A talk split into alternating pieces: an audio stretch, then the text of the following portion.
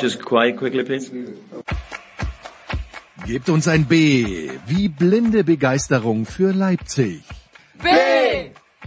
Hören wir ein I für Integrität, wie man sie sonst nur bei der FIFA und im IOC kennt. I! Und geht da auch noch ein G für Grassroots-Sportarten, die wir völlig ignorieren? G! Und was heißt das jetzt? B-I-G! B-I-G! B-I-G! Dazu noch die bewährt katastrophale Tonqualität, immer die gleichen Stimmen und der verzweifelte Versuch, mit einigen wenigen längst zurückliegenden Stargästen unserem ohnehin schon sehr niedrigen Anspruch gerecht zu werden. Hallo, hier ist die Laura Siegemund. Ja, hallo, da ist der Andi Herzog. Hi, hier ist Christian Ehoff. Hallo, das ist Viktoria Regensburg. Guten Morgen, Matthias Ekströmier.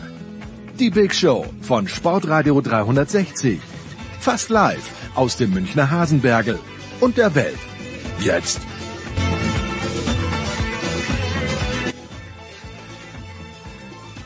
So, Big Show 572. Wie schaut der heutige Plan aus? Also gleich mal vorausgeschickt, Producer Junior Robin ist im Prüfungsstress. In dieser Woche keine Power Rankings, aber nächste Woche dann haben wir auch schon ein bisschen was von den European Championships gesehen und da finden sich sicherlich einige Kandidaten.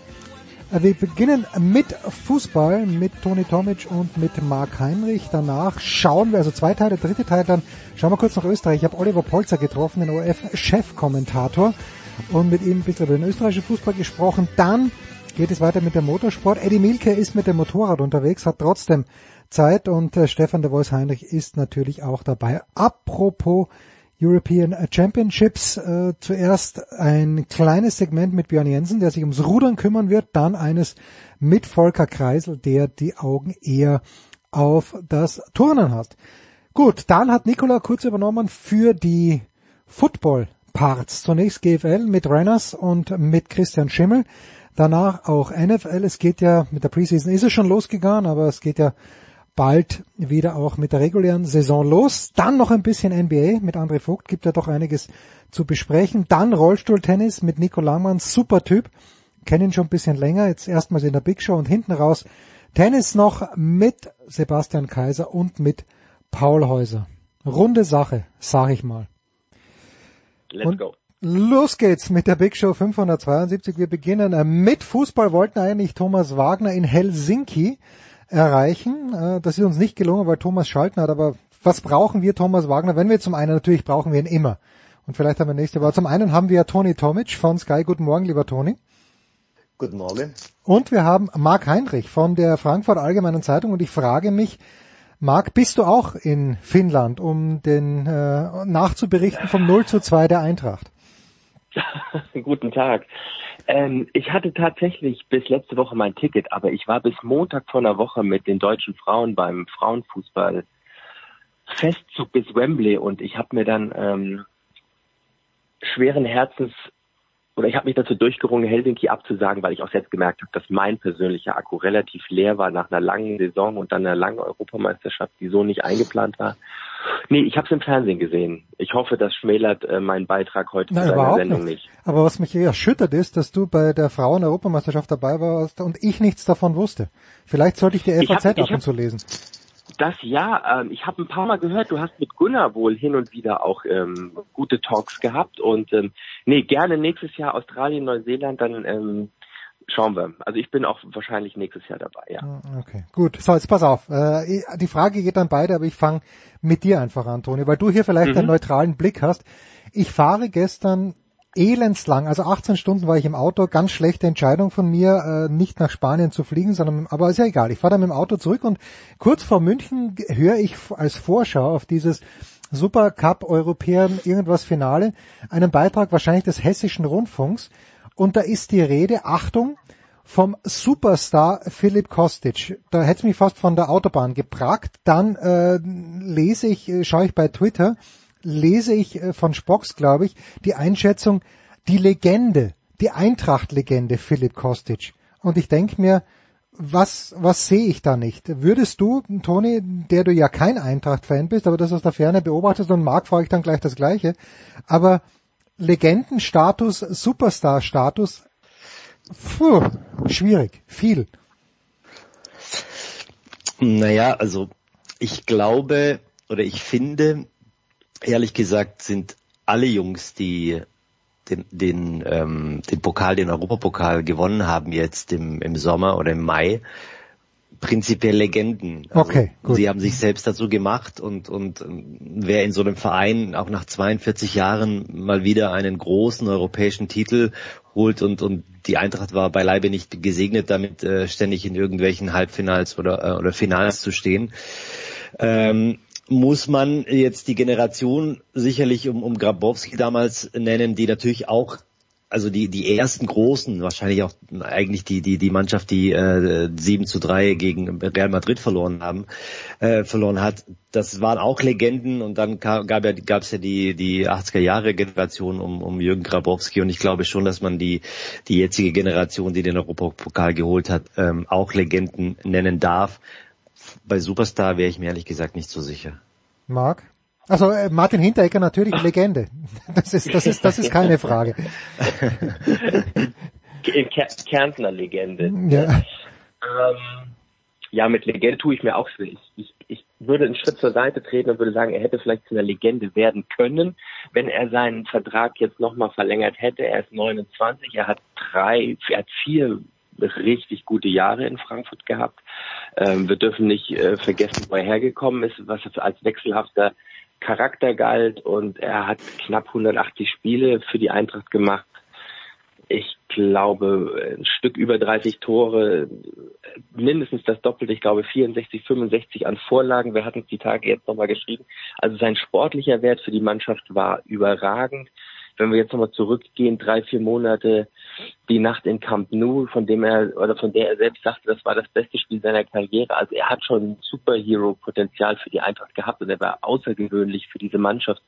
Aber zu einer Legende gehört noch ein Tick mehr. Und ich glaube, wenn er verlängert hätte, wenn er geblieben wäre, hätten sie angefangen, ihm ähm, ein Denkmal zu setzen und zu bauen, wenn er seine Karriere tatsächlich in in Frankfurt weiter äh, verfolgt hätte. Aber ja, also ich glaube, bei der Eintracht haben sie sich ja mittlerweile dran gewöhnt, dass in den letzten Jahren, die außergewöhnlich gut waren, sie Jahr für Jahr für Jahr immer prägende Köpfe des Teams verloren haben, dass sie einfach noch nicht so weit sind, dass sie dann, wenn andere um ihre Besten mitbuhlen, die dann auch zum Bleiben bewegen können. Auf dem Rasen, Freddy Bovic hinter den Kulissen, Adi Hütter an der Seite, Nico Kovac. Also diese Abgänge im Sommer, die sind äh, in Frankfurt durchaus vertraut. Ja, ein Wort noch zu Kostic. Äh, Toni, kannst du das nachvollziehen? Juventus Turin ist natürlich immer noch ein unfassbar klingender Name. Ich weiß auch nicht, ob die italienische Liga jetzt vielleicht gerade wieder auf dem Vormarsch ist. Äh, bist du einverstanden mit dem Wechsel von Philipp Kostic? Naja, es, um Philipp Kostic waren ja schon schon äh, letztes Jahr diese Gerüchte, dass er gehen würde. Es gab ja dann diesen Streik, äh, wo er sich wirklich nicht clever verhalten hat. Ähm, ich denke, dass die italienische Liga jetzt ähm, nicht der allerhöchste Standard ist in Europa. Aber ich kann natürlich einen 29-Jährigen verstehen, der jetzt äh, wie viele Jahre, also vier in Frankfurt, drei in Hamburg und dann nochmal drei in Stuttgart, also der hat die ganze Zeit in Deutschland gespielt, der vielleicht nochmal was Neues erleben möchte und vielleicht gerade mit 29 irgendwie seine Karriere nochmal auf ein anderes Level heben möchte oder sich woanders probieren möchte. Ich kann es schon auch nachvollziehen. Ähm, die Art und Weise hat mir natürlich nicht, nicht, nicht gepasst oder nicht, nicht geschmeckt so richtig. Also gerade die letztes Jahr, wo er sich rausstreiken wollte und ich finde schon, dass er auch äh, als Typ hätte sagen sollen, also jetzt kommt es auf die drei, vier Tage nicht mehr an. Ich, ich möchte mit der Eintracht dieses äh, Finale spielen, das wir uns verdient haben. Und das da kann dann auch mein, mein Abschiedsspiel sein, aber ich hätte ihm schon ehrlich gesagt zugetraut, dass er einfach ähm, äh, das als krönenden Abschluss nimmt. Und das ist so ein bisschen ein, ein bitterer Beigeschmack. Aber also ich kann es ihm nicht verdenken, dass er dann nochmal äh, einen anderen, eine andere Herausforderung sucht in der Karriere. Bayern München und Real Madrid. Schlimmer kann es nicht mehr werden für die Eintracht, Marc. Und äh, kann man jetzt äh, zurückgehen zum zum Tagesbusiness, das ja, mm, ja das, das ja fast wichtiger ist nach dem doch eher, na sagen wir mal, überschaubaren elften Platz im vergangenen Jahr. Genau, also das waren jetzt die, das waren gleich zwei Highlight-Spiele zu Beginn der Saison und ich äh, finde, sie haben gestern das Beste aus der Gelegenheit gemacht. Sie sind seriöser aufgetreten, sie haben all das versucht umzusetzen, was sie gegen die Bayern also sträflich ähm, versäumt haben und da wurden ihnen Grenzen aufgezeigt. Bei dem Spiel war ich dabei.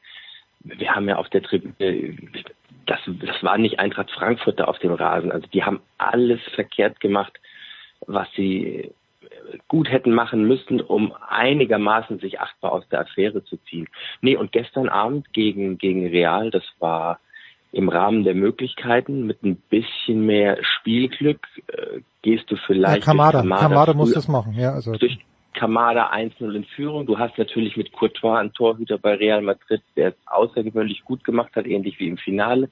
Dann noch bei der Chance von Knauf, da lagen sie aber schon 1-0 hinten. Nee, und Real war eine Nummer zu groß. Und jetzt, du hast es angesprochen, ähm, es gibt eins, was in dem Club allen bewusst ist, bei aller Begeisterung, bei aller Euphorie, die der Europa League Triumph ausgelöst hat, sie sind in der vergangenen Saison in der Liga zu oft unter ihren Möglichkeiten oder hinter ihren Möglichkeiten geblieben. Elfter Platz ist nicht das, was du willst und du hast den Kader auch so verstärkt, dass du auf der einen Seite die internationalen Highlights mitnehmen kannst, aber auch in der Liga öfter seriös performst und ähm, den Schritt nach vorne machst und wegkommst aus dem aus dem breiten Kreis der Mittelklasse-Teams. Ich, weil du Knauf ansprichst, da muss ich den Toni jetzt fragen. Toni, du warst selbst der Weltklasse-Fußballer, sagen manche, äh, wie Thomas Wagner. Aber ist es nicht unfassbar eigentlich, dass ein Spieler, der in der die Europa League gewonnen hat, keinen linken Fuß hat? Das kann ja nicht sein, dass er dort versucht, mit dem rechten Außenriss äh, den Ball ins Tor zu schießen. Eigentlich un unglaublich, oder? Mm, zu meiner Entschuldigung muss ich ehrlich gesagt gestehen, dass ich das Spiel gestern nicht gesehen habe, weil ich selbst Fußball gespielt ja, habe. Eben, also eben, dann, weil du ähm, deine Weltklasse unter Beweis gestellt. Du bist doch beidbeinig. Eben. Ja. Eben, also ich, äh, ich bin beidbeinig äh, erzogen worden und, und auf die Welt gekommen, äh, praktisch, aber ähm, ich, äh, es ist immer situativ, ne? Ähm, ob er sich jetzt zum Beispiel Hummels nimmt er auch auf den Außenriss, ähm, wo man sich auch fragt, da könnte man vielleicht auch links spielen, äh, einfacher. Aber es gibt natürlich Spieler, die sind so felsenfest von ihrem Außenriss überzeugt, wie ein Hummels, wie ein Modric zum Beispiel. Aber ich glaube nicht, dass Ansgar Knauf äh, irgendwie in diese Kategorie noch nicht passt. Ich hoffe, also ähm, ich, ich will ihm da jetzt auch nicht Unrecht tun. Äh, er soll seine Karriere äh, auf, auf sicherlich auch ein, ein gutes Level bringen und und ähm, und äh, soll ein großer werden. Aber ähm, ja, also normalerweise, wenn du wenn du ich, ich bin, gehe mal davon aus, du bist Fußballer, du trainierst jeden Tag. Prinzipiell müsste dein, dein schwächerer Linker, in Anführungszeichen, äh, gut genug sein, um, um, äh, um, um also einen Pass zu spielen oder eine Flanke zu spielen oder einen Schuss ähm, hinzukriegen. Also das, ähm, wie gesagt, ich habe die Szene jetzt nicht gesehen, aber ähm, normalerweise schon. Ja, also ich weiß nicht, Marc, ob du dazu noch was sagen möchtest und abschließend vielleicht zur Eintracht. Ja, äh, ja, ja, bin, bitte, ich, bin bitte. ich, bin ich komplett, ja klar, bin ich komplett bei dir. Du stehst fast blank vor Courtois, hast einen zentralen Abschluss. Ähm, ich, ich dachte im ersten Moment, er hat vielleicht darauf spekuliert, dass der Torwart von ihm aus gesehen nach links springt und er will ihn so mit dem Außenriss nach rechts vorbeischnicken. Aber dann in der Wiederholung hat man einfach gesehen, er hat kein Zutrauen gehabt in seinen linken Fuß und er wollte es bewusst mit rechts machen. Und das war ja, ein, ein, du hast eben berechtigterweise Vergleiche mit, mit Größen der Branche gezogen und da ist ähm, Ansgar Knauf bei weitem noch nicht. Und da musst du normalerweise, egal ob du jetzt gegen Real Madrid oder Jan Regensburg spielst, in so einer, in so einer zentralen Abschlussmöglichkeit knapp vom Tor, solltest du als gestandener Bundesliga-Profi mehr draus machen können. Ein Wort noch zum Freitagabend, Marc. Wenn du äh, dort Ja. am Start warst, äh, wie, also folgende Situation, ich bin da gerade in Spanien angekommen und der Zone funktioniert in Spanien nicht äh, und Mhm. der Satellit hat auch nicht funktioniert, aber irgendjemand hat es geschafft, über sein Handy der Zone zu bekommen. Frag mich nicht wie, vielleicht mit mobilen Daten. Es hat und äh, nach einer halben Stunde steht es also 3-0 oder steht sogar schon 4-0. Und danach äh, war bei uns die Frage, hätte Oliver Glasner hier, wo er sieht, das geht komplett den Bach runter, hätte er nicht schon früher, viel früher auf Schadensvermeidung umgehen, umschalten müssen? Ja, das haben wir ihn auch gefragt. Er hat gesagt, nein, ähm, er, er wollte bis zur Halbzeit abwarten. Ähm, es, es hätte sich meines Erachtens angeboten, nach dem 0-2, spätestens nach dem 0-3 die Handbremse reinzuwerfen mit Lenz, eine Körperlichkeit ins Spiel zu bekommen, auf Viererkette zu gehen, vielleicht Hasebe dann sogar Fünferkette und dann irgendwie darauf zu spekulieren, dass du zumindest ein 1-3 erzielst. Ähm, ich, ich glaube auch, ist anders gesagt, an diesem Abend hatte niemand bei Eintracht Frankfurt ähm, damit gerechnet, dass es so kommt. Das, das ging von der ersten Minute an los. Ähm, die Eröffnungszeremonie hätte man durchaus anders, äh, in meinen Augen durchaus anders über die Bühne bringen müssen, wenn knapp 200 Länder der Welt zuschauen. Es ist nicht äh, der Weisheit letzter Schluss, die Nationalhymne so auszupfeifen. Dann geht es los mit den, mit den Rauchtöpfen von der, von der Tribüne, die deinem eigenen Torhüter die Sicht vernebeln. Ähm, nee, auch Oliver Glasner hat nicht seinen besten Abend erwischt und ich glaube, das hat er gemerkt und das hat er gewusst und er hat hinterher davon gesprochen, er habe die Spieler nicht erreicht und die Spieler hätten in der Atmosphäre all das liegen gelassen, was man vorher besprochen hat oder nicht umgesetzt. Nee, aber als Trainer hätte er da auch, das da bin ich bei dir, ähm, früher reagieren müssen, System umstellen, die, die, die, die, die, die Mitte zumachen, weil die Bayern sind ja immer zentral gekommen über Musiala. Sie wollten sie eigentlich auf die Außen wegschieben, dann doppeln. Sie wollten in die Eckfahne die Räume zwischen 16er und Eckfahne geben, aber nicht, da ist es ein defensives Mittelfeld hat nicht funktioniert. Und Sebastian Rode, ja, ich rede viel zu lange, aber das, ähm, das zeigt einfach, was mir alles aufgefallen ist. Und ich glaube, Oliver Glasner ist noch viel mehr aufgefallen. Ja, Toni, was ist dir an den Bayern aufgefallen bislang? In Leipzig schießen sie fünf, in Frankfurt schießen sie sechs und äh, der angesprochene Musiala, ich, also ich finde schon spannend, was Julian Nagelsmann da gemacht hat, dass er auch für Sabitzer plötzlich einen Platz gefunden hat, wo sich der Sabitzer vielleicht sogar wohlfühlt. Und äh, wenn du vorne noch Manet hast, der, der Licht hat noch gar nicht gespielt, puh, ist schon spannend, was die Bayern anbieten. Ja, ich glaube, die Bayern ähm, sind noch gar nicht so richtig äh, oder sind sich noch nicht so richtig bewusst, ähm, welche ähm, äh, welcher positive Fakt ihnen ist ihnen widerfahren ähm, als äh, in der in dem Fakt, dass Robert Lewandowski weg ist, weil ähm, das Spiel der Bayern war ja die letzten kann man durchaus sagen, zehn, zwölf Jahre einfach ähm, auf ein System äh, runtergebrochen und, und einfach durchschaubar. Ähm, war allerdings natürlich auch erfolgreich mit, mit den Spielern, äh, die es gespielt haben. Ähm, was, was jetzt zu beobachten ist, dass einfach eine, eine ganz andere Variabilität da ist, dass du ähm, verschiedene Grundformationen spielen kannst. Du musst dich nicht auf dieses ähm, 4-2-3-1 oder 4-3-3 kaprizieren. Du kannst auch mit zwei Stürmern spielen. Das scheint offensichtlich zu funktionieren. Ähm, und, und was Marc gerade gesagt hat, sie sind halt einfach sehr, sehr wuchtig durch die Mitte. Und ähm, gut, Leipzig und, und ähm, Frankfurt haben es nicht geschafft, die Mitte äh, dicht zu machen, aber sie sind auch offensichtlich körperlich wirklich in einem sehr, sehr guten Zustand. Ich glaube, dass die, die, die, die Anfälligkeit der Bayern immer noch da ist, was die Defensive ähm, angeht, aber ich meine, wenn du drei kriegst und fünf schießt, dann fragt dann natürlich hinterher keiner mehr, ähm, was schiefgelaufen ist. Aber es wird sich dann in den großen Spielen zeigen. Also ich glaube schon, dass die Bayern auch in diesem Jahr durch die Bundesliga marschieren werden. Das ist überhaupt gar kein Thema. Vermutlich auch den Pokal holen werden, aber es zeigt sich ja bei den Bayern, das ist ja immer meine Rede, ähm, geht es darum, dann halt im, im März oder im, im April bei den zwei wichtigen Spielen, sei es jetzt im Viertelfinale oder sei es jetzt im Halbfinale der Champions League, halt auf den Punkt da zu sein. Und ähm, die Bundesliga ist für mich ehrlich gesagt äh, einfach kein, ähm, äh, keine Herausforderung mehr für die Bayern. Tja, darüber sprechen wir nach einer kurzen Pause mit Marc Heinrich und mit Toni Tomic.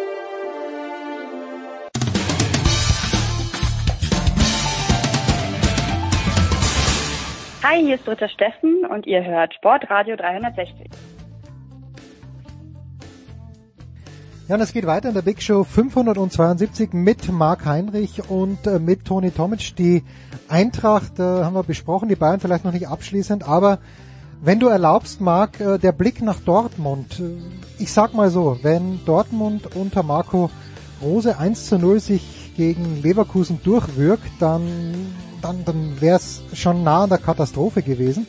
Wenn sie es mit Edin Terzic machen, dann ist, ist alles gut eigentlich. Ist das nur meine Wahrnehmung? Vielleicht auch, weil ich den Rose mag, äh, dass ich finde, der ist da hat, hat nicht viel Kredit gehabt, weil ich fand nicht, dass Dortmund am Samstag in irgendeiner Art und Weise überragend gewesen wäre. Ja, also das habe ich in der Zusammenfassung tatsächlich auch nur gesehen. Ähm, dass Marco Rose so kurz in Dortmund ähm, geblieben ist, war tatsächlich nicht zu erwarten, vor allem nicht vor dem Hintergrund, ähm, wie man ihn dann im, im Frühjahr vor einem Jahr aus Gladbach geholt hat, welche welche Summen man auch bewegt hat und ähm, wie man auch seine Wünsche bei der Transferplanung berücksichtigt hat. Ähm, natürlich mit Edin Terzic hattest du jemand im Club, der aufgrund dieser dieser guten Schlussphase der Saison 2021 ähm, unfassbar viel viel Kredit besessen hat, der ihm quasi im Nacken saß. Ich fand es auch nicht überragend. Auf der anderen Seite kam es aber, glaube ich, darauf auch gar nicht so an. Es war für Dortmund nur wichtig, irgendwie erfolgreich in die Saison zu starten, weil eins ist ihnen wirklich, ja, das hat ja auch viele Planungen durchkreuzt und es war ein harter Schlag ins Kontor. Also dieser Ausfall von Sebastian Aller, den ich auch aus Frankfurt kennen mhm. und schätzen gelernt habe, der, der tut, der muss dieser Mannschaft unglaublich wehtun und alle Bemühungen, ähm, weil das, was, was Toni eben über, ähm, über Robert Lewandowski sagte, ist ja auch vergleichbar oder ein Stück weit äh, ja eine Parallelität zu dem, was in Dortmund gewesen ist mit Erling Haaland, wo auch der die Sturmposition so dominant besetzt war. Jetzt hast du einen Ersatz geholt mit mit mit Aller und wir haben mitbekommen, wie es bei einer Tumorerkrankung Hodenkrebs bei Marco Russ war vor jetzt mittlerweile sechs Jahren in Frankfurt. Das dauert seine Zeit. Da soll auch eine Chemotherapie kommen. Also ich sehe Sebastian Aller so schnell nicht wieder auf dem Bundesliga-Feld. Ich wünsche es ihm natürlich und ich hoffe, das wird alles gut gehen und er wird gesund werden. Ähm, wenn ich da den Strich drunter ziehe, ich glaube, es kam für Dortmund jetzt erstmal nur darauf an, erfolgreich in die Saison zu starten, ein bisschen Ruhe nach diesen Wochen reinzubekommen. Und ich finde es spannend, mit, äh, mit Modest die, die Vakanz äh, besetzen zu wollen, aber ähm, du warst natürlich oder du bist vor die, vor die Herausforderung gestellt worden, jemanden zu finden, den du erstmal mit einem Jahresvertrag ähm, integrierst. Und ähm, ja, ich bin, ich, ich bin gespannt, was der BVB macht, aber das, was Toni eben gesagt hat, bin ich, mir fehlt, mir fehlt komplett die Fantasie, wer diesen FC Bayern aufhalten soll. Und Dortmund wird es zumal, wenn Aller jetzt nicht dabei ist, auf gar keinen Fall werden. Was kann Modest, Toni, in dieser Mannschaft, denkst du, anrichten. Er wird, er wird er wahrscheinlich zu viel mehr Chancen kommen, als er bei Köln gekommen ist. Je nachdem, wie viel er natürlich spielt. Ja, ich finde, dass er bei Köln schon in, in zahlreiche Chancen gekommen ist, zumal äh, das Spiel von Steffen Baumgart ja so ausgelegt war, einfach mit einem großen und wuchtigen Stürmer vorne zu agieren. Ähm, Kölns Spiel definiert sich ja über, über äh, Flankenläufe und viele Flanken. Ich glaube ich, die meisten Flanken geschlagen in der vergangenen Saison in der Bundesliga. Ähm, ich habe äh, Dortmund jetzt äh, gegen 1860 im Pokal gesehen, was sicherlich kein Gradmesser ist, aber ich war sehr, sehr begeistert von dem, vom Auftreten ähm, der Mannschaft. Es war ein, ein, total, also es gibt ja immer so Phasen im Pokalspielen, auch wenn es ein Drittligist äh, ist, dass du mal die Kontrolle verlierst, aber Dortmund war über 90 Minuten wirklich herausragend ähm, konzentriert und und ähm, und hat dieses Spiel kontrolliert. Natürlich in der zweiten Hälfte, nachdem es relativ klar war, schon auch äh, paar Gänge rausgenommen, aber auch da einfach sehr, sehr nüchtern äh, zu Ende gespielt. Also eine neue Spielfreude ist erkennbar auch bei Marco Reus. Äh, Malen hat eine, also auch aus Gesprächen mit, mit dem Trainer habe ich erfahren, dass ähm, Malen schon eine super Vorbereitung gespielt hat, was er nur noch ähm, unter, äh, unterstrichen hat gegen, äh, gegen 60 und gegen äh, Leverkusen. Mit dieser neuen Abwehr sind sie halt einfach stabiler, ganz klar. Also Süle und, und äh, Schlotterbeck tun ihnen sehr, sehr gut äh, defensiv. Also ist ein neuer Zug drin. Ähm, ich glaube schon, dass sie mit Modest dann auch nochmal eine ganz andere ähm, Option haben, was sie sich ja mit Haller gewünscht haben äh, was jetzt allerdings nicht, ähm, nicht passieren wird, also zumindest vorerst nicht, solange er ähm, hoffentlich wieder bald äh, zurück ist. Aber ähm, sie wollen halt einfach auch ähm, in der Luft, ähm, also nicht nur am Boden äh, sehr gut sein, sondern auch in, in der Luft offensichtlich im Strafraum äh, eine gewisse ähm, Präsenz haben. Und ich denke schon, dass sie das mit äh, Modest gewonnen haben. Und äh, Toni, um noch ganz kurz bei dir zu bleiben, weil du ihn ja gesehen hast. Ich habe ihn letztes Jahr in Österreich öfter gesehen, aber Adeyemi hat sich ja leider verletzt im ersten Spiel gegen Leverkusen. Aber wie passt Adeyemi da rein aus deiner Sicht? Ja, ich finde, die sind sich alle äh, so ein bisschen ähnlich. Also sowohl Adeyemi als auch Mokoko als auch Malen, die sind am, am Ball sehr, sehr gut. Die sind äh, quirlig, die sind schnell, die sind dribbelstark. Ähm, ich finde auch, dass Adeyemi sehr gut gespielt hat gegen, gegen 60 ähm, und äh, und schade natürlich, dass er sich dann so früh verletzt äh, gegen äh, Leverkusen.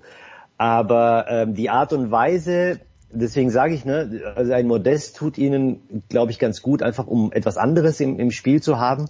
Die drei sind ähm, sicherlich ein, ein Gewinn, also Adeyemi sowieso, weil er ja neu ist. Äh, Mukoko bekommt offensichtlich jetzt nochmal eine, eine andere Chance, weil er ja unter Rose oder hinter Haaland ja gar nicht äh, stattgefunden hat. Und, und war ja äh, auch die Frage, ob er den Verein äh, ähm, wechseln wird und, und Malen offensichtlich hat jetzt, ist jetzt endlich angekommen. Aber ähm, also von, von der von der Art und Weise, wie sie spielen, sind sie sich ähnlich und und äh, das tut den Dortmund richtig gut. Also viel Tempo, ähm, gut am Ball, gutes Dribbling. Also der Junge kann was. Gut, ja, habe ich auch gesehen. Aber er hat natürlich äh, auch die Elfer geschossen in der Champions League und dann heißt es, er hat zwei Tore geschossen. Ja schon, aber da waren halt auch eineinhalb Elfer dabei. So, ein Wort vielleicht noch, Marc, zu einem ja. Rückkehrer aus der Premier League, nämlich Timo Werner, der wieder nach Leipzig gekommen ist. Ist das irgendwie, ja, wie, wie, wie ist da deine Einschätzung? Ist das ein kapitaler Abstieg wieder oder ist es die komplett richtige Entscheidung, weil er möchte ja in Katar nicht nur mitfahren, sondern mit Spielpraxis mitfahren? Genau, das ist das, glaube ich, was du vollkommen zu Recht sagst. Ähm, er hat seine Chancen schwinden sehen, was ähm, seine Möglichkeiten betrifft, im Herbst, im Winter in Katar dabei zu sein. Und er hat in Chelsea nicht die Power auf den Platz bekommen. Er hat nicht die Möglichkeiten gesehen, seine Karriere weiter fortzusetzen. Ob es ein Rückschritt ist, ich meine, die Zahlen, die da kolportiert wurden, die sind sowieso außerhalb jeglicher Vorstellungskraft, worauf er angeblich alles verzichten soll in Gehaltsdimensionen, die unser eins, äh, ja, das ist, das ist für mich, äh, ja, nicht, nicht, nicht darstellbar. Ähm, ich, ich, ich, ich finde es reizvoll, ich finde es ich finde einen klugen Move von Leipzig. Das spricht auch, dass die Verbindungen da gehalten haben. Ähm, Leipzig bin ich ein bisschen gespannt. Die haben natürlich auch Qualität verloren, aber jetzt mit, mit Timo Werner zumindest noch einen Scorer dazu bekommen. Sie haben André Silva. Ähm, ja, also ich, ich kann dem was abgewinnen aus Sicht von Timo Werner, jetzt zu sagen, ich gehe nochmal in die Bundesliga zurück und er war ja jetzt auch in, in Chelsea schon lange nicht mehr in der, in der Startelf unter den ersten Kandidaten. Ähm, für ihn persönlich macht das, glaube ich, er kommt in ein Umfeld, das er kennt. Ähm, für ihn persönlich macht das Sinn, wenn es wirtschaftlich für ihn vertretbar ist, okay. stark ausgehe, ähm, muss man, glaube ich, kein Mitleid mit dem Jungen haben. Der wird auch in Zukunft in Leipzig zweimal am Tag warm essen können. Ja, also die, die Sammlung für Timo Werner rufen wir dann aus, wenn ein Notruf einlangt ja, in den ehemaligen ja. David Alaba Studios. Äh, Tony, hätte er wirklich, du, du bist ja der Premier League Experte, hätte er bei Chelsea überhaupt kein Licht gesehen in diesem Jahr? Na, ich hatte dieses Thema gerade mit, mit Didi Hamann am äh, vergangenen Montag in meiner Sendung und ähm, wir sind beide der Ansicht, dass äh, Timo äh, nie so richtig sein, sein Potenzial hat entfalten können äh, bei Chelsea in den vergangenen zwei Jahren. Im, Im ersten Jahr muss man natürlich sagen, okay, das ist immer schwierig für viele Spieler, äh, die den Verein wechseln oder die auf die Insel kommen, sich erstmal äh, auf das ähm, erstmal mit, sich mit dem Niveau vertraut machen, auch mit dem Tempo, mit dem mit neues Land, neue Gesichter, neue Leute, ne, wie, wie das alles funktioniert. Ich finde schon, dass Timo im ersten Jahr das eigentlich ganz gut hinbekommen hat und sie waren auch erfolgreich, gerade mit dem Trainerwechsel. Thomas Tuchel hat dann ja übernommen, ein deutscher Trainer, der dann auch sicherlich für, für Timo vertraut war. Ähm, was allerdings sichtbar war, dass ähm, dass sie alle auf dieser Position unter Thomas Tuchel gerade im ersten Jahr so ein bisschen auf dieser Probierphase war, äh, in irgendeiner Pro Probierphase war. Und da hat sich meines Erachtens am meisten oder am stärksten herauskristallisiert Mason Mount. Mhm. Alle anderen sind so ein bisschen haben ihre Chance bekommen, aber haben sie nie so richtig genutzt. Ob es ein Christian Pulisic war, ob es ein Hakim Ziyech war, ob es Kai Havertz war, ob es ähm, Timo Werner war. Und dann wurde im Sommer nach dem Champions League Sieg wurde ja Romelu Lukaku geholt, mit sehr viel Vorschusslorbeeren. Es war ja auch klar, wie man ihn einsetzen möchte. Und dann äh, war dann einfach weniger auch Platz für Timo an der Seite von Lukaku. Dann hat Lukaku nicht funktioniert, dann musste Tuchel wieder irgendwie etwas wechseln und hat dann für sich als Neun offensichtlich über weite Teile der Saison Kai Havertz entdeckt. Und trotzdem hat sich ja Timo ja nicht auf diesen Positionen, auf denen er spielt, also an der Seite, hat durchsetzen können und hat nie seinen besten Fußball gezeigt. Und ich glaube, dass, dass äh, Timo Werner ein Typ ist, der, der braucht so ein bisschen Zutrauen, er braucht einfach ein, eine warme Hand des Trainers einfach, der, der braucht Zuspruch und ich glaube, Thomas Tuchel ist jetzt nicht unbedingt so eine Art von Trainer. Und ähm, im Endeffekt muss man natürlich sagen, okay, er hat seine Chancen gehabt, hat sie allerdings nicht genutzt und, und hat sich ähm, nicht durchsetzen können, wobei natürlich auch, man muss echt sagen, in der die vergangene Saison war für Chelsea einfach schwierig, aufgrund der ganzen Umstände rund um den Club. Sicherlich nicht einfach für die Spieler, sowas äh, abzustreifen. Aber ich denke, dass es jetzt kein Rückschritt ist für ihn. Klar ist Chelsea eine große Nummer in, in Europa und er muss sich eingestehen, dass es vielleicht bei dem Club nicht geschafft hat. Hätte vielleicht, keine Ahnung, bei Newcastle funktioniert oder so. Aber die Konkurrenz war halt einfach groß und ähm, jetzt freut er sich offensichtlich auf Leipzig und wie Marc schon gesagt hat, er kennt da alles, kennt das Umfeld, also ihm ist ihm vertraut und ähm, ja, ich glaube schon, dass Timo auch funktionieren wird äh, in Leipzig. Ja, bin ich gespannt, ob das funktionieren kann mit André Silva, mit dem angesprochenen. Ich habe ich hab mich richtig geschreckt, dass Sörlot noch da ist, den wollen sie jetzt ja verkaufen, also der ist wieder zurückgekommen. Aber äh, es gibt ja so viele Offensivkräfte bei ja, Leipzig. Ja, ja. Fragt sich ja, ne, wer soll wo spielen, ne? Ja, das ist, äh, ist schon eine große Übung, die da ansteht. Und in Stuttgart, ich weiß nicht, wer das Spiel gesehen hat, ich habe es im Live-Ticker verfolgt, weil wie gesagt, Spanien kein Dazon. Aber in Stuttgart hätten sie, mein Sohn sagt mir, am Ende gewinnen können, aber zwischendrin hätten sie, glaube ich, auch verlieren können.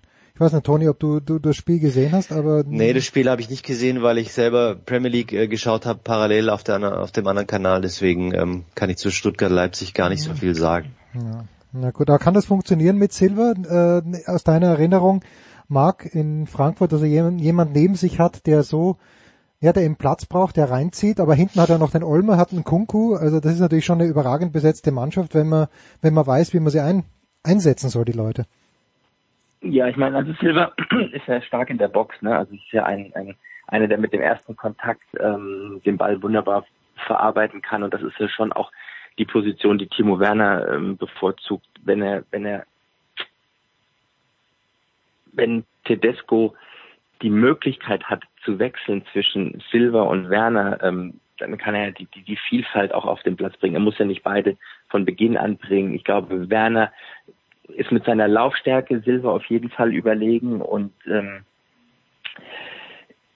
ich mit mit Sörlot, da habe ich immer gedacht, der macht den nächsten Schritt und der kommt ran und der, der ist vom vom Typ her, vielleicht hat man auch zu viel Haaland in ihm sehen wollen und hat geglaubt, das ist ein ähnlicher Brecher. Ähm, ich ich glaube, dass dass Leipzig, wenn die wenn die ins Rollen kommen und wenn die wenn die die technischen Möglichkeiten, die diese Mannschaft hat und diesen Fußball, dieses mal, mal, mal dauerhaft und nicht nur für fünf, sechs, sieben Spiele umsetzen können, dann können sie in diese Nummer zwei Position hinter Dortmund in der Saison vielleicht reinrutschen. Ähm, mit einem Timo Werner holst du dir auf jeden Fall die Sicherheit in den Kader, noch eine, einen zweistelligen Scorer ähm, dazu zu bekommen und das kann nicht schaden bei den Ambitionen, die Leipzig hat und ähm, ob er ins 4-4-2 geht, Tedesco und beide zusammenspielen lässt. Ich glaube, da sind sie sich durchaus auch ähnlich. Das muss er sich überlegen. Ähm, Silva war stark in Frankfurt, wenn er die Räume gehabt hat und freigespielt wurde. Der ist auch stark in der Luft, obwohl er jetzt nicht der Größte ist. Ähm, ja, ich, ich, ich traue Leipzig in dem Jahr viel zu. Ich hätte Dortmund auch viel zugetraut, wenn Aller fit gewesen ist. Ich habe sie jetzt noch nicht am Stück gesehen. Toni hat sie gesehen, er spricht von einer anderen, von einer anderen Ernsthaftigkeit. Ähm, bei beiden wird es nicht ganz reichen, an die Bayern oben ranzukommen, aber auf, auf die Position zwei und drei, das wird ein spannender Move dort oben und ich glaube, da hat sich Leipzig mit Timo Werner nochmal richtig Qualität dazu geholt.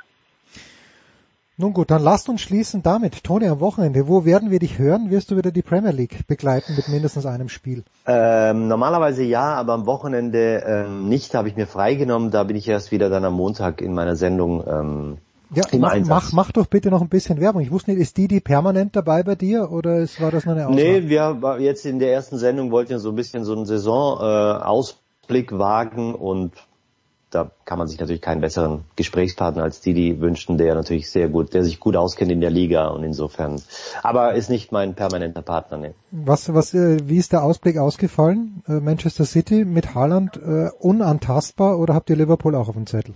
Mm, nee, wir waren uns äh, relativ einig, dass trotz des 2 zu 0 Siegs von Manchester City jetzt gegen West Ham, ein schwaches West Ham muss man natürlich dazu sagen, auch was viele natürlich auch nicht wussten, dass in der Innenverteidigung ein 23-jähriger Rechtsverteidiger mhm. gespielt hat, weil sie einfach große Verletzungssorgen ähm, haben.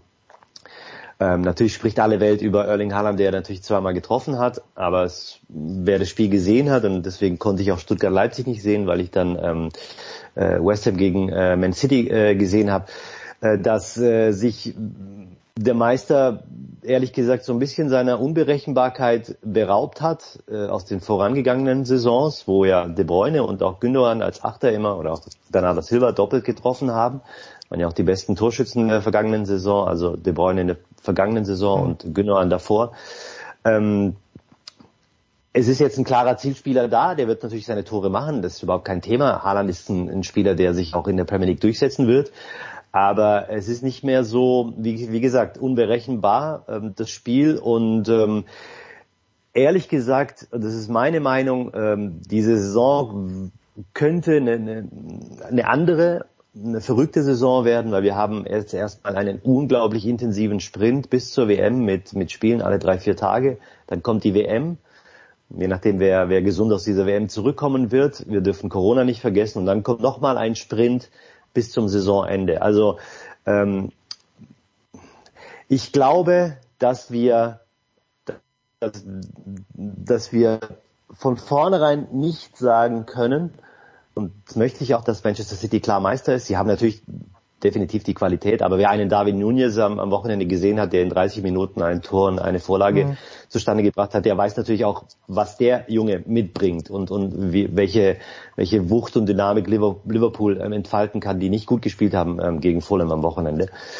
Ähm, insofern, ich rechne noch mit Tottenham, also es könnte, glaube ich, schon eine interessante Saison werden und auch eine mal etwas eine andere Wäre schön, wenn es so käme. Was für die Bundesliga auch gelte. Marc, an diesem Wochenende, womit rechnest du, womit dürfen die Leser der FAZ von dir rechnen? Ähm, ich rechne mit einem Urlaub in Italien. Nein, fantastisch. Es, es, ist, es ist an der Zeit. Ähm, morgen ist erstmal Schluss mit lustig. Ähm, bin noch auf der Suche nach einem guten VPN, weil das, was du mir eben erzählt hast aus Spanien, habe ich auch gehört, aus äh, in Italien gibt es ähnliche Schwierigkeiten, äh, die Bundesliga zu verfolgen. Das wird mich morgen noch ein wenig beschäftigen, dass ich irgendwie mit, per VPN ähm, das deutsche Fernsehprogramm dort erreichen kann und äh, ganz entspannt irgendwie mit Blick auf das Ligurische Meer mal für 14 Tage den Fußball Fußball sein lasse und ähm, einfach mal aus der Distanz mit viel Spaß und einer großen Prise Entspannung einfach nur Fußball konsumiere und gar nicht schreibe, gar nicht einordne, gar nicht kommentiere, sondern einfach nur mich an der Schönheit des Spiels erfreue, die dann hoffentlich zu sehen ist. Oder wenn nicht, muss ich auf die, oder ist ja auch durchaus eine Alternative, die ARD-Radiokonferenz ähm, irgendwie werde ich es aus der Distanz hoffentlich verfolgen. Aber wenn ich höre, dass du Probleme in Spanien gehabt hast, stelle ich mich mal darauf ein, dass es in Italien auch nicht so ganz einfach sein wird. Ja, wenn es jemand technisch nicht schafft, dann ich, aber ich habe großes Zutrauen, Marc, dass du das schaffst. Mhm. Danke, danke, Marc Heinrich. Darf ich eine ganz kurze Einschätzung von Jens noch haben ähm, Zu? zum Abschneiden von Sturm Graz gegen Dynamo Kiew? Ja, ich bin schon enttäuscht. Bin schon hast enttäuscht. Das Spiel gesehen, oder? Nein, ich habe ich hab nichts gesehen. Ich bin gerade im Auto gesessen, aber ich habe mir von Martin Konrad erzählen lassen, wie das erste Spiel war und das war einfach nicht konstruktiv nach vorne. Dann gehen sie, dann gewinnen sie das zweite Spiel 1-0 ähm, und verlieren dann in der Verlängerung 1-2. Wäre eh wurscht gewesen, weil sie hätten gewinnen müssen. Naja, man muss natürlich ehrlicherweise sagen, dass sie gegen Benfica hätten sie keinen Auftrag gehabt. Aber ähm, ich finde find schon ein bisschen schade. Also gerade im ersten, was Martin mir gesagt hat, Martin war gestern auch im Stadion oder vorgestern, Mhm. Aber Martin hat mir gesagt, das erste Spiel war nach vorne einfach zu wenig. Und äh, sie haben zwar gegen Salzburg gewonnen jetzt in der Liga, das ist, ist gut, äh, aber sie haben eben auch zweimal unentschieden gespielt, auswärts Spiele, die sie hätten gewinnen können und müssen in Wolfsberg und in Ried. Ja, es ist ein bisschen, bisschen komisch. Ich glaube, die schätzen sich stärker ein, als sie sind.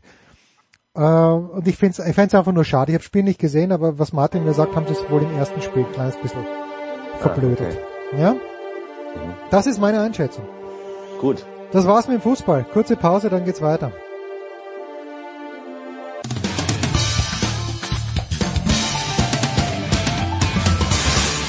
Hallo zusammen, hier ist Alfred Gislason, Bundestrainer Handball und ihr hört Sport Radio 360.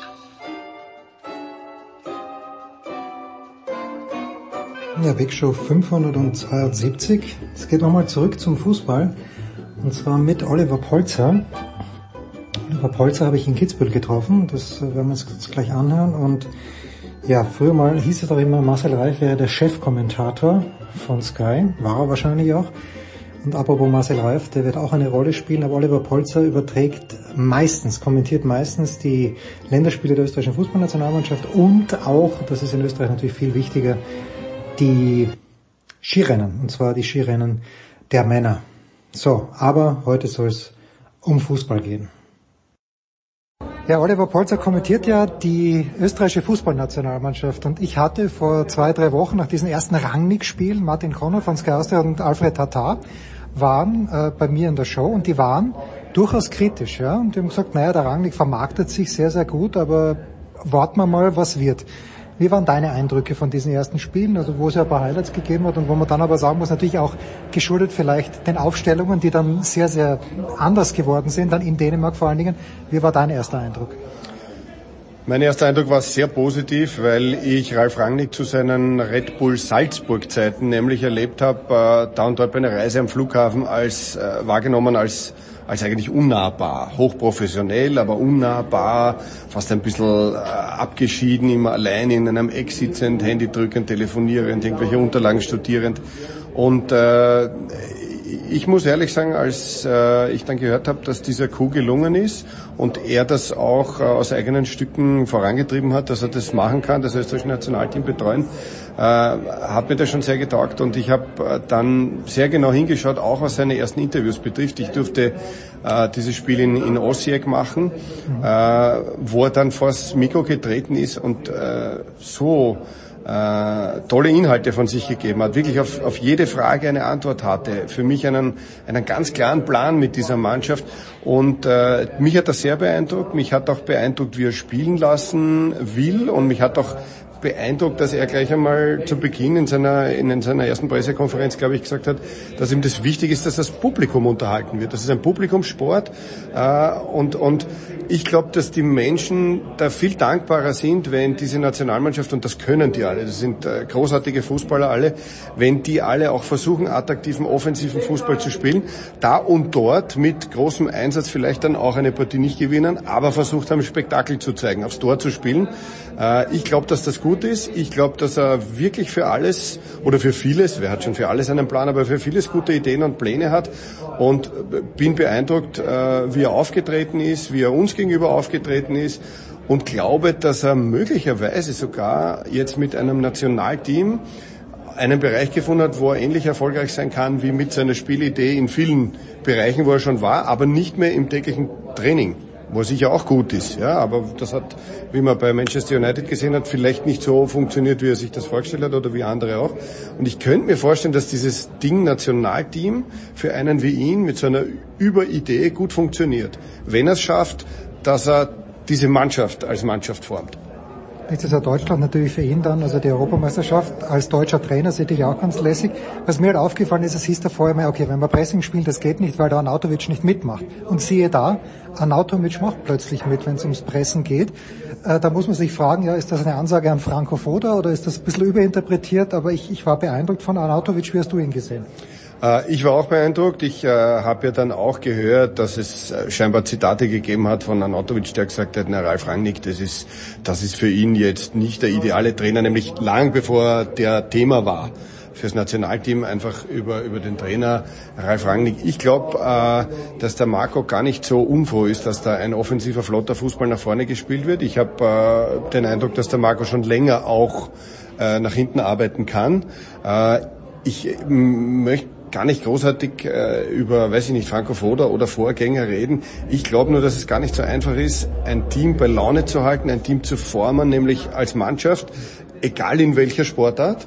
Und ich glaube, dass äh, Ralf Rangnick einer ist, der das äh, vielleicht auch ein bisschen besser kann. Ich will dem Franco Foda nicht zu nahe treten, aber äh, ich glaube, dass das einer ist, der relativ hart zur Sache geht, aber gerade ein Nationalteam, wo, äh, lass es mich so vorsichtig sagen, ohne das zu stark zu werten, äh, aber viele Multimillionäre jungen Alters zusammenkommen und dann irgendwo auch ein bisschen Spaß haben wollen. Die wollen schon Erfolg auch haben, aber wenn du zu einem Nationalteam kommst, willst du vielleicht nicht unbedingt einen vorne stehen haben, der mit grimmigem Blick seine Spielidee an die Mannschaft durchsetzen will oder genau oder äh, noch einmal, ich glaube, dass es ein hervorragender Trainer ist, Franco Foda, aber für das Nationalteam glaube ich, braucht es auch einen, der, ob das Ralf Rangnick jetzt dann ist, aber der, der ein Stück weit auch Dompteur und Unterhalter ist wie gut, ich muss meinen deutschen Freunden immer erklären, die reden immer, ihr habt doch eine goldene Generation. Und da sage ich, glaube ich nicht. Wir haben einen Weltklasse-Spieler mit dem Alaba. Und ansonsten sind es Spieler, die, wie der Baumgarter, der gefällt mir sehr, sehr gut bei Hoffenheim, ist ein wunderbarer Fußballspieler. Aber ist halt auch jetzt manchmal nur Leistungsträger. Wie gut siehst du unsere aktuelle Generation? Also ich glaube auch, dass David Alaba absolute Ausnahmeerscheinung ist. Ich sehe allerdings schon äh, durchaus auch einen Marko Arnautovic, der vielleicht äh, ja, spielt auch eine völlig andere Position, muss man auch einmal so sehen, äh, aber, aber durchaus auch ganz weit vorne ist und, und meiner Meinung nach in fast jeder Mannschaft äh, auch, auch, auch bestehen könnte, das glaube ich schon. Und äh, ich glaube, wir reden schon recht lang über goldene Generation und äh, da kommen immer wieder neue dazu. Äh, wir sehen das auch an, an, an Leimers und Leiners und wie sie heißen, die, die bei großen Clubs gefragt sind und da kommt immer wieder was nach. Also ich glaube schon, dass wir als kleines Land durchaus hervorragende Fußballer hervorbringen, die überall mitspielen können. Äh, ich will niemanden den Traum nehmen, auch mir nicht, äh, dass diese Nationalmannschaft einen Titel holen kann. Das ist natürlich schwierig, aber aber ich zum Beispiel war ein bisschen verwundert, äh, nicht verwundert, das hat nicht überrascht, aber dieses, dieses Achtelfinal-Ausscheiden gegen Italien hätte nicht sein müssen. Nee, ja? das und, Tor war ganz knapp, was wir nicht gekriegt haben. Ja, aber eben, ich muss auch unsere, unsere Berufsstand ein bisschen in die Pflicht nehmen, speziell was das Fernsehen betrifft, äh, denn wir haben uns dort danach leid getan und haben uns gelobt, wie toll nicht, aber es hätte nicht sein müssen. Wir hätten den späteren Europameister schlagen können. Haben wir aber nicht ja, in der ersten K.O.-Runde. Und ich glaube, dieses bisschen nach die Decke strecken, das, das könnten wir Österreicher uns angewöhnen. Und, und, und wenn mir jemand sagt, wir dürfen uns nicht mit Deutschland vergleichen, die sind zehnmal größer, oh ja, wir müssen. Dänemark wir müssen. auch mit Deutschland. Ja, so, genau. Ja, und die Schweiz spielt seit, äh, seit vielen Jahren bei den großen Turnieren mit und immer wieder bis in die K.O.-Phase. Natürlich. Und Österreich kann das genauso auch als kleines Land wie schlimm oder wie nicht schlimm, also es hat ja jeder, du sicherlich auch, meine Präferenz liegt beim glorreichen SK Bundekammer Sturm Graz. Mhm. Machen wir uns überhaupt nichts vor. Äh, bin halt damit groß geworden, vom Vater geprägt. Mhm. Du wirst mir vielleicht verraten, was dein ist, aber wie schlimm und findest du die Dominanz von Salzburg? Ich möchte vorausschicken, ich finde es überhaupt nicht schlimm. Ja, dann sind wir einer Meinung. Ich kann dir auch vorausschicken, ich habe keinen Lieblingsverein, weil ich mir auch, äh, sobald ich mit dem Job begonnen habe, geschworen habe, ich tue mir das gar nicht an. Äh, ich würde es dir auch verraten, aber ich habe wirklich keinen. Ich kann auch, ich sage es auch immer wieder dazu. Ich habe äh, als kleiner Bub im Austria Nachwuchs gespielt, Austria Wien, aber nur weil der Jewagen dorthin gefahren ist, aus der Josefstadt, wo ich gewohnt habe. Und das war die Endstation. Und die Mama hat gesagt, wenn du mit einer Straßenbahn dorthin fahren kannst, dann kannst du dort spielen. Dann war ich als Bub natürlich Austria-Anhänger. Aber das ist lange her und ich habe keinen Lieblingsverein. Lieblingsverein. Wann ist die ähm, Zeit? Natürlich unterbreche. Wer hat da noch in der ersten Mannschaft? Toni Polster. Polster. Ah, ja, ja, ja, ja, Toni Polster hat am Nebenplatz trainiert und ich war die vierte Linie der achten Auswahl der C-Knaben. Also ja, irgendwo, ja. Ah. Und dann habe ich später noch bei der Weißen Elf tatsächlich am anderen Ende des Jewagens. Die andere Endstation war dort, dann habe ich dort noch ein bisschen gespielt. Aber ähm, so, in Deutschland äh, fragt, wird auch immer wieder geredet, die Dominanz von Bayern München. Wir haben äh, ein kleines Bayern München in Österreich mit, mit, mit Red Bull Salzburg. Äh, ich glaube, dass natürlich spektakulärer wäre, würden zwei, drei Mannschaften enger um den Titel kämpfen. Auf der anderen Seite sehe ich den Nutzen größer, dass wir so eine Mannschaft haben, so einen Verein, der so professionell arbeitet, der so ein tolles Scouting-System hat, der mittlerweile äh, auch gut Geld verdient mit den Transfers, der junge Spieler so toll entwickelt, äh, sehe ich den Nutzen so viel größer. Ich glaube, es müsste einfach nur unsere ganze Liga, unser ganzes Fußball Denken in die Richtung gehen, wir sind eine, so wie Salzburg es betreibt, Ausbildungsliga, so wie sich die Schweizer verstehen.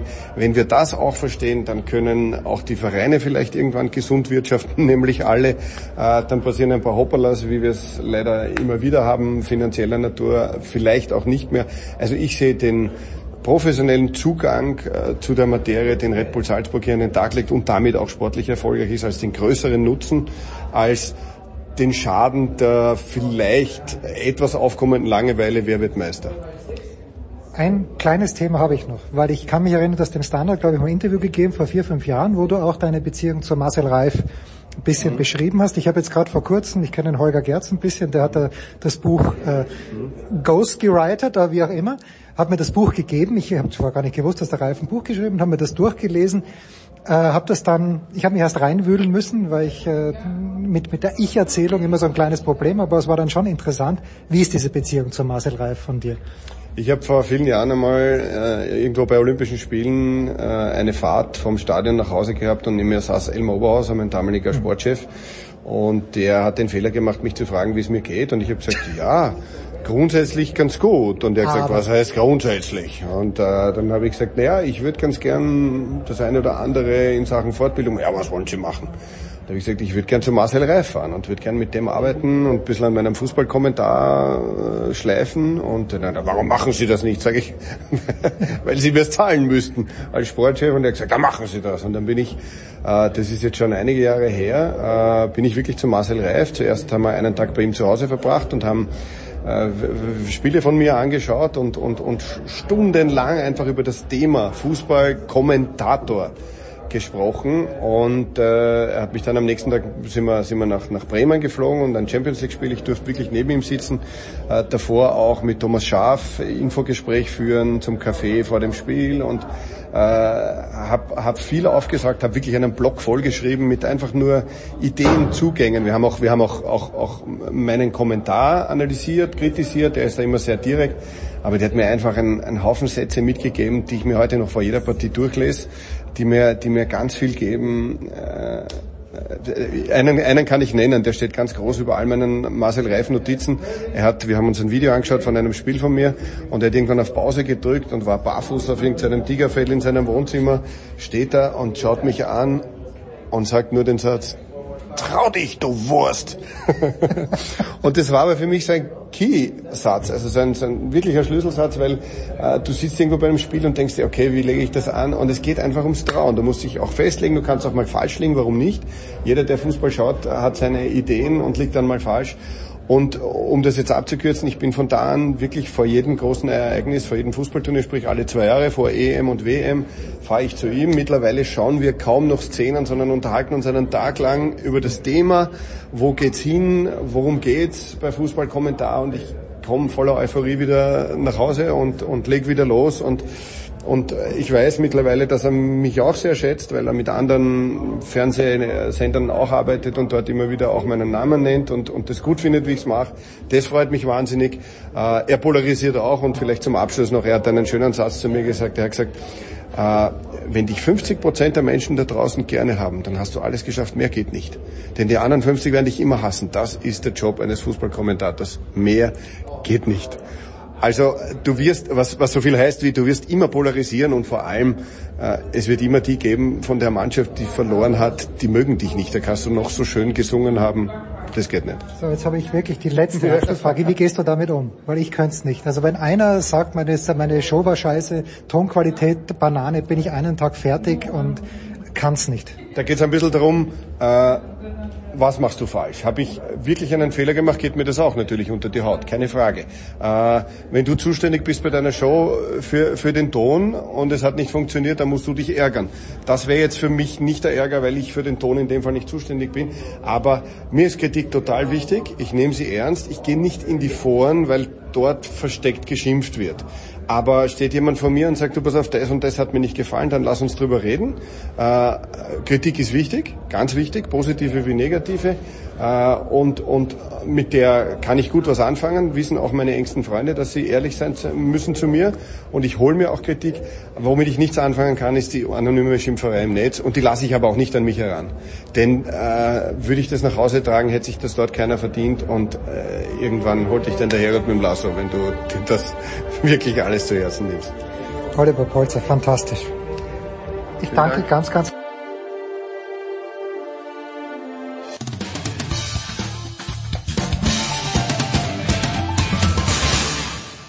Ja, hallo, grüß euch, hier spricht Franco Foda und ihr hört Sportradio 360.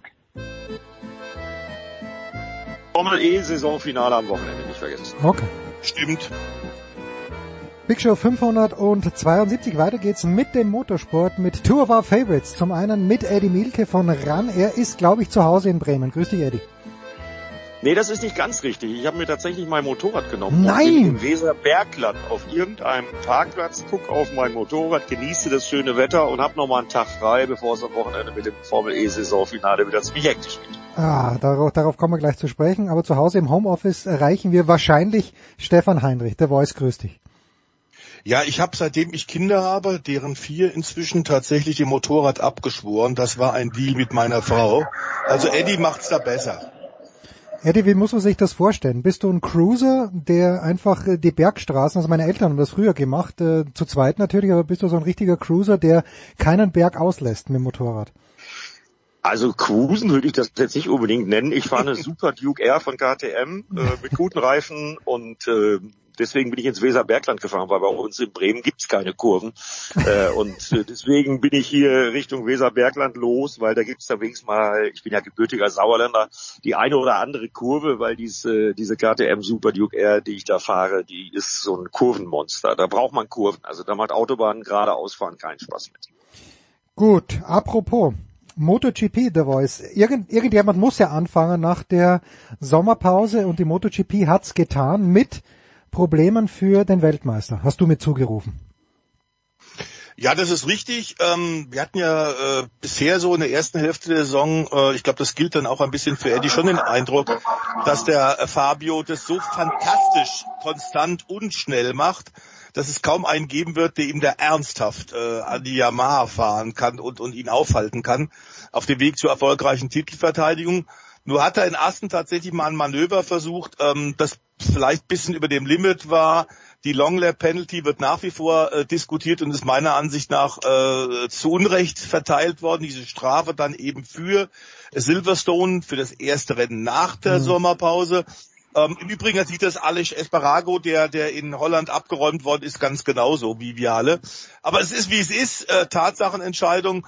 Und klar ist, dass Quattararo eigentlich einen sehr guten Start hatte äh, in Silverstone. Wir haben es gesehen, er war gleich auf Platz zwei, musste dann aber innerhalb von vier Runden halt diese Long Lap Penalty äh, einlegen. Er hat das vorher intensiv geübt. Auch das zeigt so ein bisschen den Perfektionismus des jungen Franzosen und er erklärt eben auch als eine Erklärung, warum er gerade so gut ist. Er hat diese Long Lap Penalty im freien Training mehrfach probiert, hat wenig Zeit verloren, aber steckte dann im Verkehr fest.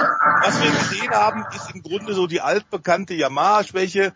Wenn du in der Dirty Air der vorausfahrenden Motorräder bist, in der Luftverwirbelung, dann wird's mit der M1 wirklich schwierig. Alle anderen Yamaha-Piloten haben da ja sehr viel mehr Probleme als Fabio. Aber diesmal eben auch für ihn. Und dann war vielleicht auch die Reifenwahl hinten, ähm, nämlich mit Medium statt hart, auch nicht so ganz der Glücksgriff.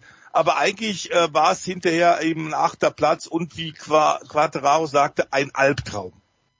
Ja, aber ja, kann ich nur bestätigen. Ich habe es mir auch angeguckt. Ich habe aber dabei auch äh, gesehen, dass äh, das, was wir im ersten, äh, in der ersten Saisonhälfte oft besprochen haben, dass Fabio der Mann ist, den zu schlagen gilt. Ja, äh, da kommt aber noch einer zu, nämlich jetzt Pecco Bagnaia, was der aufgeholt hat äh, an Punkten und es sind noch acht Rennen. Also da bin ich mal gespannt. Das wird eine richtig knackige ähm, zweite Saisonhälfte und ich bin total begeistert. Ich bin nämlich zum ersten Mal seit zweieinhalb Jahren am äh, übernächsten Wochenende in der Lage, äh, am Red Bull Ring einfach mal als MotoGP-Tourist mir das Ganze anzugucken und äh, ja, mit der Ducati Power da, die Bergaufstücke, die vielen Vollgaspassagen am Red Bull Ring.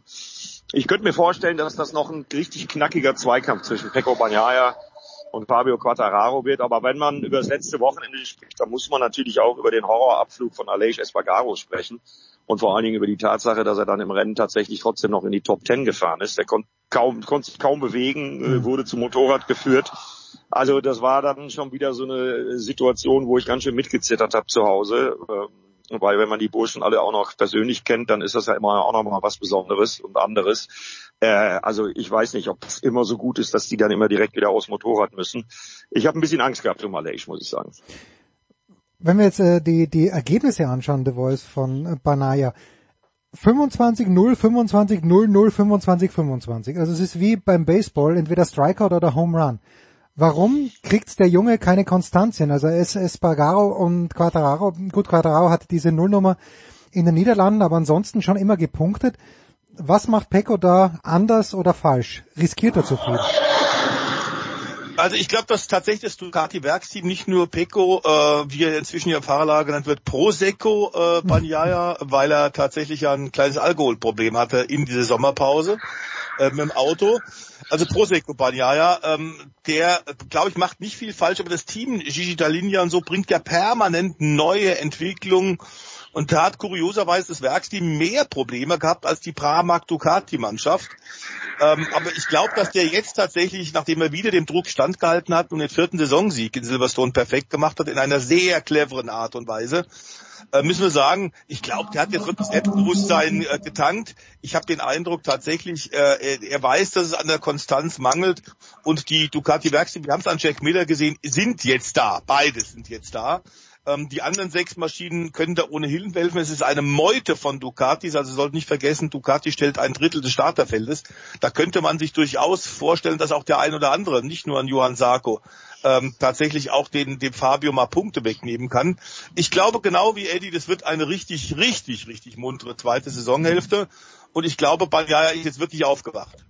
Ja, und dann muss man bei Banyaya, wenn ich das noch anfügen darf, äh, ja auch dazu sagen, dass das Silverstone-Wochenende für ihn kein einfaches war. Also in den Trainingssitzungen, Reifen, das Setup aussortieren, da haben sie ganz schön gestruggelt. Da sind sie nicht auf die Zeiten gekommen von Anfang an, wie sie sich so vorgestellt haben. Also das war kein Selbstgänger. Und wie er das dann letztendlich am Ende, okay, er hat natürlich auch vom Sturz von Johann Zarko profitiert, der sich in Führung liegend auf die Nase gelegt hat, ja. Äh, aber wie Pecco Banyaya das Ding am Ende gewonnen hat, wie er das nach Hause gefahren hat. Also wenn der jetzt da auch noch so ein ganz klein bisschen Konstanz reinkriegt, dann wird's wirklich gefährlich für Fabio Quattararo. Da bin ich mir ziemlich sicher. Eddie, du wirst nicht der Einzige sein, der in Spielberg vorbeischaut, also auf dem Red Bull Ring, sondern auch Marc Marquez. Was weißt du, Eddie, über die Fortschritte des dominierenden Fahrers der letzten, ja, die letzten drei Jahre müssen wir ausnehmen, aber der Jahre davor? Also der erhöht jetzt die Trainingsintensität, das ist bekannt. Er übt ja auch immer Statements von sich und äh, hat sich zum Beispiel auch zu Wort gemeldet neulich, als Andrea Dovizioso seinen Rücktritt erklärt hat. Der hört nämlich in Misano äh, dann schon auf und dafür wird dann Kel Crutchlow die Saison zu Ende fahren. Äh, ich glaube, der ist auf dem Wege der Besserung und äh, er hat vor allen Dingen jetzt die nötige Ruhe, die er bei den anderen Operationen nicht hatte, wo er dann immer meiner Meinung nach zu früh aufs Motorrad gestiegen ist, weil er noch nicht bei 100 Prozent war. Äh, und äh, der wird warten, äh, aber ich bin mir ziemlich sicher, dass wir ihn in diesem Jahr noch rennfahrenderweise sehen werden. Kurzer Sprung, nicht kurzer Sprung, sondern ganz, ganz weiter Sprung, nämlich in die NASCAR. The Voice, Mike Rockefeller natürlich, äh, wird dort sein Debüt geben. Mit welchen Aussichten, zu welchem Zweck, in welchem Team? Ähm, es ist ein Team, das äh, ganz offen mit Henrik Motorsport zusammenarbeitet, mhm. eine der absoluten okay. Spitzentruppen da drüben, also die ja da mit, mit Jimmy Johnson, mit Jeff Gordon so unglaublich Titel um Titel aneinandergereiht haben und jetzt ja auch mit Chase Elliott wieder einen neuen jungen Superstar in der Mannschaft haben.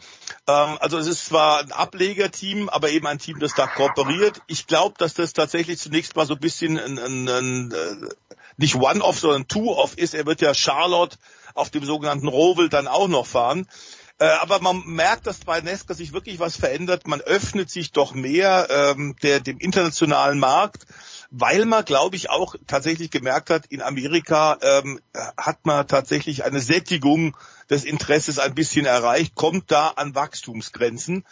Und deswegen ähm, ist auch nicht nur am Ende Mike Rockenfeller ähm, als einer der äh, Deutschen, der da wieder mal äh, reinschnuppern darf. Der letzte war Klaus Graf vor 15, 16, 17 Jahren, der es probiert hat, ein, ein Deutscher, der im Sportwagenbereich sehr viel Erfahrung hatte, der für Panos damals viele Sportwagenrennen äh, gefahren ist und deswegen in den USA auch zu Hause war. Ähm, aber klar ist, äh, dass, dass da jetzt eine Öffnung da ist, denn wir sehen auch, dass äh, zum Beispiel Daddy Kwiat äh, aussortiert mhm. ja äh, aus der Formel 1, wird in Watkins Glen fahren und in Watkins Glen äh, auch ein Kimi Räikkönen. Er ist eine von den Road Course Rennen, von den Straßenkurs Rennen ja, ja. und da war es immer so, dass NASCAR tatsächlich einige Teams äh, wenn sie Fahrer hatten, die vor allem nur auf den Ovalen gut sind, dann gerne von außen ähm, Road Course Spezialisten, Rundstrecken, also Spezialisten für Rundstrecken tatsächlich äh, geholt haben, äh, immer für nur für diese ausgewählten Rennen. Ähm, und dass jetzt ein Deutscher reinkommt, ist toll, ist für uns toll, ist für Mike Rockenfeller toll, der schon DTM-Champion war, der in Amerika aber auch schon viele im Sportwagen viele Siege gefeiert hat. Zwölf Stunden von Sebring gewonnen hat, 24 Stunden von Daytona. Und über diese Verbindung Daytona, ähm, das äh, Action Express Team, für das er drüben fährt, die langen Rennen als dritter Fahrer. In dem Team ist auch Jimmy Johnson, da hat man sich kennengelernt. Chad Klaus arbeitet für die Truppe. Ähm, der Mann, der äh, mit äh, äh, der fünf Titel in Folge als Crew Chief in der NASCAR-Rennserie im Cup geholt hat. Also da gab es die Verbindung und die Familie France hat da wohl auch geholfen. Das ist die Familie, der tatsächlich NASCAR gehört und die inzwischen ja auch für die IMSA US Sportwagenmeisterschaft zuständig sind. Es ist eine tolle Chance für Rocky, der sich, glaube ich, unglaublich darauf freut, aber die Sache mit Respekt angeht, denn wir wissen, die Amerikaner, die Spezialisten für diese NASCAR-Autos, die so mit DTM-Autos überhaupt nichts zu tun haben, mhm. schon gar nicht mit den Prototypen, aber auch nicht mit den aktuell in der DTM verwendeten GT3-Autos, die sind sehr eigen und die US-Fahrer, die Stammfahrer leben und wohnen quasi in den Autos bei 36 Rennen im Jahr. Also es wird für, für Rocky schwierig, aber ich glaube, es ist einfach mal toll, dass er überhaupt mal reinstumpern kann und mal Erfahrungen sammeln kann. Ja, wenn ich das kurz ergänzen kann, er ist ja mein Run Racing Experte ähm, und äh, wir haben da viel drüber gesprochen. Der Mike ist sehr, sehr gut vernetzt in den USA und wir wollen ja seinen Le Mans Gesamtsieg auch nicht vergessen. Sowas hat in den USA natürlich immer noch eine riesen, riesen Tragweite. Und eins weiß ich auch, Mike Rockenfeller ist immer noch heiß. Der äh, wird das mit Akribie angehen und ich bin wirklich mal ganz gespannt. Äh, und ist er nicht lange hin, dann treffe ich ihn ja schon wieder am Nürburgring beim BTM-Rennen. Da wird er sicherlich dann spannende Geschichten zu erzählen haben. Also ich freue mich für Mike ungeheuer und ich finde auch, dass er die Chance absolut verdient hat. Ja, Watkins Glen kennt der Österreicher, nur korrigiert mich bitte, aber war das, Watkins Glen war doch jener Kurs, wo Niki Lauda 1979 gesagt hat, ich habe keine Lust mehr im Kreis zu fahren. Das war doch im Absolut korrekt. Ja, okay. Absolut korrekt. Und da, wo auch Helmut Koenig tödlich verunglückt ist, 1973, einer der aufstrebenden jungen Österreicher damals. Im Übrigen dann auch der Rückzug von Jackie Stewart, der damit äh, als dreifacher Weltmeister dann aufgehört hat, weil François Sever tödlich verunglückt ist. Äh, also alles Watkins Glen, immer schon eine Rennstrecke mit großer Historie in Amerika. Ja, wenig Historie im Motorsport hat Soul, aber Eddie, da findet am kommenden Wochenende das Saisonfinale der Formel E statt. Ähm, ja, worauf darf man sich freuen, außer möglicherweise auf schlechtes Wetter? Ja, das mit dem Wetter ist so eine Sache. Wir haben ja schon ein paar Kollegen vor Ort, die Kollegen Killing, äh, Kai Salzmann, unser Produktionschef, Lisa Hofmann, äh, die sind schon vor Ort. Also mit Felix von der Laden auch an der Seite. Es regnet, äh, aber es ist Nieselregen im Moment, haben sie gesagt. Und äh, da da auch so ein bisschen die Regierung hintersteht, äh, es wird nämlich zusammen mit einem riesen Musikfestival im äh, Olympiastadion von 1988 unter anderem gefahren. Also da führt die Strecke durch, so ähnlich wie beim äh, Baseballstadion in Mexiko City. Mhm. Äh, es ist eine brandneue Strecke. Keiner weiß, was äh, so richtig auf die Fahrer zukommt. Die kennst du nur vom Simulator. Äh, es soll äh, sehr technisch sein im ersten Teil, sehr schnell im zweiten Teil. Ich bin mal wirklich gespannt, aber da steht, wie gesagt, die Regierung hinter und von daher werden die alles versuchen, um das Rennen durchzuführen. Äh, bisher, was ich so von vor Ort gehört habe von meinen Kollegen, die zwar noch ein bisschen Jetlag haben, aber die sich schon ein bisschen umgeguckt haben, sieht's gut aus. Äh, Wetterbericht ist wohl auch besser. Ja, und dann werden wir natürlich das Finale haben. Stoffel van Dorn, 36 Punkte Vorsprung, aber in der Wundertüte des Motorsports Formel E weiß man nie so genau. Es gibt noch 58 Punkte zu holen. Äh, also müssen wir mal gucken. Schauen wir mal. Wir werden uns anschauen, die äh, Übertragungszeiten sind wahrscheinlich ein bisschen anders diesmal. Ja, also ich werde, wer mich hören will und äh, bei den Qualifyings schon äh, dazukommen möchte, das könnte ja vielleicht von vorentscheidender Bedeutung sein mit dem neuen Qualifying-Format. Da sieht Stoffel van Dorn bisher in der diesjährigen Saison ziemlich gut aus, äh, weil er es fast immer in die Duellphase geschafft hat. Der muss sich den Wecker dann schon auf 4.30 Uhr morgens stellen Ja, und unsere äh, Übertragungen mit dem Rennen, mit den beiden Rennen Samstag und Sonntag, die fangen zu relativ zivilen Zeiten an, nämlich um 8.30 Uhr morgens geht's los auf Pro 7. Also da kann man schon mal äh, sich einen Wecker stellen. Machen wir Fall. Ist auch nicht schlecht, eine WM-Entscheidung, WM-Entscheidung zum Frühstück. Ja, kennen wir auch aus Fuji, 1976, weiß ich noch. Bin ich am Vormittag zu Hause gesessen und dann habe ich nur im Radio gehört, übrigens Niki Lauda ist ausgestiegen, weil er gesagt hat, das macht keinen Sinn. James Hunt wird Weltmeister. Eddie, wir verabschieden uns äh, von dir. Gib, gib Acht auf dich und äh, wir freuen uns aufs kommende Wochenende mit The Voice. Gibt's noch ein, zwei Themen, die wir durcharbeiten werden nach einer kurzen Pause?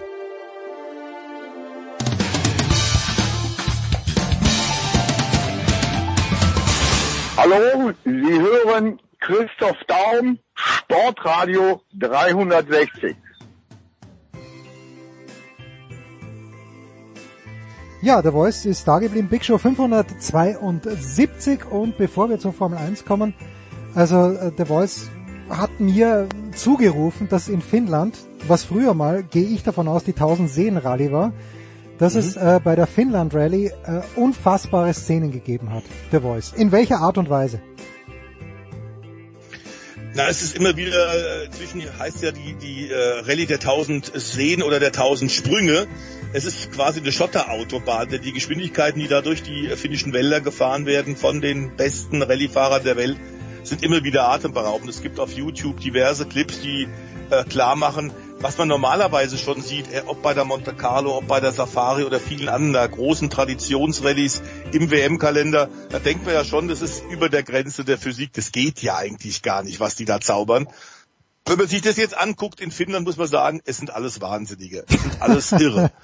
ähm, also diese Durchschnittsgeschwindigkeiten, die da gefahren werden, das sind tatsächlich Waldwege, die vielleicht, wenn es gut geht, ähm, tatsächlich ein Auto durchlassen oder eineinhalb Auto breit haben, aber die Durchschnittsgeschwindigkeiten jetzt beim Sieg von äh, Ott Tenak waren 125,3 Kilometer pro Stunde Durchschnitt. Und wir haben sehr viele erste Gangkurven. Das heißt, die fahren sehr oft im ausgedrehten letzten Gang und sind dann übersetzt auf knapp 200. Links und rechts sehr solide Bäume und zwar nicht ein, zwei, sondern sehr viele Bäume.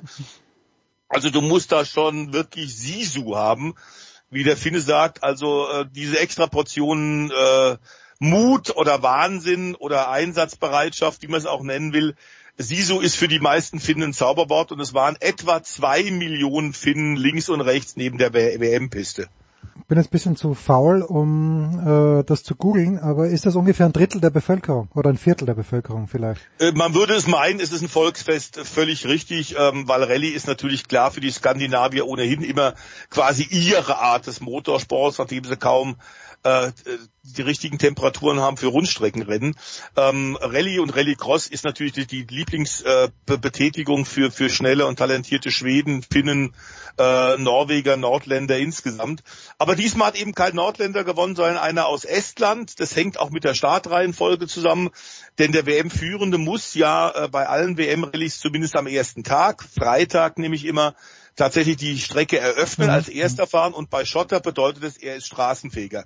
Er wird die obere Schicht der kleinen Steinchen runterfahren müssen. Dadurch rutscht sein Auto natürlich noch sehr viel mehr, macht dann die Strecke sauber, bis der feste Untergrund durchkommt und die nach ihm startenden Fahrer haben einfach riesen Vorteile. Und genauso war es. Also Har äh, Harry Rovanperä war richtig glücklich, dass sein Sohn Kalle das wieder gut gemacht hat. Allerdings der erwünschte Heimsieg gab es nicht für den WM-Spitzenreiter und im Übrigen auch für Toyota, denn Toyota, die Rallye-Mannschaft, sitzt äh, tatsächlich in, in Finnland und äh, entwickelt dort die Autos. Ähm, klar ist aber, dass er mit Platz zwei wieder das Bestmögliche gemacht hat, hat unglaublich wieder aufgeholt am Samstag, Sonntag, bis auf 6,8 Sekunden dahinter. Und nach den vielen Siegen, die er in diesem Jahr schon geholt hat, der junge Roman Perre mit 21 Jahren, der neue kommende Rallye-Superstar, das ist ganz offensichtlich. Gehen wir davon aus, dass Ogier bis im Alter von 41 noch gefahren ist. Dann kannst du davon ausgehen, dass äh, Perre, so wie er momentan in Form ist in, in diesem jungen Alter, in den nächsten Jahren bei vielen Fahrern, vielen Konkurrenten Sorgenfalten auf die Stirn rufen wird. Der ist auf dem Weg zum Titel kaum aufzuhalten, auch nicht durch diese Startreihenfolge. Jetzt ist er wieder Zweiter geworden und äh, Tenak äh, weit zurück in der Punktewertung. Also es ist eigentlich eine gemähte Wiese für den jungen Robin Perret. Ja, wer sich erinnern kann, als Tenak, wir haben über ihn gesprochen, weil er mit seiner Landsfrau Annette Conterweit vor kurzem Ja. in einem Rallye-Auto gesessen ist. So, jetzt, jetzt schwingen, schwingen wir zur Formel 1. Bekanntermaßen Sommerpause, aber ein junger Mann, den du besser kennst, bitte nicht zu verwechseln mit Oscar Pistarius, dem südafrikanischen Prothesenläufer, der arge Troubles hat, äh, hatte mit, ich weiß gar nicht, ob er verurteilt wurde oder nicht. Weil er Ja, ist verurteilt worden. Er ist noch, er ist noch im Gefängnis. Ähm, aber er hat, macht gerade Versuche, tatsächlich wieder rauszukommen. Und eine der Auflagen für einem, ein mögliches Revisionsverfahren war, dass er sich tatsächlich mit den Angehörigen der von ihm erschossenen Ex-Freundin trifft. Und das hat vor kurzem wohl stattgefunden. Was du alles weißt, das ist verrückt. Aber es geht um Oscar Piastri, also gar nicht so weit weg von Oscar Pistorius. Ein junger Australier, der, also du hast was von heißem Scheiß geschrieben, äh, der, der so viel können muss, dass ihm der Alpine nicht gut genug ist. Was ist da los, der Voice?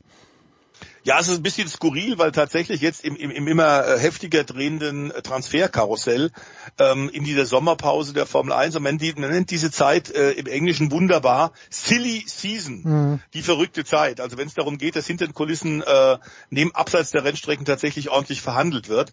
Ähm, da mischt auch, glaube ich, ein alter Bekannter wieder mit mich Flavio Bri- Briatore, äh, der mit Mark Webber ja sehr eng verbandelt ist. Und Mark Webber wiederum ist der Manager tatsächlich vom jungen Australier Oscar Piastri.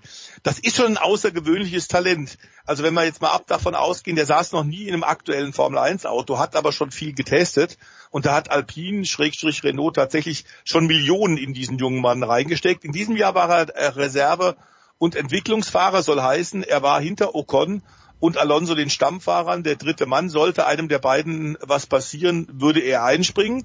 Er ist vorbereitet worden, äh, quasi für die Formel 1 durch unglaublich viele Tests mit einem Vorjahres Formel 1 Autos.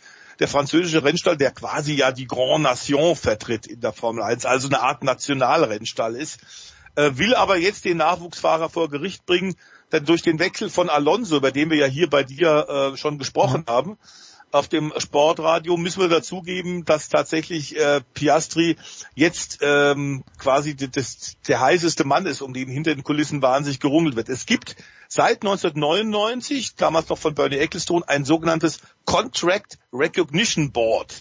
Das ist also ein, äh, ein, ein, ein Gremium, in dem Rechtsanwälte, Juristen sitzen, das im Fall der Fälle, so es unterschiedliche Interpretationen von Verträgen gibt, darüber guckt und dann endgültig entscheidet. Und das ist längst angerufen worden. Es geht aber sogar weiter, weil ganz aktuell Alpine sogar den High Court in äh, England angerufen hat, um sich mit diesem Fall zu beschäftigen. Ähm, so wissen wir, das ist Profisport. Äh, Wir wissen, es geht um sehr viel Geld in der Formel 1. Es sind große Hersteller mit dabei. ähm, Aber äh, ganz offenbar ist, ist äh, Alpine Renault ein bisschen sauer auch, ähm, dass da Dankbarkeit und Loyalität aus Sicht eines noch nie Formel 1 gefahrenen Piastri, für den sie seit Jahren sehr viel tun, dass das nicht geklappt hat. Er ist insofern ein außergewöhnliches Talent, weil es nur zwei andere Fahrer gibt, die das in den Nachwuchsklassen erreicht haben wie Oscar der Glückliche, äh, nämlich die Formel 3 Europameisterschaft und auch die Formel 2 gleich im ersten Jahr zu gewinnen. Die anderen beiden, die es geschafft haben, sind Charles Leclerc Mhm. und äh, Herr Russell, George Russell. Und damit ist, glaube ich, schon alles gesagt, auf welchem Niveau die Formel 1 offenbar eben auch diesen jungen Oscar Piastri einschätzt. Ähm, Renault hatte eigentlich vor, oder Alpine Renault hatte eigentlich vor, ihn ein oder zwei Jahre bei Williams üben zu lassen, so ähnlich wie das Mercedes mit George Russell gemacht hat. Bei dem waren es am Ende drei Jahre, vielleicht ein Jahr zu viel, bevor man ihn dann ähm, tatsächlich Bottas hat ersetzen lassen. Ähm, Alpine hatte das vor und das will Herr Weber nicht und das will auch der Piastri nicht. Also diese Kombination hat gesagt, nee, also in ein langsames fahrendes Hinterherfahrteam wollen wir nicht. Wir glauben, wir sind gut genug, um gleich ganz vorne mitglühen zu können in einem aktuellen Auto. Und äh, jetzt haben sie wohl einen Vorvertrag bei McLaren unterschrieben. Kurioserweise das Team, das ja gerade auch ein Vertragsproblem hat mit Alex Palou in der amerikanischen IndyCar-Rennserie. Äh, Der ist eigentlich noch bei Chip Ganassi verpflichtet für nächstes Jahr. Ähm, da gibt's einen Vertrag und der hat aber auch Alex Palou als Champion 2021 hat ganz offensichtlich auch bei McLaren USA, beim Indycar-Team von McLaren unterschrieben. Also die haben jetzt momentan, ich glaube, die Anwälte von McLaren haben gerade ordentlich was zu tun. Da ist was los. Ja, und ich habe irgendwie natürlich die, die Frage, die sich wahrscheinlich, ich nicht, weil ich bin ja Österreicher, die meisten deutschen Rennsportfans stellen. Was heißt das für Mick Schumacher? Weil ich habe irgendwo eine Auflistung gelesen und ich meine, da der derjenige, der sie geschrieben hat, da war Schumacher, glaube ich, bei McLaren. Und ich frage mich halt, wenn man sieht, der Haas ist ja in diesem Jahr ein anständiges Auto, nicht großartig. Ja. Aber wäre jetzt ein Wechsel zu McLaren wirklich eine massive Verbesserung? Zum Beispiel, oder zu Aston Martin wird er nicht gehen. Und ansonsten sind ja nicht viele Kandidaten. Ich dachte mir, dass Schumacher vielleicht gut in den Alpinen passen würde, weil das schätze ich als besseres Auto ein. Aber dort, wenn die natürlich äh, irgendwie den französischen Nationalstolz mitbringen, wo siehst du denn Schumacher am besten aufgehoben? Ich glaube tatsächlich auch äh, nach wie vor äh, im nächsten Jahr, nachdem wie die Sesselverteilung momentan sich darstellt, glaube ich tatsächlich auch im, im nach wie vor im Haas-Team mit Unterstützung von Ferrari. Aber klar ist, die Optionen gehen so langsam aus. Sollte mhm. äh, am Ende, und das werden beide gemeinsam entscheiden, also Günther Steiner als Teammanager von, von Haas ähm, plus äh, die Ferrari Academy Verantwortlichen für den Nachwuchskader äh, der Roten aus Maranello, sollten die am Ende äh, nach einer einem schwierigen Saisonbeginn für Mick Schumacher in diesem Jahr. Aber in den letzten Wochen ist er dann doch deutlich stärker geworden. Nicht nur in Kanada und Silverstone gute Rennen gefahren ähm, und ist jetzt sehr viel näher dran an seinem äh, Teamkollegen, an Kevin Magnussen. Sollten die sagen, nee, wir machen nicht weiter, dann wird es in der Tat ein bisschen eng. Ich glaube aber, dass das aktuell kein Thema ist, zumindest nicht so ein Thema, wie es in den Medien gerade hochgejazzt wird. Ähm, tatsächlich hat Sebastian Vettel wohl Mick Schumacher vorgeschlagen als seinen möglichen Nachfolger von Aston Martin, aber die brauchen einen Star, die brauchen einen mhm. großen Namen. Und zwar relativ egal, wie, wie schnell der tatsächlich ist. Denn mit einem äh, farblosen Lance Stroll der den in der Öffentlichkeit nicht mal mein Nachbar erkennen würde, wenn der über die Straße läuft, äh, ist dem Aston Martin Team nicht geholfen. Sie stehen in der Öffentlichkeit, sie haben einen großen Namen, natürlich auch mit der Kooperation, der Marketingkooperation mit James Bond über die Jahre. Und die brauchen natürlich einen weltweiten Star. Am besten natürlich auch einen, der noch schnell genug ist. Das ist momentan Alonso. Für Alonso allerdings ist dieses Wechselspiel, äh, glaube ich, zumindest sportlich ein klarer Schritt zurück. Ja. Er verlässt das Team, das momentan um Platz vier kämpft äh, in der Weltmeisterschaft in der Konstrukteurs-WM und geht zu dem Team, das momentan Vorletzter in der WM ist.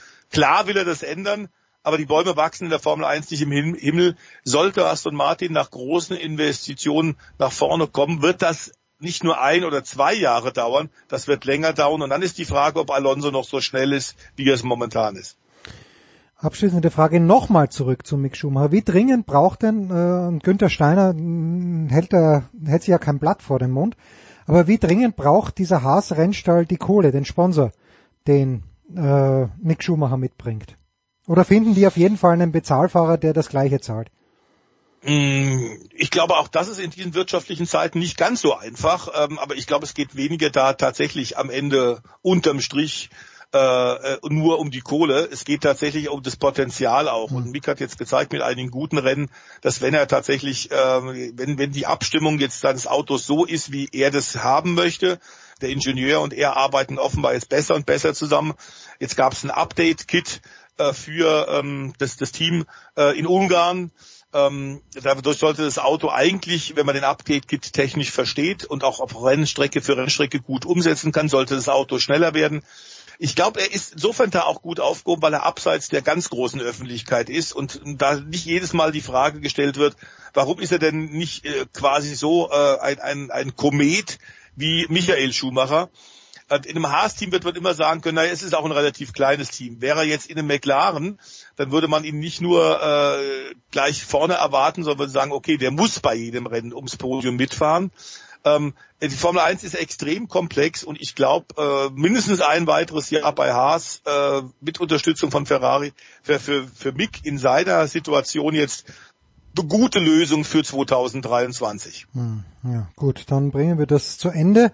Freuen uns auf das Rennen in Spa und ich nur ganz lustig, ich habe jetzt auf dieser ewig langen Fahrt nach und aus Spanien wieder zurück mal wieder länger und viele amerikanische Podcasts gehört und dann bei meinem Lieblingspodcast, äh, der Dan Leibertard Show with Stu Gatz, gibt's so eine Postgame-Show, die eine junge, eine junge Frau macht, Jessica Smetana heißt die, und die interessiert sich für die Formel 1, weil sie in den USA ja noch nicht commonplace ist und dann höre ich das mhm. an und auf einmal sagt sie, äh, und jetzt in der Leitung The Man, The Legend, Valtteri Bottas und hat dann wirklich ein fünf, sechsminütiges Interview geführt mit Bottas, was sehr unterhaltsam war Und Bottas ist im Moment gerade wohl in Colorado zum Mountainbiken. Und es gibt, kennst du dieses Foto? Es muss ein Foto geben von Bottas, wo er in irgendwo reinhupft, in irgendeinen Teich oder in irgendeinen Fluss mit nacktem Arsch. Und das muss mittlerweile Kultstatus haben. Hast du davon etwas gehört? Ja, ich weiß nur, dass es rumgeht. Ich habe äh, es äh, tatsächlich ganz kurz mir angeguckt, äh, also Arschbombe. Ja. Wobei man sagen muss, es gibt ja tatsächlich in Finnland die Arschbomben-WM. ähm, es ist ja ein Land, das eigentlich äh, immer so ein bisschen schwankt. Es kann zwischen, alles. Dieses Land kann alles. Kann, kann alles, in der Tat. Sie schwanken ja zwischen tiefer Depression, aber eben auch äh, tatsächlich lateinamerikanischen Tango kennt, äh, tänzen. Wer die finnische Musik kennt, weiß, Tango ist ein ganz, ganz großes Thema.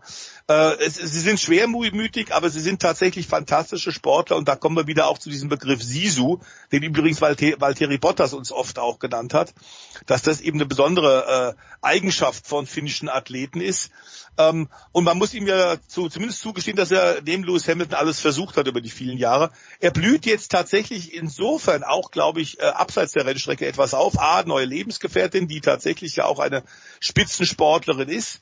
Ähm, B, äh, tatsächlich hat er nicht mehr den Druck, dauernd verglichen Mhm. zu werden mit Lewis Hamilton, da zu wissen, er ist nur Wasserträger und die Nummer zwei. Bei Alfa Romeo, Schrägstrich sauber, ist er jetzt klar die Nummer eins. Die lesen ihm jeden äh, Wunsch von den Augen ab. Das Auto ist wirklich gar nicht schlecht, auch wenn es in den letzten Rennen keine Punkte gab. Da ist man immer wieder mal über die eigenen Füße gestolpert. Aber ich habe da tatsächlich den, Auf äh, den Eindruck, er sieht das nicht als großer sportlicher Rückschritt, sondern er genießt jetzt das Formel 1 Fahren noch mehr und ich glaube in der zweiten Saisonhälfte werden wir einige gute Rennen von Bottas sehen, bin ich ziemlich sicher. Ob er dann mit nacktem Arsch im Rennauto sitzt, weiß ich jetzt nicht. Ja, aber das war auch mein Eindruck. Also er, das ist ja schon spannend, dass er in ein Team kommt. Jetzt ist er die Nummer eins, aber er sagt, der Druck ist viel weniger, den er davor Ja, gehabt genau. hatte als Nummer zwei. Der Voice, ich danke dir. Wir hören äh, hö- höchstwahrscheinlich nächste Woche wieder voneinander. Dann können wir, glaube ich, auch schon wieder einen Blick nach Spa werfen. Für diese Woche war es das mit Motorsport. Big Show 572. Kurze Pause.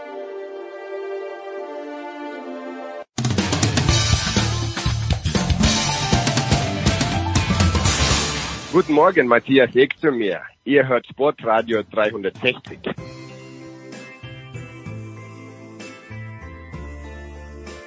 Ja, die Big Show 572 und die European Games in München beschäftigen uns jetzt in diesem Segment und eigentlich wollte ich über Beachvolleyball sprechen, aber das Gute an Björn Jensen vom Hamburger Abendblatt ist, der weiß über alles Bescheid und hat einfach mal Rudern in die Verlosung geworfen. Grüß dich, Björn. Moin Jens, ja, über alles, äh, das hört sich äh, viel, viel zu hochtrabend an, aber äh, Rudern und Beachvolleyball, äh, da kann ich ein bisschen bedienen.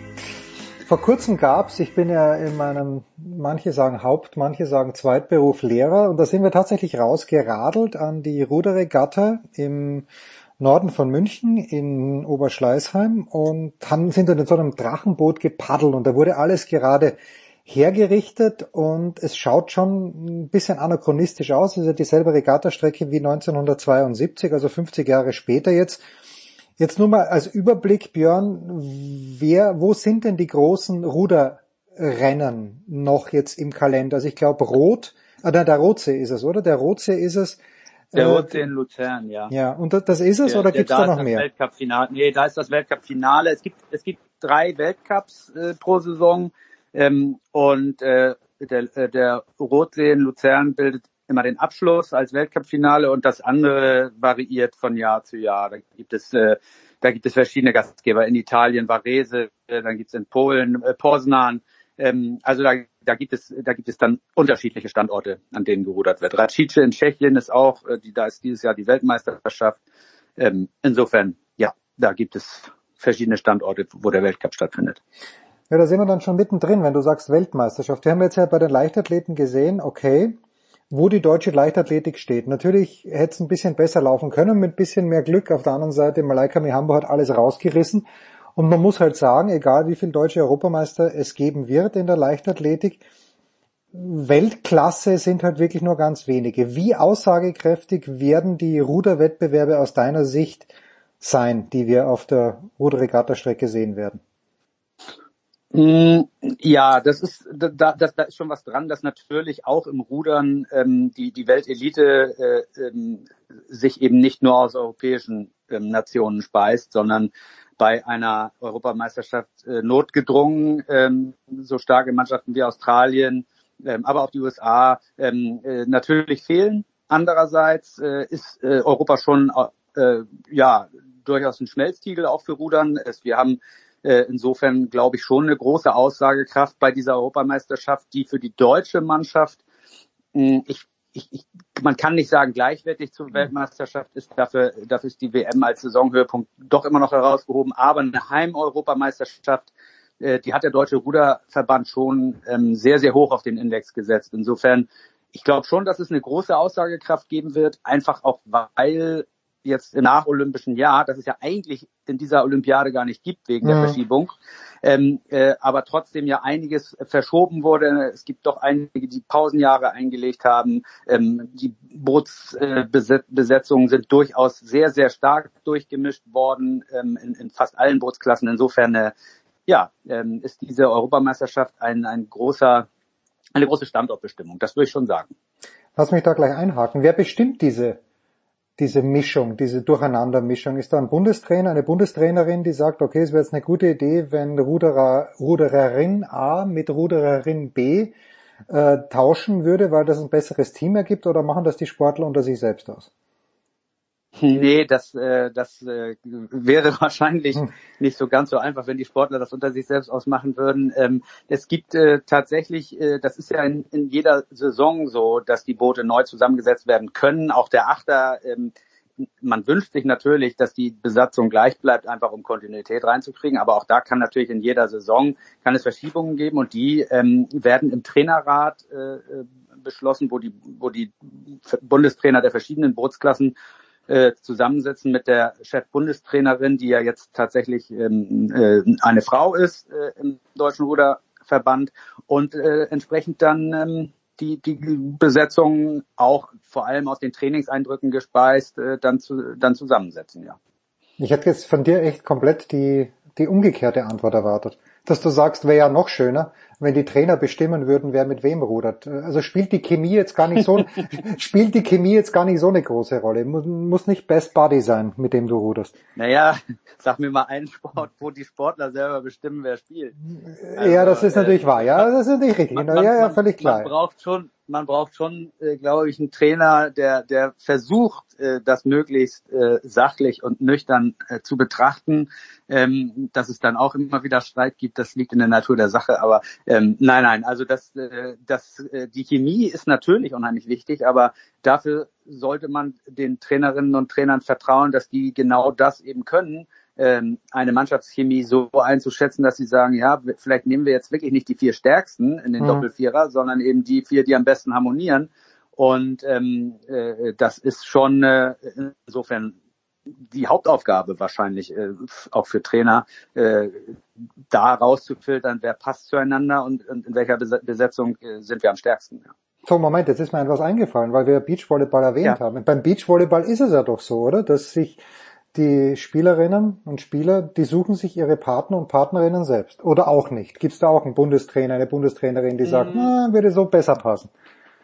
Naja, da gibt es natürlich auch die, die, die Bundestrainer und Sportdirektoren, die, die entscheiden, wer spielt mit wem, um die, um die bestmöglichen äh, Pärchen da rauszufiltern, weil ähm, gerade im Beachvolleyball ähm, wenn man da nur nach Sympathie ginge, hm. dann hätte man, glaube ich, viele äh, Teams äh, wären nie zusammengestellt worden. Es gab ja mal dieses Schweizer Brüderpaar, die sich eigentlich komplett nicht grün waren. Also die haben privat überhaupt nicht miteinander geredet und haben dann, ich vergesse immer den Namen, La Siga, glaube ich, ich bin mir nicht ganz sicher. Ähm, und äh, die, die, die konnten gar nicht miteinander äh, außerhalb des Spielfeldes, sind aber zusammengegangen, weil sie den größtmöglichen Erfolg erwartet haben damit. Also insofern, das auch da ähm, muss es natürlich eine Instanz von außerhalb geben, Tja, die das festlegt. Ja, ist ja wie wenn Robert, ja. Robert und Christoph Harting gemeinsam Diskus werfen hätten müssen. Wäre ja, in, in einem Team. Ja, und sich auch noch lieb hätten haben müssen. Im Mixed, oh, das wäre stark gewesen. Mit, mit, mit Roberts Frau noch. Ja, wäre interessant. wäre ganz ja. wunderbar gewesen. So, jetzt äh, sprichst du also die deutschen äh, Vertreter und Vertreterinnen an. Ist wunderbar, wie ich heute gendere, finde ich. Ähm, Sehr gut. Ja, äh, auf, auf wen sollte man da, also jemand wie ich, ich schaue mir das natürlich dann gerne an, einfach weil ich möchte einfach, egal welcher Sport, also ich möchte wissen, wer gewinnt. Und wenn ich da jetzt einschalte ja. den Fernseher und sehe bei 500 Metern, es sind drei Boote, drei Achter im besten Fall, weil das natürlich die Königsklasse ist, nebeneinander, dann ist es mir nicht wurscht, wer gewinnt, aber ich möchte wissen, ich möchte eben wissen, wer gewinnt. Aber auf welche Athleten aus Deutschland vor allen Dingen würdest du sagen, lohnt es sich, das Augenmerk zu legen? Tja, ja, ähm, tatsächlich hat der Deutsche Ruderverband ja ähm, eine ja, mittel, mittelschwere bis schwere Krise im Moment durchzumachen. Man hat das bei den Olympischen Spielen gesehen, wo es zwei Silbermedaillen gab ähm, für den Achter und den leichten Doppelzweier. Das waren ähm, sehr enttäuschende Olympische Spiele und insofern glaube ich auch, dass bei der Heimeuropameisterschaft wir nicht allzu viele Goldkandidaten im Auge haben können. Ähm, ich würde natürlich den Achter äh, nennen, auch wenn es dort sehr, sehr große Umstellungen gab. Es sind hm. immerhin sechs von neun Positionen äh, im Vergleich zu Tokio neu besetzt ähm, und auch die Ära des, des, des ja, legendären Steuermanns Martin Sauer ist ja vorbeigegangen. Insofern, ähm, der Achter zählt immer mit, aber Gold wird, wird sehr, sehr schwer. Ich glaube, dass natürlich Oliver Zeitler im Einer ähm, der Mann ist, auf den man gucken muss, weil er eine Heim-Heim-EM, wenn man das so, so blöd sagen kann, äh, bestreitet. Der, der, der ist auf der Regattastrecke dort zu Hause und ist eigentlich natürlich auch äh, aufgrund ähm, ja, äh, seiner, seiner Stellung Weltmeister auch im Einer gewesen zuletzt, ähm, schon sicherlich der Gold, der größte Goldkandidat. Und dann gibt es eine einer Ruderin, nämlich Alexandra Föster, die ja. hat sich so ein bisschen rauskristallisiert als tatsächlich Geheimfavoritin, wenn man so will. Die ist zwar erst 20. Die hat am Rotsee ähm, gewonnen, oder? Hat die nicht vor kurzem ja, was Großes genau, gewonnen? Die hat, ja. die hat das äh, beim Weltcup-Finale gewonnen und hat jetzt auch bei der U23 äh, Weltmeisterschaft in Varese gewonnen. Das heißt, äh, die, ähm, ja, die gilt es auf jeden Fall mal im Auge zu behalten. Das, äh, das auf jeden Fall. Ansonsten, ja, leider die alten Flaggschiffe, sowas wie der, der, der Männer-Doppelvierer, äh, die, die, sind im Moment ähm, sehr, sehr am, am, ja, in der Neuausrichtung, muss man sagen. Insofern, das wird, da bin ich selber sehr, sehr gespannt, in welche Richtung das, äh, das auch für die, für diese Boote gehen kann, ja. Jetzt, wenn du den Achter ansprichst und vorhin sagtest, es gibt drei Weltcuprennen plus das Weltcup-Finale, reicht das denn? Oder trainieren die, also ich, ich gehe wieder zum Tennis, du weißt ja auch, äh, Krawitz und Mies, ein unfassbar erfolgreiches deutsches Tennisdoppel, aber die trainieren kaum gemeinsam und das sind nur zwei Leute, die treffen sich bei den Turnieren und spielen halt gemeinsam. Wie oft, hm. äh, wie oft trainiert denn der Deutschland-Achter tatsächlich in dieser Neuner-Besetzung, eben auch mit Steuermann, gemeinsam? Treffen die sich nur zum Rennen oder gibt es einen Stützpunkt des Deutschen Ruderverbandes? Wie schaut das ja. gerade beim Achter aus? Ja, die haben, die trainieren sehr, sehr viel zusammen. Äh, die sind in Dortmund am, äh, mhm. am Stützpunkt der Riemenruderer dort zusammengezogen, sind auch verpflichtet, dort zu leben. Das heißt, äh, dass da, da ist die Zentralisierung, über die am deutschen Sport viel diskutiert wird, schon auf jeden Fall auch ähm, vorgeschrieben. Das heißt, man muss seinen Hauptwohnsitz dort auch haben. Und äh, die trainieren da ganz, ganz viel zusammen, ähm, haben natürlich alle auch ihre Zweierpartner. Das heißt, äh, in den Trainingslagern wird auch viel Zweier gefahren. Ähm, äh, aber, aber der Achter ist sehr, sehr viel zusammen auf dem Wasser. Ähm, insofern, äh, ich wundere mich auch manchmal, dass es, ich finde auch tendenziell, dass es ein bisschen zu wenig Rennen sind. Mhm. Ähm, nun ist es natürlich aber auch nicht ganz so einfach auf dem Niveau, auf den sich der Achter bewegt, jetzt äh, äh, ständig hochklassig irgendwie Konkurrenz äh, ranzuschaffen. Man muss, wenn man jetzt sieht, bei der bei der Europameisterschaft sind leider nur fünf Achter, soweit ich weiß jetzt, das, das oh, war jetzt das Meldergebnis, fünf Achter gemeldet überhaupt.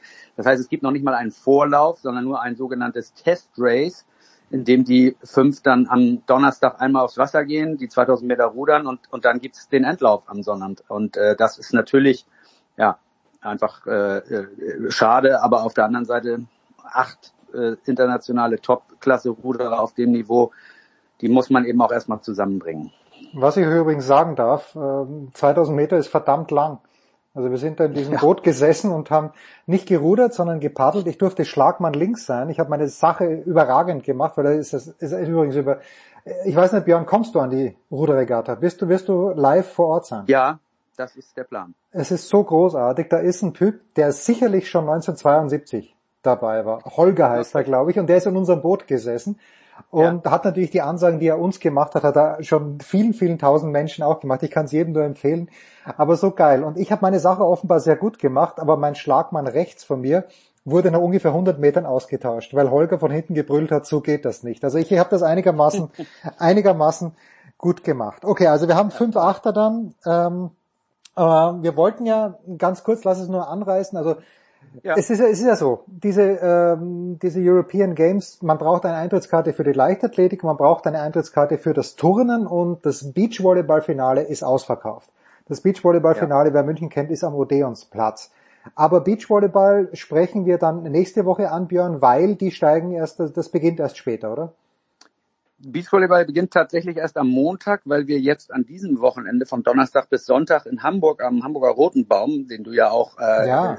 wie deine Westentasche kennst. Ja, ich werde ähm, Moment, ich werde das äh, vom 18. bis 22. September wie meine Westentasche kennenlernen, wo wir uns ah. dann, wo wir uns dann wiedersehen werden. Wir werden uns jetzt in München sehen, aber wir sehen uns dann am Roten Baum wieder. Herrlich zum Davis Cup. Nee, ja. aber wir haben jetzt am Roten Baum tatsächlich das Elite 16 Turnier im Beachvolleyball. Das ist die höchste Weltserie ähm, und eine Station davon ist Hamburg und da sind jetzt die besten äh, weltweit muss man sagen, eben besten Teams äh, am Roten Baum zugange noch bis Sonntag und ab Montag beginnt dann in München äh, die Europameisterschaft. Genau, und deswegen äh, steigt Beachvolleyball entsprechend später ein, was ja aber auch Sinn ergibt, dass man das Programm so ein bisschen streckt über die Veranstaltungstage. Denn wir haben ja immerhin vom 11. bis 21. August in München Programm und Rudern ist so ein bisschen der Schwerpunkt jetzt für das erste Wochenende mhm. und, und Beachvolleyball dann in der zweiten Woche natürlich gemeinsam mit der Leichtathletik, die ja auch Montag, glaube ich, erst startet.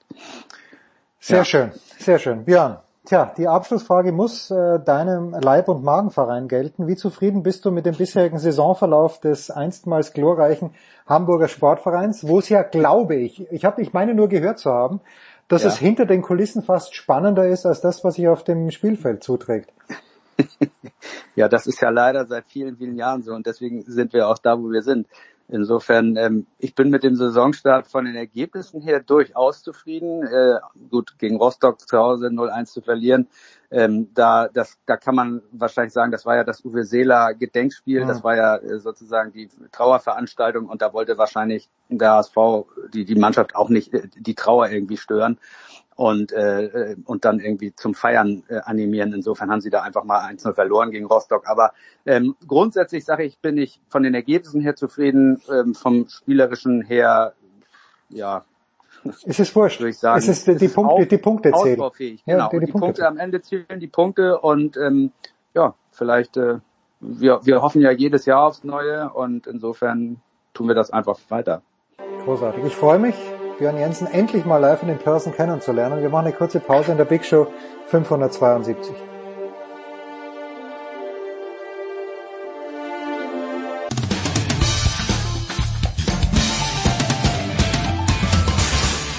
Hi, hier ist David Wolf und ihr hört Sportradio 360.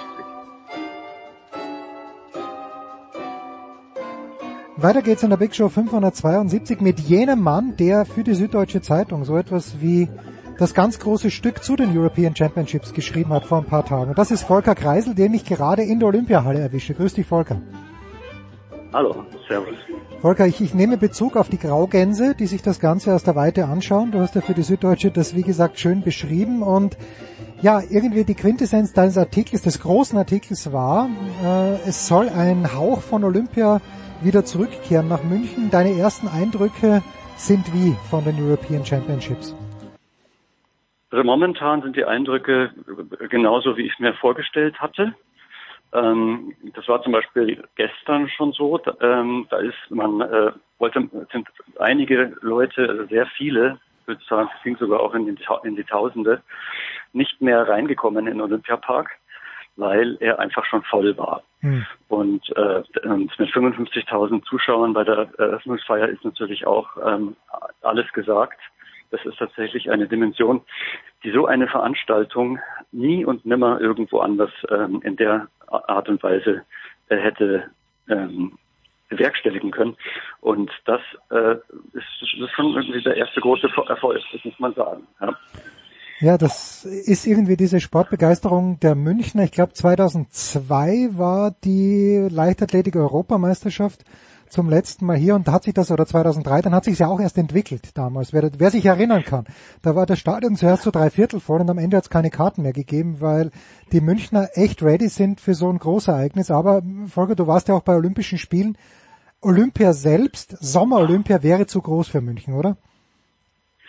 Ähm, ich würde sagen, äh, ich, ich habe jetzt am Schluss die Frage nicht ganz verstanden, aber ich würde sagen, im Vergleich zu Olympia äh, steht das hier jetzt momentan, also wir, wir sind ja noch ganz am Anfang, äh, vom, vom, vom, von der Stimmung her und von dem, von dem, von dem Gefühl äh, der Begeisterung der Menschen und auch der, der, des Fachpublikums, was jetzt zum Beispiel hier bei den, bei den, bei der Qualifikation im Turnen, wo ich gerade bin, äh, ist äh, nichts nach, ja. Und ich würde so und vom, von, den, von der Stimmung her ist äh, natürlich mit, mit, mit, mit großen äh, Olympischen Spielen wie in Rio damals ähm, äh, vielleicht jetzt nicht, da muss man ein bisschen aufpassen. Es mhm. ist halt dann doch, doch nochmal eine andere Sache mit den vielen Sportarten und der Bedeutung der Wettkämpfe. Aber im Großen und Ganzen, wenn man sich das jetzt, wenn man jetzt einfach mal ein bisschen lässig wird und sagt, ähm, ja, es muss ja nicht immer nur ähm, ähm, der Götterhimmel des Sports sein, sondern man kann ja auch so hier sich ein bisschen einfühlen und es geht ja bei einer Europameisterschaft auch um was, ja. Und äh, da kann man dann schon sagen, dass es eine, äh, dass es eine große Stimmung ist und eine gute Veranstaltung. Ja, gutes Stichwort. Ich habe den deutschen Turnerinnen und den Österreicherinnen ein kleines bisschen zugeschaut im Stream. Ich werde auch gleich rüberfahren ja. in die Olympiahalle. Ich glaube, äh, die Deutschen, die deutsche Mannschaft, die deutsche Frauenmannschaft ist zufrieden aus diesem Donnerstagvormittag rausgegangen. Stimmt dieser Eindruck und wenn ja, warum? Naja, also sie haben auf jeden Fall das Beste rausgeholt, was irgendwie geht. Das ist keine Frage. Sie haben ähm, hier äh, äh, extrem gut geturnt, alle. Ähm, haben äh, ihre Fehler, die sie so gemacht haben, sehr gut äh, ausgebürstet, ähm, beziehungsweise wieder, sind da relativ gut wieder rausgekommen. Aber ähm, ja, es hat alles sehr gut funktioniert. Und äh, das, was sie sich vorgenommen haben, sie durchgesetzt. Es gab eigentlich nicht irgendwie den einen großen, schlimmen Fehler, bis auf Sarah Voss, die sich im, die ähm, beim Abgang vom Schwebebalken gestürzt ist mhm. und sich dann auch ein bisschen am Fuß verletzt hat und dann mehr oder weniger ähm, Pech hatte und äh, bei den anderen auch noch bei den anderen Disziplinen noch ein bisschen benachteiligt war. Das ist ein bisschen tragisch, aber ansonsten äh, mit Kim Bui, mit äh, mit, mit äh, Ellie Seitz und, äh, und vor allem auch äh, mit, mit, der, mit der jungen Emma Malewski, die, die da sehr, sehr gut geturnt hat. Es ist einfach, also die Stimmung ist richtig gut in der Mannschaft, muss man sagen jetzt. Was sind die Ziele? Also ich äh, habe so ein bisschen aus dem Stream heraus entnommen, dass Gerätefinali äh, schon eine ganz, ganz tolle Sache werden und ich glaube, Kim Bui hat sogar die Chance bei zweien ins Finale zu kommen. Ist das, ist das korrekt eingeschätzt? Ja, ja. Äh, ich würde jetzt mal vorsichtig sein, Stand jetzt. Also wir sind ja jetzt noch am, am äh, frühen Nachmittag und das war die erste von vier mhm. sogenannten Subdivisionen. Ähm, da ist noch, da ist noch viel drin und äh, die Besten kommen immer zum Schluss. Also das ist ein bisschen vorsichtig. Also als Team sind es äh, die erste, sie führen jetzt die Teamliste an, da sind sie qualifiziert, das ist das erste Ziel, was sie hatten. Ähm, das, äh, das haben sie geschafft. Das ist das, äh, das steht fest schon jetzt. Aber ähm, jetzt mit den Einzelfinals ist und so weiter, muss man immer noch ein bisschen vorsichtig sein. Deswegen würde ich da äh, jetzt nicht sagen, dass, äh, dass die das sozusagen schon geschafft haben. Aber ja, im, am, am Stufenbarren sind die Chancen am größten. Und äh, Emma Maleski ist jetzt momentan auch noch in allen möglichen anderen äh, äh, Finals äh, theoretisch vertreten, aber da wird sie, die sehen es auch alles re relativ realistisch, dass es eher nicht ähm, äh, eintreten, dass sie da am Abend dann auch noch drin stehen. Also da muss man, da muss man vorsichtig sein. Es sind ja dann immer äh, acht Turnerinnen, dieses Finale mhm. Turnen mit Ersatzturnerinnen. Und ähm, das sind dann zwei normalerweise. Und das, da, da äh, muss man eben vorsichtig sein. Das ist mir erst heute Abend um 8 Uhr mehr. Tja, da werde ich mir, das werde ich mir dann gleich anschauen. Äh, du sagst ja, äh, bei Europameisterschaften gibt's auch was zu gewinnen, die sind auch was wert. In der Turnwelt, äh, wenn man das jetzt vergleichen würde, wer fehlt denn da am meisten? Sind's die Chinesinnen, sind's die Russinnen? Wer fehlt wirklich von der absoluten Weltspitze am meisten? Ja, also man, da muss man jetzt natürlich auch wieder so ein bisschen politisch denken. Äh, wer fragt natürlich, wer fehlt am meisten? Natürlich sind die Russen und die Russinnen, vor allem die, die, die russischen Frauen, äh, großartige Turnerinnen. Hm. Aber wenn man jetzt ein bisschen politisch denkt momentan, ja, dann äh, kann man jetzt nicht sagen, die fehlen uns jetzt hier. Das ist, das ist halt einfach nochmal eine andere Situation. Rein sportlich genannt, wenn man sagen will, ich will hier tatsächlich ähm, die quasi wenn ich eine Medaille gewinne, auch wirklich eine Medaille gegen alle Besten der Welt gewonnen haben, dann, äh, dann fehlen natürlich äh, außer den Russen auch die Chinesinnen und natürlich die Amerikanerinnen, die ähm, ja zu den zu den großen drei gehören, wenn, wenn nicht die großen drei momentan auch äh, anführen. Und deswegen, äh, das ist ganz klar. Da gibt es noch, noch einige andere. Es gibt auch Brasilianerinnen, brasilianische, brasilianische, Entschuldigung, Turnerinnen, die sehr gut sind. Und das ist dann schon nochmal was anderes. Aber mein, wenn man wissen will, welche einzelne Turnerin ihre, ähm, ihre Intimgegnerin ähm, äh, vermisst, dann müsste man sie mal selber fragen. Aber es ist tatsächlich auch so, dass im Turnen einen nicht so ein Rivalitäts ähm, äh, so, eine, so eine Rivalität gepflegt wird. Da ist man durch den Sport auch viel zu sehr auf sich selber fokussiert, vermute ich mal, als dass man da irgendwie äh, guckt, ähm, wie kann ich jetzt meine Gegnerin irgendwie fertig machen. Also das ist, äh, ganz abgesehen davon, was es natürlich auch irgendwie ein bisschen seltsam wäre, ist es, denke ich mal, kommt es gar nicht so in Frage. Lass mich in diesem Zusammenhang dennoch fragen, äh, eine Überturnerin wie Simone Biles, die auch mit ihrer Geschichte in Tokio, wo sie einfach gesagt hat, dann, also kurz gesagt, ich schaff's einfach nicht mehr, aber wie ja. wichtig ist die für die Turnszene? Weil im Tennis ist ja so, Serena Williams hat zwar in den letzten Jahren nicht mehr viel gewonnen, war aber immer noch ja. die, die, dominierende Figur, einfach aufgrund ihres Charismas. Äh, wie wichtig ist Simon Biles, jemand wie Simon Biles für die Turnszene? Ähm, na, das ist wie soll ich sagen, also ich könnte jetzt irgendwie so ganz pauschal sagen, das ist immer wichtig, ja. Aber natürlich fürs Turnen besonders wichtig ist es das, weil es halt einfach ein Einzelsport ist, auch wenn es Teamentscheidungen gibt, aber von der, von der Struktur her ist es ein Einzelsport. Da steht jemand auf der Bühne und macht sein Ding alleine. Und auch wenn er angefeuert wird von den, von den, von den Teammitgliedern, aber der, der muss da alleine stehen und muss das alleine verantworten und auch im Training letztlich verantworten. Weil man hat ja auch gemerkt, dass die besten Turner diejenigen sind, die es irgendwo, überhaupt die besten Einzelsportler diejenigen sind, die irgendwann mal auch ähm, ihre eigenen ähm, ihr, ihr Training selber steuern in mhm. gewisser Weise. Also natürlich haben die auch Trainer, aber die, die wirklich selber ähm, Verantwortung für sich selber übernehmen. Und es ist natürlich bei Biles der, der Fall und es ist bei vielen anderen, bei Elisabeth Seitz zum Beispiel jetzt auch. Das ist eine gereifte Turnerin, die das einfach äh, auch schon sehr früh geschafft hat. Und ähm, Insofern ähm, ist eine, eine, eine große Turnerin natürlich jetzt weniger für die für, die, für, für das Wettkampffeld als natürlich, und darauf willst du wahrscheinlich hinaus, für, für den Sport an, ja. für den Sport, für die Sportart an sich, ähm, um sie, um, um, um sie medial besser vermarkten zu können. Und da könnte man sagen, momentan ist da ähm, nicht der große Superstar dabei, der unbedingt äh, die Auftaktgeschichte äh, zum in der Zeitung und beziehungsweise das Bild, das, das, das Cover-Foto, keine Ahnung oder sonst was ist. Das ist tatsächlich, tatsächlich momentan eher nichts der Fall und da würde ich dann, ja, weiß ich jetzt auch nicht. Es ist halt auch kein so ein Star-Kult in dieser in diesem Sport, äh, wie es in anderen Sportarten ist. War schon mal mehr, natürlich, zum Beispiel mit Fabian Hambüchen, ähm, mhm. in den letzten oder vorletzten äh, Jahrzehnten.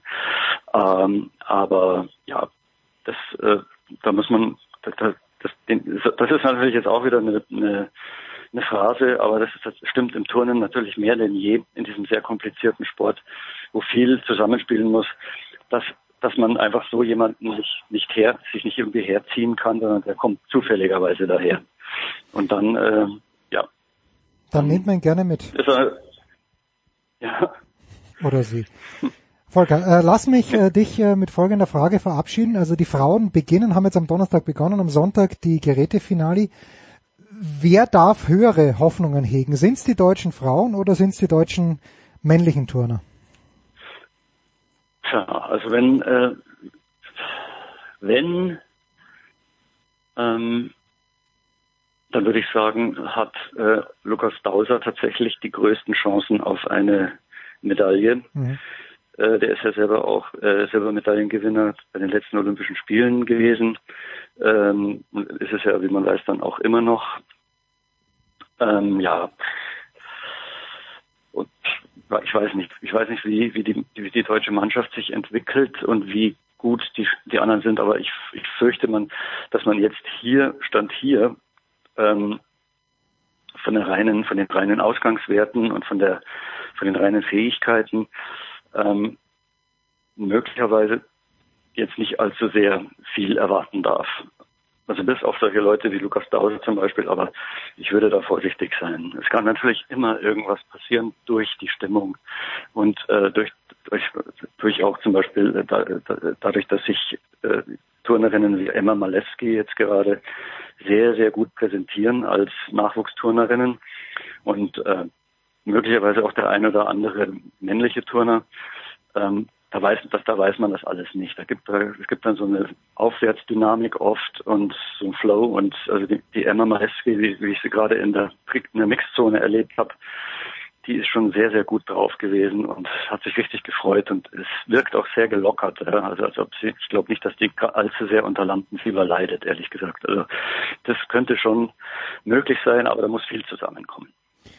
Wir lernen also, auch im Turnen gilt, Deutschland ist eine Turniermannschaft. Vielleicht gibt es eine Dynamik, die für deutsche Medaillen sorgt. Volker, ich danke dir herzlich. Vielleicht sehen wir uns sogar ein paar Minuten. Ich fahre jetzt gleich rüber. Ja. Das war's ja. mit Volker Kreisel. Kurze Pause in der Big Show 572.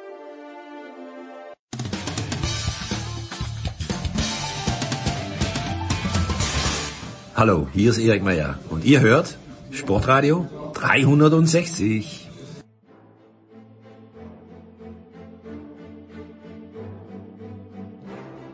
Big Show 572 in, äh, bei Sportradio 360. Es übernehmen die Außenstudios, die sind äh, temporär in äh, Toronto, aber das soll nicht äh, daran ändern, dass wir über Football reden können, egal wo wir auf der Welt sind. Und äh, ja, zwei Experten haben wir in, Leit in den Leitungen. Zum einen Christian Schimmel von der Draft.de, der bald die Außenstudios Saarbrücken aufmacht. Hallo Christian. Vorsicht, Vorsicht. Ich habe gestern die durchaus landschaftlich gar nicht mal so unreizvollen Außenstudios Landau kennengelernt. Aber der Westerwald ist irgendwie doch schöner. Hallo zusammen. Das sind, glaube ich, die Außenstudios Kandel und äh, da sitzt Andreas Renner. Hallo Andreas. Na, hallo. Äh, also gestern Abend war aber in Landau, insofern liegt Christian da schon richtig und der weiß, wo er gestern Abend war. Ja, wunderbar. Das, das weiß man bei, bei Christian und der Pfalz, weiß man nicht immer, ob er weiß, wo er dahin fährt, aber Vorsicht. Das, ist, das ist ein anderes Thema. Gut, wir kommen zur German Football League die äh, ja sich äh, so ein bisschen seit Mitte Juli in eine kleine Sommerpause verabschiedet hatte, wo es immer wieder Spiele gab, dann spielfreie Wochenenden. Äh, jetzt geht's quasi in den Endspurt. Die letzten drei Wochenenden reguläre Saison stehen an und äh, wir haben Andreas am Sonntag zum Beispiel ein Spiel auf dem Plan stehen zwischen den äh, Cologne Crocodiles und den New Yorker Lions. Beide Teams haben zuletzt gegen ähm, die, die Potsdamer gespielt. Die Potsdam Royals, die Lions, also beide haben verloren. Die Lions sahen dabei aber erheblich schlechter aus als die Kölner, die Potsdamer, äh, Andreas, die wir, glaube ich, inzwischen zum Nordmeister küren können, oder? Also das wird richtig schwer, äh, die äh, da noch zu verdrängen. Man muss, äh, man muss mal auf die äh, auf die Tabelle schauen. Also die, die, die nächstbeste Mannschaft hat schon zwei Niederlagen dem Konto. Das wäre Braunschweig. Äh, das heißt, dass Potsdam noch zweimal verliert, äh, gerade weil sie gegen Köln jetzt gewonnen haben, gegen Braunschweig gewonnen haben. Äh, das sind quasi die stärksten Gegner. Jetzt haben sie, glaube ich, nochmal die Adler am nächsten Wochenende und dann äh, der Rest ist auf dem Papier zumindest schlechter. Ja, also das, äh, das wird vermutlich nicht passieren. Die Potsdam Royals, die einfach was Besonderes auf die Beine gestellt haben in äh, dieser Saison, und die mit ihrem Offensive Coordinator Randy Jackson ein, eine No-Huddle-Offense spielen mit einem Tempo, wie ich zumindest so noch nicht gesehen habe. Also das ist dann doch noch mal zwei Nummern härter, als was alle anderen No-Huddle-Offenses äh, gespielt haben. Äh, bis jetzt ähm, zumindest die, die, mir bekannt sind. Und äh, ja, die Gegner haben halt riesige Probleme. Noch dazu haben sie halt auch noch einen guten Kader als Ergänzung dazu. Und dann, ja, äh, hat man den Eindruck, sie machen äh, mit ihren Gegnern, was sie wollen. Und äh, defensiv hält da keiner mit. Ja? Und deswegen, die, die Defense von denen ist gar nicht so gut, aber ähm, die, die Kölner haben ja dann auch in der zweiten Halbzeit nochmal ordentlich Punkte produziert und das einigermaßen eng gemacht äh, am, am Schluss, aber äh, ja, haben auch 50 kassiert und Braunschweig die Woche vorher 65 oder zwei Wochen vorher 65. Äh, da sieht man mal, in was für Dimensionen wir uns da bewegen. Also das ist schon, äh, das ist schon äh, außergewöhnlich. Ja, jetzt, jetzt Andreas haben wir also das Verfolgerduell äh, zwischen Köln und Braunschweig. Das haben wir in der, das haben wir schon Anfang der Saison gesehen. Das hat Braunschweig 28-14 gewonnen. Jetzt ist es aber wieder so ein Duell äh, explosive Offense äh, gegen die Braunschweiger Defense, die das ja vor drei Wochen eben nicht so gut bestritten hat. Na gut, man muss natürlich ehrlicherweise sagen, vorher waren sie die beste Verteidigung der Liga mit 14 Gegenpunkten pro Spiel. Also das, ich vermute mal, das war eher ein Potsdam-spezifisches Problem als ein grundsätzliches Defensivproblem äh, bei den äh, New Yorker Lions und die Kölner, die eine äh, rund erneuerte Mannschaft hatten äh, vor dieser Saison, die wieder eine exklusive Offense haben, wie in dem im vergangenen Jahr, die sind da Anfang der Saison von den Braunschweigern schon so ein bisschen abgekocht worden und da bin ich mal sehr gespannt, ob das diesmal äh, anders aussieht, weil diese Kölner Offense hat äh, mittlerweile zueinander gefunden und die haben halt äh, jetzt mit Jarvis McClain und Aaron Jackson zwei herausragende Receiver. Mal gucken, wie das dann unterm Strich passt. Christian, was ist äh, ein paar Tage vor diesem Spiel, was sagt dein Bauchgefühl?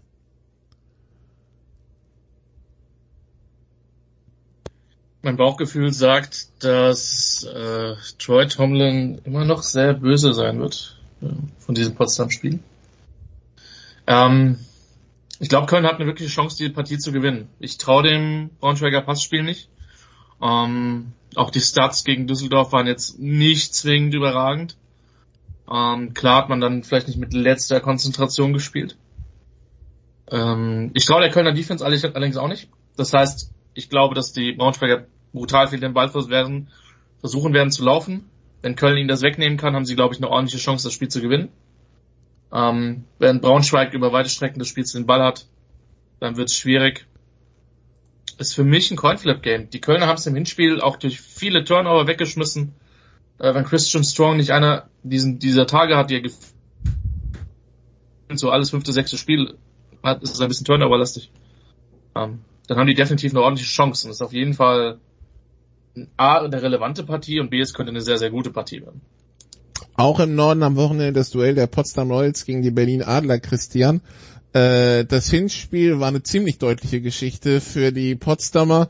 Ähm, bei den Berlinern hat man das Gefühl, ähm, obwohl es die Spezialität von Schwan Fatal ist, die, die, äh, Ad, die Adler-Defense ist stark verbesserungswürdig.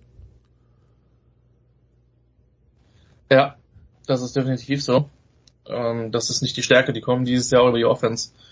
Äh, wenn der Angriff halbwegs mit, mithalten kann, dann könnte das ein nettes Shootout werden. Irgendwie in Richtung, Geschmacksrichtung, weiß nicht, 64, 65. Ähm, Potsdam ist mit mindestens 10 Punkten Favorit. Ähm, das muss man, das muss man sagen. Die Adler sind, man darf nicht vergessen, es ist ein Aufsteiger, auch wenn es nicht der, der allertypische Aufsteiger ist, ähm, der jetzt direkt um Klassenerhalt kämpft, sondern ist sehr, sehr viel Qualität halt entsprechend auf dem Platz. Ähm, das hat man offensiv auch gesehen. Man, auch die, die Spiele in Köln beispielsweise. Ähm, der Hinspielsieg gegen die Rebels. Ähm, oder auch die Partie gegen Dresden. Aber Potsdam ist in diesem Jahr eine halbe Klasse bis eine Klasse über dem Rest. Von daher, sollte Punkte geben und am Ende ein paar mehr für die Royals. Ja, und auch an diesem Wochenende, Andreas, das Spiel zwischen Dresden und den Rebels, das Restprogramm von Dresden, jetzt die Rebels, dann in Braunschweig und am letzten Spieltag gegen die Adler heißt, man hat es irgendwie selber in der Hand, äh, noch in die Playoffs zu kommen, weil man gegen fast nur noch gegen Playoff-Konkurrenten spielt. Aber äh, heißt aber auch, jedes Spiel ist quasi ein vorgezogenes Playoff-Spiel, weil jede Niederlage könnte schon das frühe Ende der Playoff-Träume bedeuten. Also Dresden unter Druck. Ja, genau, weil die drei Mannschaften, die du jetzt aufgezählt hast, die im Kampf um die Playoffs sind, dann im Fernduell noch mit den Cologne Crocodiles quasi, die ähm, das sind also die äh, Mannschaften, äh, die sich äh, hinter Potsdam und Braunschweig, die aktuell auf Platz zwei liegen in dieser Kategorie, da auch noch rausrutschen können, weil es ist ja alles noch re relativ eng beieinander. Ähm, ja, das sind die Mannschaften, die sich um die Playoff-Plätze streiten und da ist für viel Spannung gesorgt in den letzten Saisonwochen. Christian, also Dresden gegen die Rebels. Dresden wissen wir immer noch nicht so wirklich, was wir kriegen, auch wegen der vielen Verletzten. Und bei den Rebels wissen wir eigentlich, was wir kriegen, aber sie bringen es nicht immer voll auf den Platz. Ja, aber sie gewinnen jetzt in der zweiten Saisonhälfte so langsam ihre Spiele. Und das ist, das ist das A und O. Ähm, die haben ja relativ viel am Anfang der, der, der Saison auch relativ eng, enge Partien verloren, ähm, die sie auch nicht alle hätten verlieren müssen, vielleicht auch gegen Braunschweig zu Hause gewinnen können. Ähm, von, von daher, das Ding ist halt, steht und fällt halt, wie gesund, wie gesund die, die Dresdner Verteidigung ist, die halt wirklich, ähm, in der NFL gibt's ja diese Bilanzen, welches Team halt im Schnitt die meisten Starter halt verloren hat oder die meisten Snaps verloren hat. Und ich glaube schon, auch wenn andere Teams da auch Probleme haben, dass die Dresdner im Norden da ganz, ganz weit vorne da. Ähm, ich glaube persönlich, dass es am Ende zu viel Offense der Rebels sein wird. Ich glaube, dass die Rebels dieses Spiel gewinnen werden. Okay, das also der Norden. Es gibt noch das Rückspiel zwischen den Kiel Baltic Hurricanes und den Düsseldorf Panthern. Sollte Kiel das gewinnen, dann sehe ich nicht, wie Düsseldorf noch aus der Relegation rauskommen soll. Wird eh schon schwer, weil sie müssten noch ein weiteres Spiel gewinnen. Sie spielen unter anderem gegen Potsdam, also das wird und gegen Köln. Also hm, für die Panther sieht's düster aus. Wir schauen in den Süden. Christian am Sonntag ein Duell zwischen zwei Teams, die aus dem Playoff-Rennen ausgeschieden sind, aber die beide noch in die Relegation könnten. Marburg gegen Frankfurt. Gibt's jetzt Back-to-Back -back die nächsten zwei Wochen. Wir erinnern uns alle an dieses Spiel letztes Jahr in Marburg, das äh, Marburg dann verloren hat. Marburg wartet seit 2019 wieder immer noch auf einen Heimsieg gegen irgendein Team und man hat schon so ein bisschen das Gefühl, dass in Marburg man ein bisschen unruhig ist vor diesem, vor diesem Frankfurt-Spiel. Also war zumindest mein Eindruck die letzten zwei Mal, wo wir da waren. Ich bitte dich, Nikola, du musst dem schon Rechnung tragen. Wir haben einen Sieg der zweiten Mannschaft von Marburg gegen die Gernsheim Gladiators 2020 kommentiert. Das war ein trauriges Jahr. Ähm, ich glaube, dass die tatsächlich ein bisschen, ich will nicht sagen panisch sind, ist der falsche Begriff, aber die Erinnerung an dieses Spiel ist frisch und man war, ist als klarer Favorit reingegangen, das war irgendwie das letzte, war es das letzte Wochenende? War ja, das, war, das war das letzte Spiel, ja. Ja. Ähm, sehr stark verletzt gewesen. Parallele zu diesem Jahr übrigens. Ähm, und eine Frankfurter Mannschaft, die eigentlich von allen abgeschossen worden ist. Die waren nirgendwo competitive, auch in Stuttgart. In dem Spiel nicht, wo es quasi letzter gegen vorletzter war. Ja, und ähm, auch in diesem Spiel Marburg mit einer hohen Führung. Und du hast es dann im Kommentar auch schon gesagt, das könnte Marburg verlieren. Ich habe es ehrlich gesagt erst geglaubt, als, äh, als es dann wirklich eng wurde. Ähm, und so hat sich Frankfurt die Klasse gehalten. Das Ding ist, in Marburg ist halt viel Unruhe drin durch den Abgang von, von Mac in die, in die ELF. Ähm, bei, bei Cox weiß niemand, wie fit der ist. Der hat gegen Saarland erstaunlich wenige Snaps gespielt. Ähm, normalerweise muss die Qualität reichen. Ich bin eigentlich auch optimistisch, was den neuen Coaching-Stuff in Marburg betrifft. Aber wir hatten in den letzten Jahren schon öfter ein paar abnormale Spiele zwischen den beiden Mannschaften. Das Ding für die Frankfurter ist halt, sie brauchen halt drei Punkte aus den beiden Spielen. Das heißt, ein Sieg und ein Unentschieden.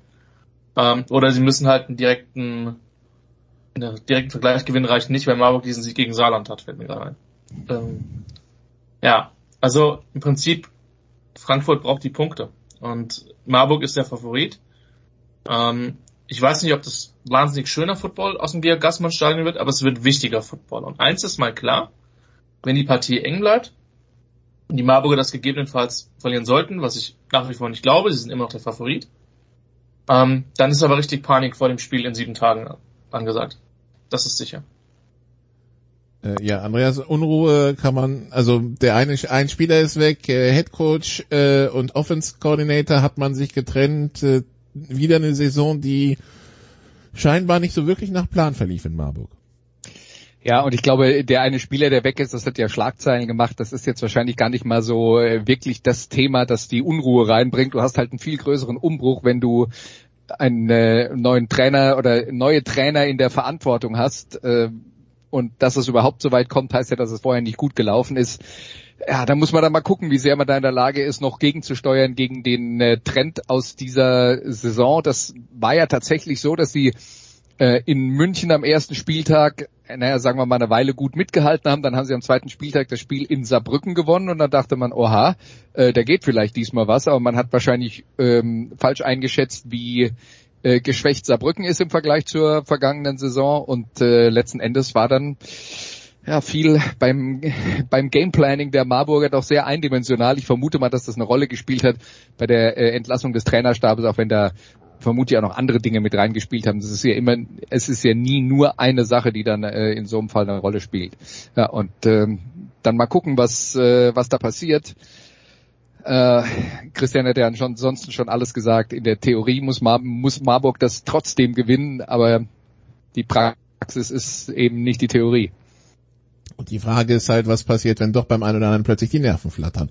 Wir werden es am Sonntag sehen, Sonntag 15 Uhr im Georg-Gassmann-Stadion. Im Süden sind die Playoff-Verhältnisse klarer als im Norden. Ähm, also Schwäbisch Hall, Straubing und München dürften schon mal einen Haken an die Playoffs machen können. Der letzte Platz entscheidet sich zwischen den Allgäu Comets und den Saarland Hurricanes. Erstmal die Comets, Andreas, sind zu Gast in Straubing. Das Hinspiel hat man ganz knapp verloren, wie man auch ganz knapp in München verloren hat. Ähm, also vielleicht das interessanteste Spiel dann auch am Wochenende, ob die Comets diesmal den Spiders ein Bein stellen können. Ja, was ganz interessant ist bei den Comets, sie haben ja jetzt wirklich in den letzten beiden Wochen ihr äh, ihr Passspiel gefunden. Gut, letzte Woche war oder ja jetzt am Wochenende waren nur in Anführungszeichen gegen Frankfurt, aber äh, das war schon wieder so ein Spiel. Ich weiß nicht, ob dann schon jemand die Highlights davon gesehen hat. Erster Spielzug und die werfen gleich mal einen 69er Touchdown-Pass, ähm, um äh, um ein äh, Statement abzugeben. Also das äh, das hat wirklich das Potenzial für ein richtig spektakuläres Spiel und für Straubing ist es ja sehr wichtig, weil Straubing als Aufsteiger tatsächlich im Moment auf Platz zwei der Setzliste steht. Das heißt, die hätten nach derzeitigem Stand ein Heimspiel in Playoffs und damit äh, um das streiten sie sich jetzt im ersten Schritt äh, mal äh, mit den Munich Cowboys, die äh, ein Unentschieden erspielt haben in Ravensburg. Das tut ihnen im Moment weh, deswegen sind sie hinter Straubing und es gibt noch ein direktes Duell. Also auch da wird's äh, gerade bei den Kämpfen um äh, Heimrecht in den Playoffs äh, und dann auch noch um den vierten Playoff-Platz wird's äh, auch nochmal richtig spannend werden. Straubing gegen Allgäu Samstag am, um 15 Uhr am Peterswirt in Straubing. Und dann auch noch am Samstag, äh, Christian, um 17 Uhr im Ludwigspark in Saarbrücken. Die Saarland Hurricanes gegen die Munich Cowboys. Das Hinspiel war auch äh, eng. Jetzt also das Rückspiel. Die Münchner haben dieses Mal die lange Fahrt und wollen natürlich, genauso wie Straubing, äh, jeden Punkt mitnehmen will im Duell um Platz zwei. Das gleiche gilt für München. Playoff-Heimspiel. Das steht zur Debatte und für, für Saarbrücken beziehungsweise im Spiel Feuer Allgäu steht die Fahrt, wer sich einen 70er Burger in Potsdam abholt. Ähm, vielleicht auch mit einigen selbstgemachten Punkten, aber. Aber ja. Potsdam gegen Allgäu könnte doch mal ganz spannend werden, irgendwie, also.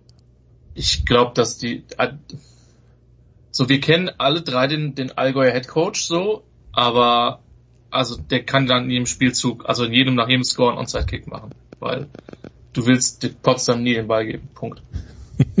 ja nicht mit der Defense.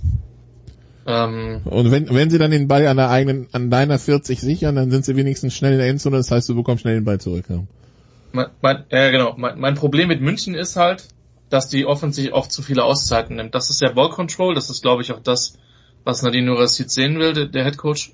Ähm, aber ähm, die tauchen zu oft im Spiel ab und die Spannung jetzt in der Partie ist halt meiner Meinung nach, dass Saarland, und das haben wir in Marburg auch gesehen, auch wenn das nicht wahnsinnig viel gemacht hat, jetzt einen Quarterback hat, der halt durchaus laufen kann. Ähm, und der sich bewegen kann, der eine neue Dimension darstellt. Das haben im Süden bieten die das tatsächlich die wenigsten Teams. Die meisten sind doch eher die klassischen Pocket Passer. Ähm, und das, die Dimension macht es für eine Defense, glaube ich, schon schwierig. Man muss sehen, Saarland ist ähnlich so ein bisschen wie gelagert wie Dresden im Norden. Vielleicht das am meisten verletzte Team. Ähm, aber ich glaube, dass es eine knappe Nummer wird. Anreise, ähm, neue Herausforderung für München. Letztlich glaube ich aber, dass es für die Cowboys in Anführungszeichen um mehr geht, weil Playoffs ist Playoffs, klar. Wenn du drin bist, hast du eine Chance. Vielleicht nicht, wenn du Stuttgart bist und dann nach Braunschweig fährst. Ähm, aber ja, es, ich glaube, es kann eine knappe Nummer werden. Ich weiß nicht, wie, also ja, glaube eher, dass es so im Bereich so 21, 24 laufen wird. Nicht so ein riesiger Highscorer. Ähm, ja, und abschließend noch dazu, wenn Saarland halt sich so in Fuß schießt, wie in Marburg, werden sie mit drei Scores verlieren. Weil München bestraft das im Gegensatz zu Marburg. Gut, wir werden das sehen. Also, alle Partien am Wochenende in der GFL, entweder in den Stadien oder auf Sportdeutschland TV Live. Wir, wir machen eine kurze Pause und dann sprechen wir noch über die NFL. Bis gleich.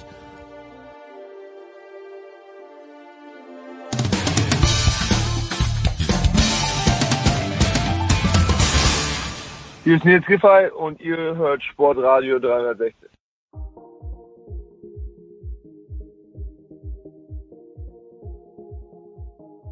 Big Show 572 bei Sportradio 360. Wir sprechen immer noch mit Andreas Renner und Christian Schimmel und sprechen jetzt über die NFL. Und äh, ja, das Thema, das die NFL die letzten zehn Tage eigentlich durchgehend beherrscht, ist mal wieder das Thema Deshaun Watson. Andreas, es gab jetzt äh, ähm, eine unabhängige Richterin, die sich den Fall angeschaut hat, die bestimmt hat, dass äh, die Sperre für Deshaun Watson in diesen in dieser Angelegenheit sechs Spiele betragen soll. Nun scheinen alle unglücklich über diese sechs Spiele. Die Öffentlichkeit findet zu wenig, die NFL findet zu wenig, die NFL Spielergewerkschaft möchte, dass dieses Urteil akzeptiert wird. Deshaun Watson findet es auch nicht so schön wahrscheinlich, dass äh, die NFL jetzt in Berufung gegangen ist. Das heißt, die Cleveland Browns haben auch keine Klarheit, wie lange ihnen nun ihr ähm, Quarterback fehlen wird. Ähm, das heißt, wir haben einen neuen Modus, der eigentlich gar nicht so falsch war, nämlich dass Roger Goodell nicht mehr selber entscheidet mit Try and Error. Aber so wirklich in der öffentlichen Wahrnehmung gut angekommen ist die ganze Geschichte nicht, Andreas. Ja, da muss man jetzt aber auch mal sagen, dass viele viel öffentliche Wahrnehmung keine Ahnung hat, weil ähm, es gibt halt dieses Urteil von einer unabhängigen Richterin und es geht ja um einen Fall von ähm, äh, von sexueller Belästigung oder um um es genauer zu sagen viele Fälle von sexueller Belästigung 25 und ja, und ähm, was in diesem Fall dann passiert ist, und das ist ja ein äh, neuer Modus, äh, im, äh, der vereinbart wurde zwischen der NFL und der Spielergewerkschaft. Die Spielergewerkschaft war immer unglücklich, dass in solchen Fällen der Commissioner der, GF, äh, der NFL diese Entscheidung selbst getroffen hat. Also er war sozusagen der Ankläger und der Richter in einer Person. Also hat man jetzt eine unabhängige Person beauftragt, um diesen Fall zu beurteilen. Und das, ähm, du hast erwähnt, es war eine Frau. Ähm, also auch an der Front hat sich die NFL nichts zu Schulden kommen lassen, äh, nach dem Motto, das beurteilt jetzt ein Mann, äh, dieses Thema sexuelle Belästigung. Und diese Frau hat jetzt aber ein Urteil gefällt oder vorgeschlagen, ähm, dass äh, vor allen Dingen die ähm, die die äh, äh, Leute hervorgerufen hat, äh, also hinterm Ofen hervorgeholt hat, die der Meinung waren, dass äh, dass Deshaun Watson möglichst hart bestraft werden sollte dafür. Und dann heißt also, ja, die NFL äh, hat, hat, äh, hat hier Mist gebaut, die NFL hat in dem Fall gar nichts gemacht. Die würde, ähm, die würde auch nichts machen in dem Fall, wenn sie der Meinung wäre, dass das äh, Urteil irgendwie sagen wir mal, gesellschaftlich anerkannt wäre, aber es war, glaube ich, allen vorher klar, dass das einen riesen Shitstorm produziert, dieses Urteil, und deswegen haben sie ihre Option, die sie ja sowieso haben, wahrgenommen, nämlich zu sagen, wir legen Einspruch gegen dieses Urteil ein. Und das wird jetzt dann äh, demnächst dann verhandelt. Und die, dieses Urteil könnte quasi täglich äh, ähm, äh, äh, könnte täglich verkündet werden. Und was dabei rauskommt, werden wir sehen. Ich glaube nur, man kann ziemlich sicher sein, dass es nicht nur sechs Spiele sind. Die NFL ist eigentlich davon ausgegangen, dass der mindestens ein Jahr gesperrt wird. Die bevorzugte Variante war angeblich, wie man äh, vorher gelesen hatte, unbegrenzt Sperre mindestens ein Jahr, so dass Watson dann nach einem Jahr Sperre nochmal ähm, vorsprechen muss, um äh, dann wieder zugelassen zu werden. Ja, die, die, die Richterin, die in ihrem Urteil, aber Christian dann auch der NFL irgendwie, also die, ich habe das Gefühl, sie, sie, sie hat dann auch so ein bisschen der NFL gezeigt, dass sie quasi auch selbst da hier ein bisschen ihr Grab geschaufelt hat, in der Art, wie sie bisher damit umgegangen ist.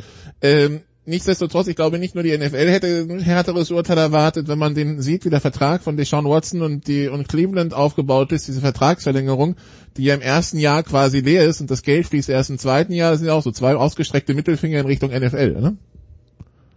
Ja. Also die NFL hat sich mit ihrem Regelwerk da selbst ins, ins Knie geschossen. Herzlichen Glückwunsch, aber das wussten wir vorher. Ähm, dass dieser Browns-Vertrag, ich finde ehrlicherweise nicht wirklich Worte. Ähm, Frech.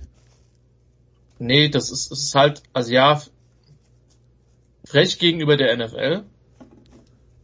Ähm, und ich weiß auch, dass, dass die Browns sich da bei etlichen Teambesitzern richtig beliebt gemacht haben. Jeder möge sich selbst ein moralisches Urteil bilden. Ähm, ich finde es unglaublich. Und ähm, ja, ich glaube, äh, es bringt wenig, wenn ich dazu weiter aushole, weil die, meine Position ist relativ klar. ähm, nach all den Informationen, so ehrlich muss man ja auch sein, die entsprechend vorliegen, ähm, tue ich mich damit ausgesprochen schwer. Rein sportlich glaube ich, dass die Browns mit ihm, wenn sie ihn haben, eine Mannschaft sind, die um äh, Playoffs mindestens, vielleicht sogar um Super Bowl spielen kann.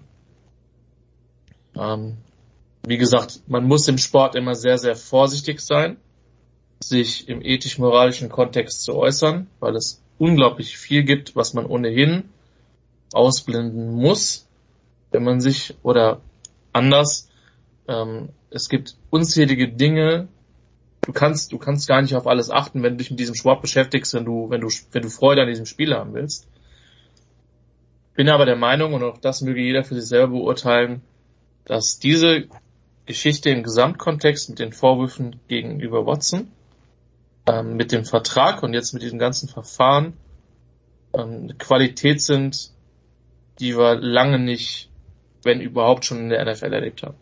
Und ich bin da sehr gespannt, welche Schlüsse daraus gezogen werden. Denn ähm, das Verfahren, also die, die Vorgänge an sich können ja nicht, die sind ja passiert, wenn sie, oder was auch immer da passiert ist. Wie gesagt, ich kann nur die Informationen beurteilen, die öffentlich sind.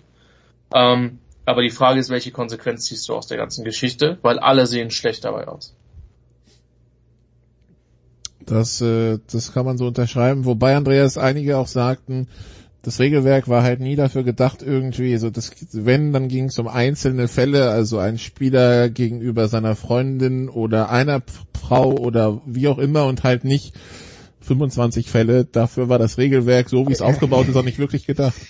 Man hat tatsächlich nicht in Betracht gezogen, dass es einen Spieler geben könnte, der, ich glaube 40 waren es, unterschiedliche Masseurinnen beschäftigt hat und sich dann vor denen äh, entblößt und sie sexuell belästigt hat.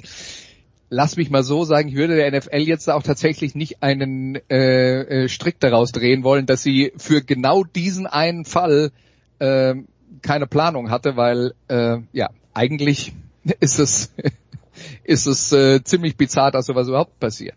Also das Ganze gibt als 16-seitiges 16 seitiges Urteil von der Richterin Sue Robinson nachzulesen. Das meiste ist zumindest auch logisch nachvollziehbar. Äh, trotzdem, wie gesagt, in der öffentlichen Wahrnehmung kam das jetzt eher so mittel an. Dann reden wir über sportliche.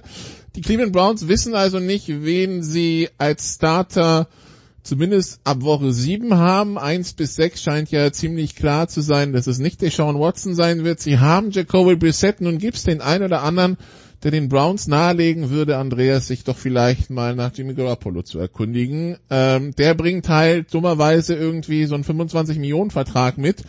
Äh, ja, meinst du, meinst du, die Browns äh, ziehen die Option noch? Also die Sache muss man von verschiedenen Seiten betrachten. Wenn es jetzt tatsächlich um eine sechs Spiele Sperre von Deshaun Watson geht, wenn es dabei bleiben sollte, glaube ich, werden sie sagen, es ist okay, das mit Brissett zu machen. Punkt zwei ist, Jimmy Garoppolo ist im Zweifelsfall die bessere Option als Jacoby Brissett. Aus zwei Gründen. Zum einen, er hat äh, innerhalb der letzten drei vollen NFL-Spielzeiten äh, sein Team einmal zum Super Bowl und einmal ins Halbfinale geführt. Ähm, und zum anderen, er kennt die Offense, die die Cleveland Browns spielen, das ist nämlich die gleiche, die sein bisheriges Team San Francisco gespielt hat. Also wenn wir von einer Einjahressperre für Deshaun Watson reden, ergibt das schon Sinn. Jetzt ist halt die Frage, wie man das finanziell hinkriegt. Äh, Jimmy Garoppolo, dem stehen äh, 25 Millionen Dollar ungefähr zu äh, für die äh, für die kommende Saison. Die sind aber nicht garantiert und jedes Team, das ihn verpflichtet, kann darüber verhandeln, wie man damit umgeht. Es wäre auch denkbar, dass San Francisco ihn abgibt und einen Teil von der Summe dann noch äh, behält und dafür vielleicht einen Draftpick bekommt oder weiß der Teufel. Also es sind viele Optionen grundsätzlich auf dem Tisch. Garoppolo hat die Option allerdings auch zu sagen, er will einem Trade nicht zustimmen. Ich glaube aber, bei Cleveland würde er das ernsthaft in Betracht ziehen, weil diese Cleveland-Mannschaft bis auf die Quarterback-Position eigentlich ziemlich gut aufgestellt ist und da hätte er eine ernsthafte Chance, um die Playoffs mitzuspielen und vielleicht auch wieder über einen Super Bowl nachzudenken, ähm, äh, wenn sie dann da irgendwann mit äh, im Rennen wären. Also das und wäre wahrscheinlich ja, Werbung für sich selbst zu machen und äh, vielleicht einiges, was an Kritik auf ihn eingeprasselt ist äh, in den letzten Jahren und gerade zum Ende der letzten Saison, wo er, wenn man da mal ehrlich ist, mit einer verletzten Schulter um verletzten Daumen gespielt hat äh, und dann äh, erstaunlicherweise nicht seine Bestleistung gebracht hat. Äh, Ironie wird jetzt wieder ausgeschaltet. Ähm, ja, das ist halt der letzte Eindruck, der, der geblieben ist und da könnte er sicher Werbung, äh, Werbung in eigener Sache machen. Christian, wo siehst du Jimmy Garoppolo in, am 15. September? Lustig wäre, wenn er in Seattle wäre. Glaube ich nicht. Ähm, das wäre dann höchstwahrscheinlich nur der Fall, wenn San Francisco ihn cuttet und, San, und Seattle dann zugreift. Ich kann mir nicht vorstellen, dass San Francisco ihn nach Seattle abgibt, so nach dem Motto, hier könnt ihr haben. Same hier. Das sehe ich ähnlich. Und man darf nicht vergessen, dass Seattle mit Locke und mit Geno Smith schon zwei Wets drauf hat. Vermutlich ist er entweder am 15. September bei einem Team, wo sich der Starting Quarterback langfristig verletzt hat oder aus anderen Gründen nicht verfügbar ist, oder er ist weiterhin in San Francisco. Wenn ich die 49ers bin, und wir wissen genau, es werden sich Teams in Contention, wird, da wird sich ein Quarterback verletzen. Ich, ich würde mir wünschen, dass es nicht so ist. Ich wünsche jedem NFL-Spieler und auch jedem Quarterback ähm, eine verletzungsfreie Saison. Die Realität ist eine andere. Und der Punkt ist halt auch, das wissen wir auch, ähm, der Preis wird am höchsten, wenn die Not am größten ist. So. Ähm, ich glaube nicht, dass Garoppolo stunk machen wird. Und ich glaube, dass Garoppolo auch lieber zu einem Contender geht, als zu sagen, hey, du bist irgendwie der neue Backup von Trevor Lawrence. So wird nicht passieren, Jackson. Von daher, ähm, es gibt nicht so viele Optionen weil die meisten Teams auf Quarterback aus, aufgestellt sind. Die Panthers haben mit, mit Baker Mayfield eben noch den Move gemacht. Ähm, ich glaube, das ist aber, völlig aber wenn ich wenn ich da ergänzen darf, die meisten Teams sind auf Quarterback aufgestellt oder sagen wir mal so, sie glauben auf Quarterback aufgestellt zu sein, bis sie dann die Realität sehen, weil ich glaube, da hat sich auch manch einer äh, Situation schön gerechnet. Also ganz ehrlich, der, der Spot, wo ich sagen würde, das würde ich sofort machen, ist halt Washington, aber die haben jetzt halt schon den, den Carson Wentz Vertrag gefressen. Und jetzt muss man mal sehen, ob der in der Preseason genauso mies aussieht, wie, wie die Reports aus den Camps halt sind. Aber schon wieder Aber schlimm, sind, ja? Die sind desaströs. Die sind wirklich desaströs. Ähm, und man hat kein Fitzmagic mehr. Ja? Also, das wäre der Spot, wo es für mich sportlich mit am meisten Sinn macht. Auf der anderen Seite, Washington ist eh in einem Rebuild. Aber so Teams wie Atlanta zum Beispiel, die werden halt nichts machen. Die haben einen Wett, die haben einen Spieler gedraftet. Ähm, Glaube ich nicht. Houston auch die haben einen Rookie, der letztes Jahr relativ gut ausgesehen hat. Warum sich dann an Quarterback kommen? Weil der Punkt ist halt, ich muss, glaube schon, du musst dich schon ein bisschen committen, was, wenn du, wenn du halt Garoppolo willst. Und deswegen, ich sehe ihn eher bei einem Team, was einen etablierten Starter hat. Ähm, und wo er dann quasi ein Jahr scheinen kann und dann gegebenenfalls im nächsten Jahr wieder getradet wird. Oder die Competition gewinnt. Ja, oder halt in der Free ich glaube, das ist das letzte Jahr seines Vertrages, ne? Das heißt, in der Free Agency dann äh, einen fetten, dann einen großen Vertrag unterschreibt, weil er Werbung für sich gemacht hat. Ja, das wäre dann auch die Option. Gut, also Jimmy Garoppolo äh, weiterhin Fragezeichen. Dann kommen wir, Christian, äh, für uns Katastrophentouristen war das 2019 gefundenes Fressen, dieses Team. Die Miami, die, die Miami Dolphins, wir erinnern uns alle an den Saisonstart. Auch da gab es jetzt eine NFL-Ermittlung und Ergebnisse. Also die Miami Dolphins wurden jetzt schuldig befunden, dass sie ähm, mit Tom Brady ab der Saison 2019 und dann auch nach der Saison 2021 und mit Sean Payton bzw. seinem Agenten Kontakt aufgenommen haben, bevor äh, diese, äh, also obwohl diese noch laufende Verträge hatten. Ähm, und dementsprechend wurde den Dolphins jetzt der ein, ihr Erstrundenpick 2023 abgezogen, Drittrundenpick 2024. Der Owner muss anderthalb Millionen Strafe bezahlen, ist bis Oktober gesperrt. Freigesprochen wurden sie vom Verdacht des Tankens. Äh, das hatte ja der ehemalige Headcoach gesagt, dass ihm angeboten worden wäre 100.000 Dollar pro Spiel, dass er verliert. Äh, das wäre ausgeräumt worden, obwohl man Christian gefunden irgendwie Gespräche mitbekommen hätte, dass der Owner, äh, wie, wie wurde das formuliert, äh, einen hohen Draftpick äh, wertvoller sieht als Siege im Laufe der Saison. Wenn wir uns erinnern, wie 2019 das Team auseinandergepflegt würde. Also das war nicht aufgestellt, um zu gewinnen. Was machen wir damit insgesamt, Christian? Also, um mal auf das letzte direkt einzugehen, das ist eine Verarschung. Also die, die letzte, die, das Urteil zu dem letzten Ding ist eine reine Verarschung, weil diese 100.000 sind gefallen. Und in der Begründung heißt es, ja, aber er hat dann direkt gesagt, dass es nur ein Witz gewesen ist. Kann passiert sein, klingt nur komisch. I'm not a judge. Ähm, eigentlich bin ich auf diese Dolphins-Mannschaft sportlich total gespannt, aber darüber reden wir gerade im Moment nicht. Ähm, wir können uns sicher sein, das war mehr als man hat Tom Brady eine Weihnachtskarte aus Florida geschickt von wegen, guck mal, wie schön das hier ist. War ein bisschen mehr. Weil ähm, das ist schon eine recht eine ziemlich harte Strafe. Erster und Drittrunden-Pick, ähm, ein Jahr Suspendierung, gut, die anderthalb Millionen werden vermutlich nicht so hart wehtun, aber es ist schon sehr viel Geld, muss man sagen. Ja. Ähm, das, da scheint offensichtlich sehr viel gelaufen zu sein. Meine These ist, aber das ist auch wieder eine unbestätigte Spekulation, weil Fakten haben mich noch nie interessiert, vor allen Dingen nicht in Naturwissenschaft. Ich glaube, man hat damit beides so ein bisschen abgegolten. Ich glaube, man hat schon gesehen, dass da was war mit zum Thema Tanken. Und ähm, ich bin mir nach wie vor nicht sicher, woher diese Geschichte mit dem Feuern von Flores eben herkam. Weil die Mannschaft hat unglaublich hart gespielt, hat die Patriots am letzten Spieltag noch geschlagen, wo es für Miami um nichts mehr ging, hat etliche Spiele zum Saisonende gewonnen, die waren bis am vorletzten Spieltag noch im Playoff-Rennen. Das ist alles sehr, sehr komisch. Rein sportlich, die Mannschaft ist interessant, aber da ist so viel, so viel Rauch und so viel Chaos, schwierig, das alles im Gesamtkontext zu bewerten. Andreas, wie, wie, hast du das wahrgenommen, die ganze Geschichte? Es gibt ja auch Menschen, die sagen, wenn die, wenn der Owner da schuldig des Tankens äh, gesprochen wird, dann kann er das Team auch direkt verkaufen, weil das ist dann, äh, das ist dann quasi, also es gibt ein paar ungeschriebene Gesetze in der NFL, die das würde dazugehören.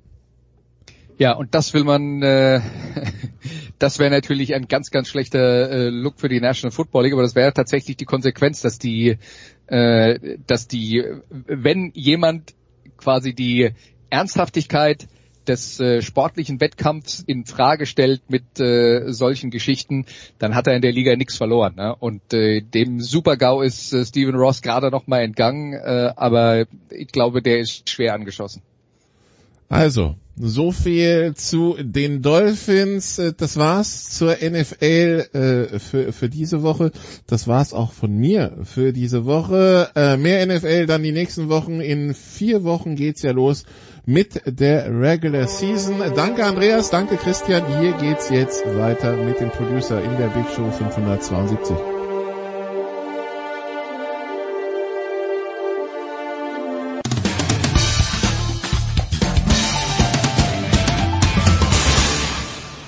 Hallo, hier ist Heinz-Harald Frenzen und Sie hören Sportradio 360.de.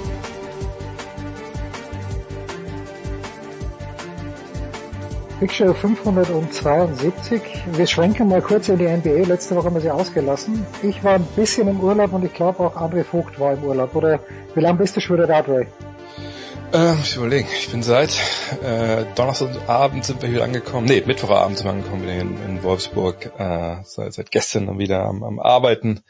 Ja, war, war schön in der Bretagne und generell in Frankreich, wie, wie jedes Jahr. Wo, wo warst du? Österreich, oder was? In der Heimat? Nee, nee, nee. Ich war, ich war in der Provence für eine Nacht und dann in Narbonne für zwei Nächte und bin dann weiter nach Spanien gefahren. Da bin ich jetzt gerade noch und äh, versuche dann äh, heute Abend wieder zurück nach Deutschland rüber zu machen. Also vielleicht haben wir uns gar nicht um so viel versäumt. Ah, okay, okay.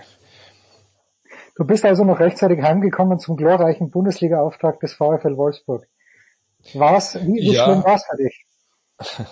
Ja, ich, ich war zwar zu Hause, aber ich äh, hatte ähm, mich committed, äh, den Schwimmlehrer zu geben für, für unsere Tochter, äh, weil es natürlich momentan ein bisschen schwierig ist für äh, Eltern wie wir mit Kindern im schwimmfähigen Alter da Kurse zu kriegen und ähm, leider fiel das dann weil wir dann noch eine Freundin getroffen. Ich dachte, ich gehe mit ihr ins Schwimmbad und dann hat sie eh keinen Bock nach einer Stunde. Dann sind wir locker um halb vier wieder da. Ja, wie der Teufel wollte. In Wolfsburg waren alle Schwimmbäder, also sind alle Schwimmbäder im Sommer, weil hier sind Werksferien. Das darf man, muss man auch wieder erklären im Rest von Deutschland. Wenn in Wolfsburg Werksferien sind, da hat man früher quasi, ich glaube, da haben selbst die Bäcker zugemacht, weil die einfach gesagt haben, die drei Wochen, das lohnt sich nicht. Äh, so ist mittlerweile nicht mehr, aber es ist schon relativ wenig los und zum Beispiel alle alle Badehäuser, die nicht Freibäder sind, sind halt zu, deswegen haben wir in Braunschweig, eben auch wie die eine Freundin von meiner Tochter. Naja, und dann hat sich das ganze Leute bis Viertel nach sechs hingezogen. Und so habe ich vom 2 zu 2 dann nur aus der Presse erfahren. Aber nach den Bewertungen von äh, Leuten wie Tobi Escher, äh, als ich die gelesen habe, dachte ich mir, wahrscheinlich war das Stadtbad in Braunschweig dann auch vollkommen die richtige Entscheidung. Boah, das Stadtbad in Braunschweig. Das klingt, klingt nach ganz wenig Grün. Aber vielleicht tue ich dem Stadtbad in Braunschweig auch Unrecht. Ja, es ist da direkt äh, an der, direkt quasi am Stadion. Also von daher, es gibt dann schon äh, was Grünes da um die Ecke und man guckt auf der einen Seite auch ins Grüne, aber äh, das Badeland in Wolfsburg ist dann eigentlich schon meine erste Wahl, wenn ich ehrlich bin. Okay, das schauen wir uns mal gemeinsam an. Dre, letzte Woche ist Bill Russell gestorben. Darf man sagen, dass es kaum ein erfüllteres Leben gegeben hat mit allem drum und dran, on-court und off-court, als das von Bill Russell? Kommt natürlich auf an, aus welcher Perspektive man das betrachten will. Ähm, ich glaube, für ihn persönlich, ähm, er hat eine sehr, sehr schöne äh, Autobiografie geschrieben, damals Second Wind. Ähm, er hat sicherlich gewünscht, glaube ich, dass vielleicht dann viele äh, Dinge, die er dann erleiden musste, dann in den 50er, 60er Jahren in den Vereinigten Staaten in Sachen Rassentrennung, Rassismus, ich glaube, das hätte er nicht unbedingt gebraucht in, in seinem Leben, aber er hat immer wieder gesagt, dass ähm, ja, seine erste Erinnerung ist, seine Eltern ihn geliebt haben und dass das quasi die Grundlage von allem war, was danach kam. Und klar, sportlich, ähm, das ist der, der größte Gewinner, den wir jemals hatten in der NBA mit elf Titeln, ähm, war ist bis heute der, der ultimative ja, Teambasketball, das klingt fast schon abfällig, wenn man das heutzutage sagt, wo wir meistens ja. über Stars reden, aber er war ja eigentlich auch unter dieser, also in dieser mit dieser Bezeichnung eigentlich trotzdem, ne, das ist ja das, was eigentlich dem Teamsport ausmacht, dass man eben seinem Team hilft zu gewinnen. Das hat, glaube ich, keiner besser gemacht, als es äh, Bill Russell getan hat damals. Ähm, und dazu natürlich noch die, die Errungenschaften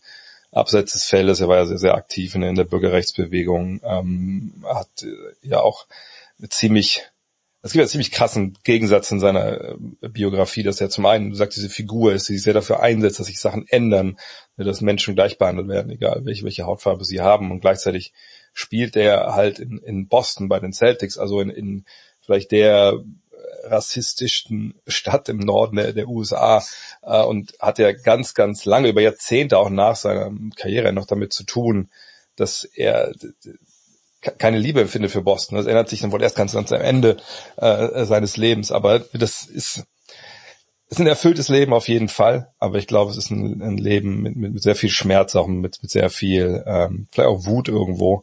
Äh, von daher mag es erfüllt gewesen sein, aber ich glaube, man hätte sich schon noch ein bisschen besser, äh, schöner vorstellen können. Vielleicht ist schön das richtige Wort.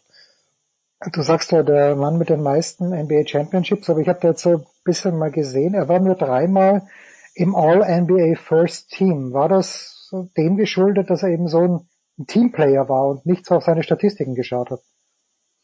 Genau, also er ist ja jemand, der natürlich, wenn man sich die Statistiken anschaut, dann sieht man immer noch Zahlen, wo man denkt, ja, das ist ja, das ist ja nicht schlecht, das ist ja gut. Ja. Ähm, ne, aber es gibt natürlich damals äh, die, diesen, diesen klaren Antagonisten, äh, den er hat und, und mit dem er auch, also ähnlich wie bei Magic und Bird, ist er natürlich mit, mit Will Chamberlain ähm, auf, auf ewig verbunden, der so ein bisschen sag ich mal, die Antithese zu Bill Russell ist. Ne, also das ist ja der Spieler, der wirklich Statistiken auflegt, offensive Statistiken, für die, für die Ewigkeit und, und der aber dann nur zweimal Champion wird. Und Russell gewinnt halt elf Titel und viele von denen gewinnt er eben auch gegen äh, Chamberlain und, und ist dann wirklich auch äh, von ihm, ich will nicht sagen, er ist gar nicht zu schlagen, aber, ne, aber das ist einfach, er dominiert dieses Matchup und dominiert es eben nicht als dieser Einzelstar, der über die Jahre in seiner Karriere auch mal in ein, zwei Trades dann äh, ne, forciert und, und irgendwie nie glücklich ist und immer dann weiterziehen will. Dagegen steht dann Bill Russell, dieser, dieser Teamplayer, der bei einer Franchise spielt, der eben sich über die Defensive definiert, darüber definiert, ne, was seine Mitspieler besser macht, der dann auch ein Trainer wird am Ende und das dann auch weiterträgt.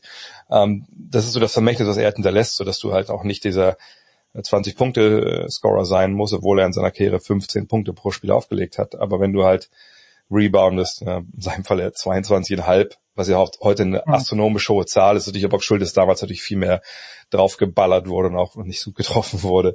Äh, Blocks wurden zu der Zeit noch gar nicht erfasst. Ja, es gibt Leute, die sagen, der hat bestimmt auch in acht, neun Blocks pro Spiel gehabt. Ähm, das ist aber ein Spieler, der dann auch, glaube ich, zu Recht sicherlich auch verklärt wurde ne, von den Medien, ne, dass man dieses ja. Ideal dieses, dieses Spielers, der hinkommt, der ein Star in seiner Rolle ist, der sich eben nicht über das Team erhebt, sondern dem, dem das Erfolg des Teams aber das Allerwichtigste ist und der alles dafür tut, dass die gewinnen. das wurde natürlich auch in den Medien damals sehr, sehr gefüttert, obwohl man es hätte gar nicht müssen. Also er, er war ja so. Ähm, aber das ist einfach, wie gesagt, bis heute das, das Idealbild, wenn es darum geht, einen Basketballer zu zeichnen, der, der im Team halt äh, gewinnen hilft und äh, der absolute Teamspieler ist. Bis wie viele Jahre zurück lässt du Vergleiche zu? Dass man jemanden wie, ja, wie Steph Curry mit Michael Jordan darf man wahrscheinlich vergleichen, oder sagen wir, die jetzige Generation darf man mit Michael Jordan vergleichen. Darf man sie noch mit Mitte der 70er Teams vergleichen? Darf man sie mit Bill Russell vergleichen? Das ist schwer. Ähm, auf der einen Seite sind die Sachen, die er einem Team gebracht hat im Defense Rebounding, äh, war er der Starter dieser Fast Break Maschine, durch seinen Rebounds, schnellen Outlet Pässe äh, der Boston Celtics. Das sind ja Sachen, die sind heute auch noch durchaus aktuell. Ne? Also wenn man sagt, ja, kriegst einen Spieler wie, wie Bill Russell, sagst du, ja gerne, nehme ich, nehm ich sofort, mhm. natürlich. ähm, also von daher sind viele Sachen, die er so konnte, die ihn groß gemacht haben. Er war ja auch ein überragender Athlet. Das ist, das wirst du glaube ich, immer im Basketball brauchen. Auf der anderen Seite war natürlich jemand, der vorne jetzt nicht, nicht die großen äh, Skills hatte am Ball. Ne? Jetzt fragt man sich, wie würde das heute funktionieren in so einem Spiel, was ähm, ja, natürlich schneller geworden ist, wo große Spieler auch mehr machen können. Allerdings war er natürlich auch sehr beweglich. Äh, bei ihm, ich glaube so vielleicht bis in die 80er würde ich sagen, kann ich mir das vorstellen, weil so ein bisschen in die 90er noch mit vergleichen. Aber es ist halt auch verdammt schwer in seinem Fall, weil man natürlich auch nicht viel Bewegtbild hat. Ne? Also okay, okay. natürlich immer noch ein paar Videos so auf, ähm, auf YouTube oder so alte digitalisierte Filmaufnahmen. Äh, da kann man schon viel sehen. Ähm, man hat natürlich die Überlieferungen von damals. Ähm, aber ich, ich tue mich immer schwer damit. Also ich denke in den 70ern natürlich auf jeden Fall noch ähm, funktioniert, auch bis 69 natürlich gespielt. Ich denke in den 80er, 90er auch noch. Danach ist es halt schwer zu projizieren. Man muss ja mal sagen, das sind Spieler aus einer anderen Ära, ähm, sicherlich auch wenn er ins die Neuzeit katapultiert werden würde und das nicht erst dann, was ich mit 25, 30 passiert, dass er sicherlich auch dann irgendwie anders, anders trainieren würde, vielleicht auch noch ein paar andere ne, Fähigkeiten ne, draufpacken würde, athletisch vielleicht was zulegen würde. Ähm, aber ich bin mir sicher, dass wenn es heute einen Bill Russell geben würde, der würde in die Liga kommen mit dem, was er konnte, dann wäre das auch ein Spieler, den jeder Verein mit Kusshand nimmt. Ja, das ist das gute alte Pelé-Phänomen, das du beschreibst. Ich habe auch ganz äh, preciously wenig Bewegtbild von Pelé gesehen. Ja, man kann mir gerne erzählen, dass er der beste Fußballspieler aller Zeiten war. Für mich ist das immer noch Maradona, weil man das auch gut vergleichen kann. Aber vielleicht war es ja Pelé, aber man sieht ja nichts. Apropos Bewegtbild und apropos alte Zeiten, konntest du dich überwinden, Winning Time anzuschauen? Weil wir, wir haben ja darüber gesprochen ganz zu Beginn. Du warst nicht happy, überhaupt nicht happy, äh, äh, aber konntest du dich am Ende noch überwinden? Nee, habe ich auch noch nicht vor, wenn ich ehrlich bin. nee, ich habe ähm, äh, meinen äh, Sommer dann ziemlich Basketball, also den Urlaub ziemlich basketballfrei gestaltet. Von daher habe ich mich auch jetzt nicht genötigt gesehen, äh, mit mehr Blick in der Bretagne mir unbedingt Winning Time anzutun. Wieso? Habe ich was verpasst? Ja, schon. Also es ist natürlich, man muss sich reinfinden, aber John C. Riley ist fantastisch äh, in der Hauptrolle und auch die, also die Basketballspieler, Magic Johnson und Kareem Abdul-Jabbar, wie sie spielen und diese Chemie, äh, es ist schon sehr, sehr gut gemacht. Und auch Pat Riley, äh, du kannst es dir antun. Jerry West, natürlich, ja, zu Beginn, wir haben ja darüber gesprochen, dass das ein kleines bisschen hart war ihm gegenüber, aber der ist ja die ganze Zeit dann auch noch dabei. Und je, je länger die Serie dauert, umso besser kommt auch Jerry West weg. Also das nur als kleiner Spoiler okay. Kannst du dir antun. Ja, vielleicht. Ja, dann.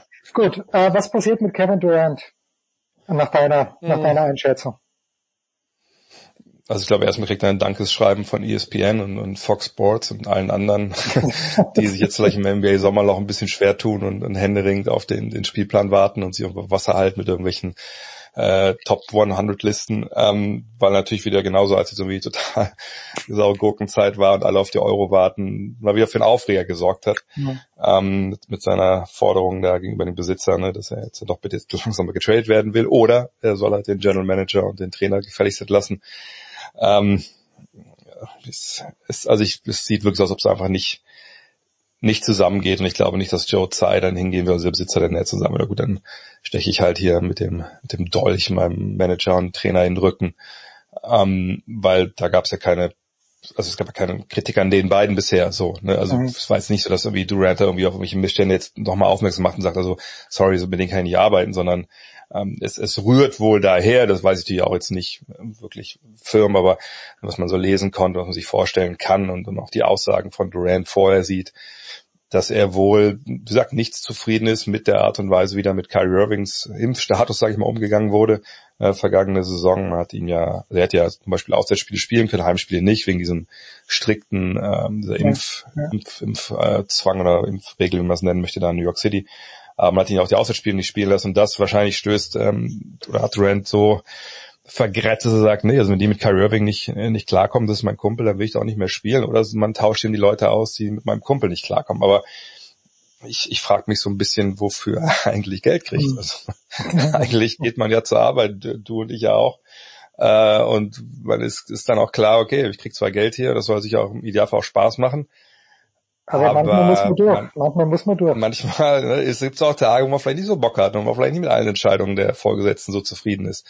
Ähm, und äh, vielleicht sollte er öfter mal auf sein Kontoauszug schauen und dann, dann mal darüber nachdenken, wofür das Geld eigentlich ist. Aber ja, also ich denke, es wird über kurz oder lang wird es auf einen Trade hinauslaufen. Ähm, die Frage ist halt, wann der halt kommt. Ne, jetzt ist man natürlich in der Phase, wo relativ wenig passiert. Bis Mitte Dezember sind die ganzen Free Agents des Sommers nicht zu traden. Ähm, aber wenn man dann bis Dezember so eine Hängepartie haben, Mitte Dezember, wenn man, wenn man Brooklyn ist, wahnsinnig schwer, das zu prognostizieren, wenn ich ehrlich bin. Aber ich würde mich festlegen, dass die Nets dieses Jahr nicht Meister werden mit Kevin Durant. Äh, welche Mannschaft wird in diesem Jahr Meister mit Dennis Schröder? Oh, ja, das ist, ich glaube, Dennis ist auch, Dennis, glaube ich, hat ein paar Umstände, die ihn da so ein bisschen jetzt, ja, wehtun im Sinne, dass er noch keinen neuen Vertrag hat. Also, äh, zum einen klar, traditionell Point Guard Position ist in der NBA wahnsinnig gut besetzt und dann ist es schwer da reinzukommen. Ähm, die Teams, die Platz am Salary Cap hatten diesen, diesen Sommer, die hatten eigentlich ihre Point Guards und äh, die, die keinen hatten, also in dem Fall äh, New York, ähm, die hatten halt dann also sich für Jalen Brunson sehr, sehr früh entschieden, wahrscheinlich zu früh, das versucht die Liga ja gerade rauszufinden. Okay. Ähm, naja, und dann kam hinzu, gut jetzt, ne, also das große Geld war nicht da, man hätte auch wirklich weniger Geld spielen können, keine Frage. Ähm, aber, aber Dennis Skills sind äh, halt Schnelligkeit, ne, aus dem Pick and Roll rauskommen, nicht um der großartige Shooter, wo er besser geworden ist, ne? aber er, ist, er kommt von der Bank idealerweise, gibt dir da als sechster Mann Offensive, ne, Speed, spielt andere frei. Ja, und aber auch da gab es nicht so viele freie Planstellen und, und du musst ja dir ein Team haben, was dazu jetzt passt. Ähm, und dann denke ich, ist er auch ein Opfer so ein bisschen jetzt von dieser KD-Situation. Also ich denke, dass viele Teams auch vielleicht so ein bisschen warten und sagen, pass auf, also wenn die mitschachern dabei äh, bei Durant, und sich vielleicht bei seinem Agenten melden, sagen, pass auf, wenn wir ne, diesen Deal durchkriegen, dann brauchen wir vielleicht einen Point Guard, weil wir äh, ne, unseren äh, Point Guard vielleicht wegschicken, ähm, dann melden wir uns mal bei dir, vielleicht äh, wartet der Agent darauf aus ein bisschen, das ist super, super schwer. Ähm, allerdings muss man sagen, Dennis spielt natürlich die EM mit, das ist natürlich ein sehr, sehr gutes Zeichen, dass er sagt, also das ist mir jetzt egal oder weil er weiß, irgendwas passiert noch. Ähm, man hofft natürlich, dass er so früh wie möglich irgendwie da jetzt äh, eine Zusage bekommt. Ähm, weil das ist natürlich, wäre natürlich der GAU, wenn er jetzt irgendwie irgendwas passieren würde bei der EM und äh, ja, er kann dann die nächste Saison spielen oder sowas, hat keinen Vertrag, aber hoffen wir mal das Beste, hoffen wir mal, dass das mit Durant schnell äh, und oder vielleicht mit Kyrie Irving auch schnell regelt, dass das ein bisschen klarer ist und dann denke ich, wird er wieder einen relativ kurzfristigen Vertrag unterschreiben, ähm, wahrscheinlich für ein Jahr allerhöchstens so eins plus eins auch nicht für viel Geld, das meiste Geld, auch diese Ausnahmen zum Salary Cap sind ja weg.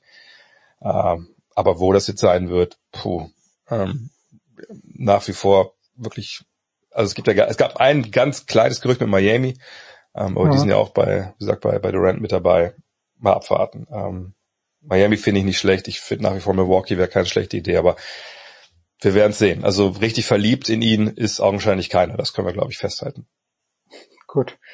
Äh, wie verliebt, das ist abschließende Frage, bist du in die deutsche Nationalmannschaft? Was traust du ihr bei der Europameisterschaft zu? Ja, man darf gespannt sein. Jetzt kommen die ersten beiden Testspiele jetzt. Man hat sich ja am Wochenende in, ähm, in Köln getroffen. Und äh, jetzt spielt man, glaube ich, in Belgien einmal und einmal äh, in, in, den Niederlanden, genau. Und dann muss man sich mal abwarten, äh, wie das da jetzt läuft. Ähm, aber die, ähm, die Mannschaft ist auf jeden Fall ähm, ja, gut zusammengestellt. Klar, Maximilian Kleber fehlt. Ähm, man hat äh, ist mit Akpina gar nicht berufen, das fand ich ein bisschen schade. Äh, Tibor Pleiss ist leider verletzt und hat sich dann dagegen entschieden oder laboriert noch eine lange, längerwierige Verletzung. Ähm, Danilo Bartler ist leider nicht dabei, aber das zeigt ja auch, ne, dass einfach momentan aus dem Vollen schöpfen können, wenn man beim DBB auf die Kaderliste der Nationalmannschaft ja, guckt, stehen glaube ich 30 Namen. Ähm, was ich damit zu tun hat, dass natürlich viele Euroleague und NBA-Spieler nicht bei den Quali-Fans dann dabei sein können in der Regel. Aber ähm, nee, das ist eine gute Mannschaft. Also jetzt hat man ja noch mit, mit Nick Weiler-Bepp einen, einen Shooting Guard, ähm, Amerikaner eingedeutscht. Moment, ähm, der, der, der wird auch eine Rolle im Nationalteam spielen. Ich dachte, das wäre hauptsächlich für die Bayern von Vorteil. Nee, nee, der hat sich dann am gleichen Tag noch mit dem Nationalmannschaftstrikot ja. ablichten lassen. Ich glaube, es war der Grund, warum das so schnell ging am Ende. Okay. Äh, ich glaube, es wurde auch, also es schnell ging, aber das, äh, da wurde mehrfach jetzt geschrieben, dass das auch ein Hauptgrund war dass er sich da lange auch committed hat, für die deutsche Nationalmannschaft zu spielen.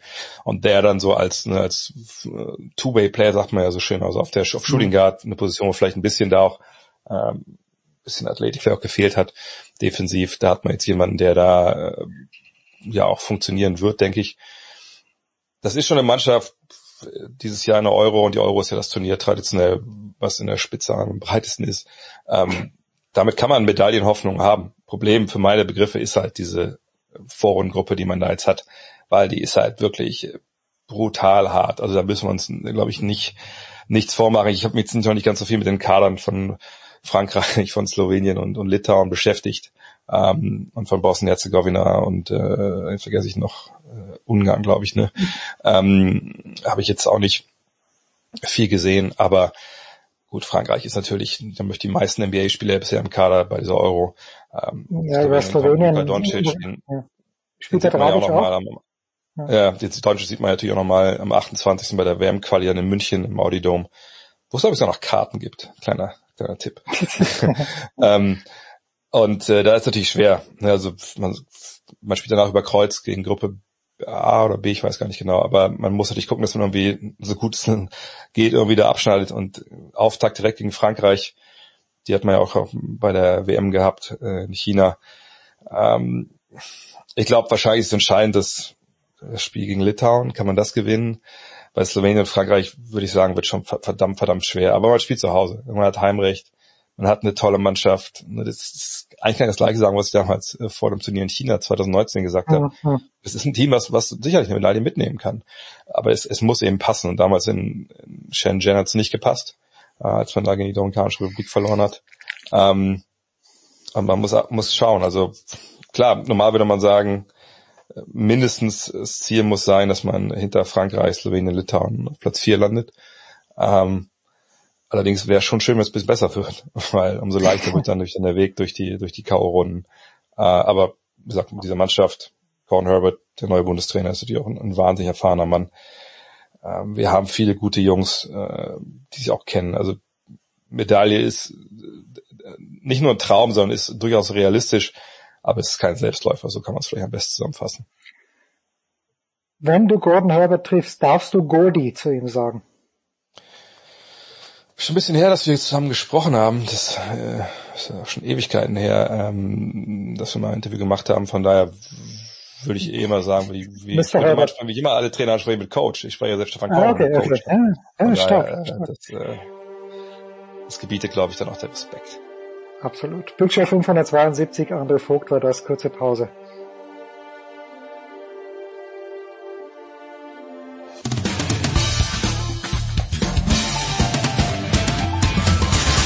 Hallo, hier ist Roger Fedor, ihr hört Sportradio 360.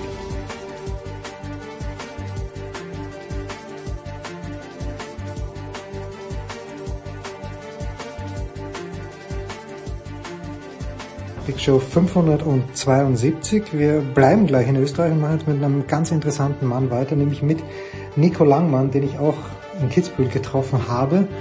Nico Langmann, muss man wissen, bester Rollstuhltennisspieler Österreichs aber dieses ganze Rollstuhltennis-Geschehen ist eine, wie eine geschlossene Blase, in die man nur ganz schwer reinkommt, vor allem bei den Grand Slam Turnieren. Darüber werde ich mit Nico auch sprechen, aber das Problem war halt immer, diese Felder sind sehr klein, nämlich acht Leute bis dato. Es wird anders werden, hören wir gleich. Aber das Problem ist eben, wenn du einer dieser, oder der Vorteil, wenn du einer dieser acht bist, dann sammelst du dort automatisch so viele Punkte, dass du gar nicht überholt werden kannst. So, und das ist halt für andere Leute schwierig reinzukommen. Das Feld ist größer geworden und ich habe mit Nico bei den Generali Open gesprochen. Super Junge, der Nico, dem, dem muss man einfach die Daumen drücken. Nico Langmann ist äh, bei mir. Wir treffen uns in Kitzbühel, Nico und ich, und ich habe sehr, ich habe Lobbyarbeit für dich gemacht, Nico, das weißt du nicht. In München gab es heuer erstmals Rollstuhltennis bei den BMW Open. Ich habe gesagt, wo ist der Langmann? Diese Frage wurde totgeschwiegen. Wo war der Langmann? Warum war der Langmann in München nicht dabei? Der Langmann war auf der Ersatzliste. Wenn einer abgesprungen wäre, wäre ich eingeflogen. Und es hat mir auch, also ich hätte sehr, sehr gern gespielt. Einerseits, weil auch die Allianz dort der Hauptpartner war für das Rollstuhltennisturnier und Allianz eigentlich mein längster Sponsor ist. Deswegen wäre es unglaublich gut passend gewesen. Mein Bruder wohnt dazu noch in München, hätte ich das alles kombinieren können. Hat mir wehgetan, aber ich versuche selbst Lobbyarbeit zu bereiten. Also danke einerseits für dich, äh, andererseits um nächstes Jahr dann fix dabei zu sein. Ja, wie wichtig ist das für euch? Du bist jetzt hier in Kitzbühel, es wäre Exhibition, glaube ich, geplant gewesen, aber das ist dir nicht genug. Ich finde, es ist einerseits großartig, dass Rollstuhltennis Teil von solchen Riesenbühnen äh, einfach ist. Auf der anderen Seite ähm, finde ich, ist es ein, am besten eine Eintrittskarte für mehr. Also ich war letzte Woche in Hamburg beim 500er am Roten Baum, äh, wo auch eine Exhibition gemacht wurde und gleich danach besprochen wurde, okay, wie können wir es größer machen, wie können wir es besser machen. Und in Kitzbühel bin ich jetzt, ohne das kritisieren zu wollen, zum dritten Mal, äh, zum vierten Mal eigentlich in Folge. Und es ist bei der Exhibition geblieben und äh, ich bin ein, ein vielleicht ein zu ehrgeiziger Mensch, aber natürlich will man dann irgendwann mehr.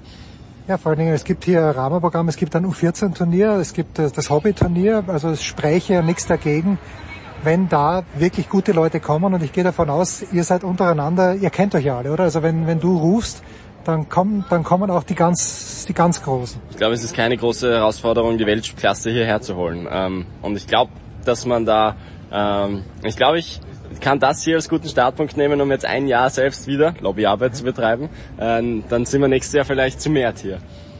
Wie trainierst du? Das ist immer so meine Frage. Ich habe gesehen, du, du hast ab und zu mit Dominik, glaube ich, ein paar Bälle gespielt, aber wie, äh, wie, wie schaut dein Training aus? Trainierst du hauptsächlich mit Rollstuhlfahrern oder gibt es einfach nicht genug, die auf deinem Level spielen können?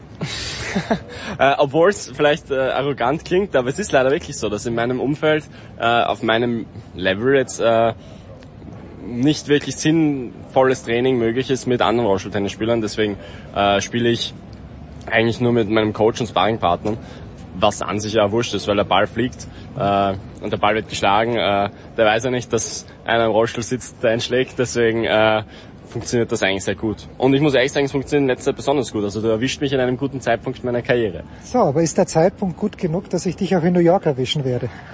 Super Frage. Ich bin erster Alternate. Also ähm, ich werde wahrscheinlich rüberfliegen. Äh, Dann bin, sehen wir uns, gut. Sehr gut, sehr gut, freue ich mich.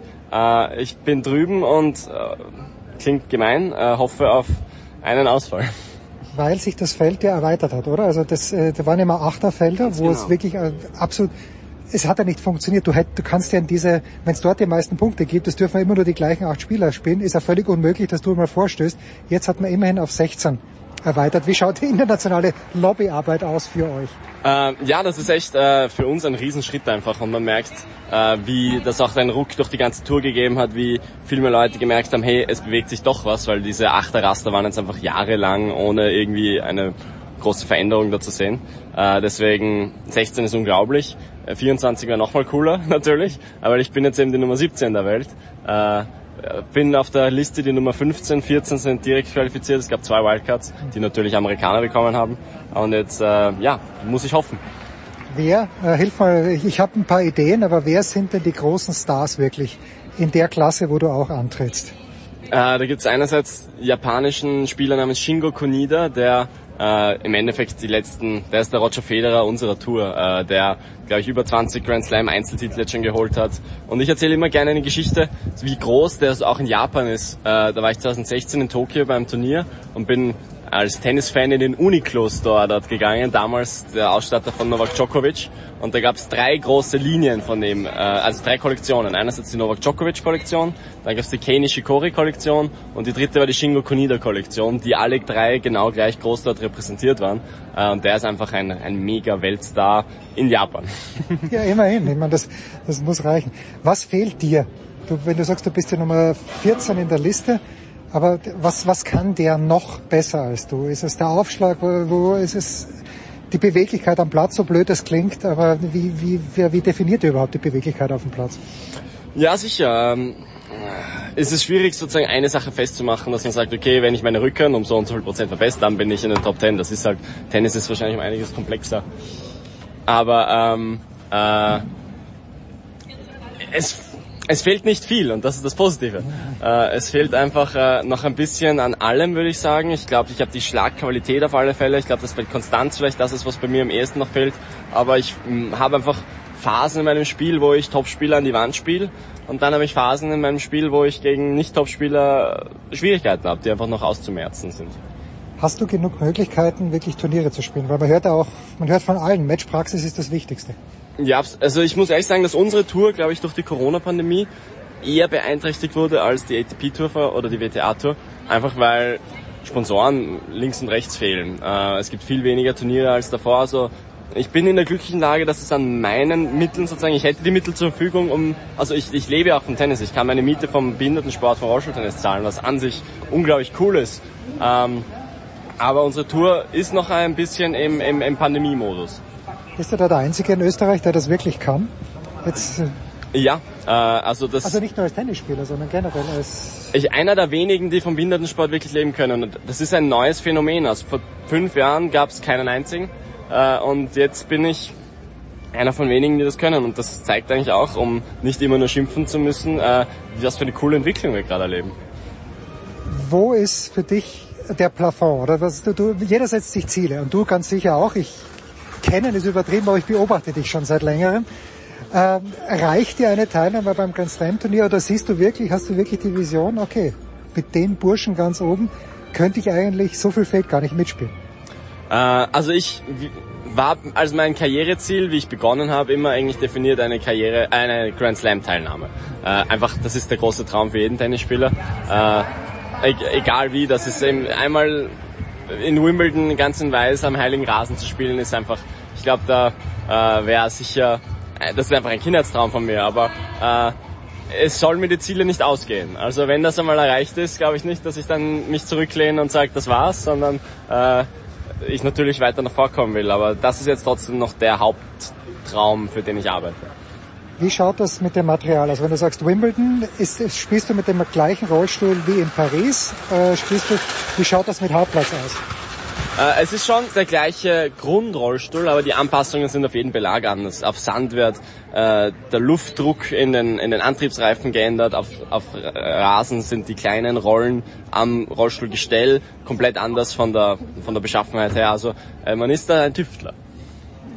Wie lang brauchst du dann, wenn du, ich gehe mal davon aus, du spielst die meiste Zeit auf, auf Sand. Ja, so, wie, ein klassischer Österreicher. ja gut, aber es sind einige ganz gut geworden, wie man hört damit. Aber wie lange brauchst du wirklich für die Umstellung, wenn, man, wenn du dann sagen wir mal auf Rasen gehen würdest? Brauchst du da zwei Wochen Training oder geht dir sowas relativ leicht von der Hand? Äh, ich muss ehrlich sagen, ich bin irgendwie happy, dass das bei mir relativ leicht geht. Äh, ich spiele zum Beispiel nächste Woche ein Turnier auf Kunstrasen. Mhm. Äh, und da habe ich jetzt vier Tage mehr oder weniger noch Zeit, mich darauf vorzubereiten. Also ich fahre von hier direkt auf, auf äh, die Anlage mit dem Kunstrasen. Ähm, und hoffe, dass vier Tage Training reichen, damit ich mein Match dann am Donnerstag bestreiten kann. Wie schaut's mit dem Preisgeld aus bei euch? Also bei Grand Slam Turnieren denke ich mir, okay, oder sogar du nix sogar, vielleicht sogar sehr gut. Äh, bei normalen Turnieren, ich meine, man, man hört ja auch von der Nummer 150 in der regulären Tennis-Weltrangliste, mit dem Cayenne fahren die eher nicht herum. Gut, der Cayenne geht sich, glaube ich, bei uns prinzipiell nicht aus. Oh, wobei, äh, nein, der geht sich prinzipiell nicht aus. Aber ähm, wie du bist ja ein Tennisszenen-Kenner und hast da deine Annahmen äh, sehr gut gemacht. Also genau so ist es. Grand Slams sind die vier Turniere, wo, wo das Preisgeld so ist, dass es sich wirklich auszahlt, dass man, äh, wenn man erste Runde verliert, trotzdem mit beinahe 10.000 Euro, glaube ich, nach Hause fahren kann. Äh, wenn man sowas viermal spielt, dann ist schon ein großer Batzen an der Tour mehr oder weniger finanziert. Ähm, aber ansonsten bin ich noch sehr, sehr selten von einem Turnier zurückgekommen und habe einen Euro mehr in der Tasche gehabt als davor. Wie, wie ist es mit Sponsoren? Also man hört auch immer von Spielern, die angeblich Geld dafür bekommen, dass sie in bestimmten Schläger spielen. Wie schaut das bei dir aus? Äh, ich kriege mein Material zur Verfügung gestellt, aber mhm. bei mir äh, ist, wenn ich jetzt, ich kann ja offen von meinem Geschäftsmodell sozusagen erklären oder erzählen, äh, im Endeffekt muss man sich im Behindertensport allgemein, glaube ich, oder im Randsportarten mehr oder weniger, äh, so blöd es klingt, verkaufen können. Das heißt, man muss Themen selbst in die Öffentlichkeit tragen. Wenn man etwas, wenn ich jetzt nächste Woche zum Beispiel ein großes Turnier spiele, dort gewinne, freue ich mich natürlich, aber in Österreich kriegt trotzdem niemand davon mit, weil keine österreichischen Medien dort sind. Das heißt, ich muss an die Medien herangehen, muss ihnen meine Geschichten verkaufen, erzählen und in diesen Geschichten dann einfach Partner mittragen. Das heißt, auf Fotos und auf TV-Interviews äh, einfach Pickel tragen äh, und, und meine Botschaften mit Unternehmen teilen, mehr oder weniger, und dadurch äh, Unterstützung bekommen für meine Tenniskarriere. Großartig. Nico Langmann, die Nummer eins. Hoffentlich sehen wir uns in New York nicht nur so, sondern auch aktiv. Mega. Äh, jo, danke Nico. Big Show 572 Pause.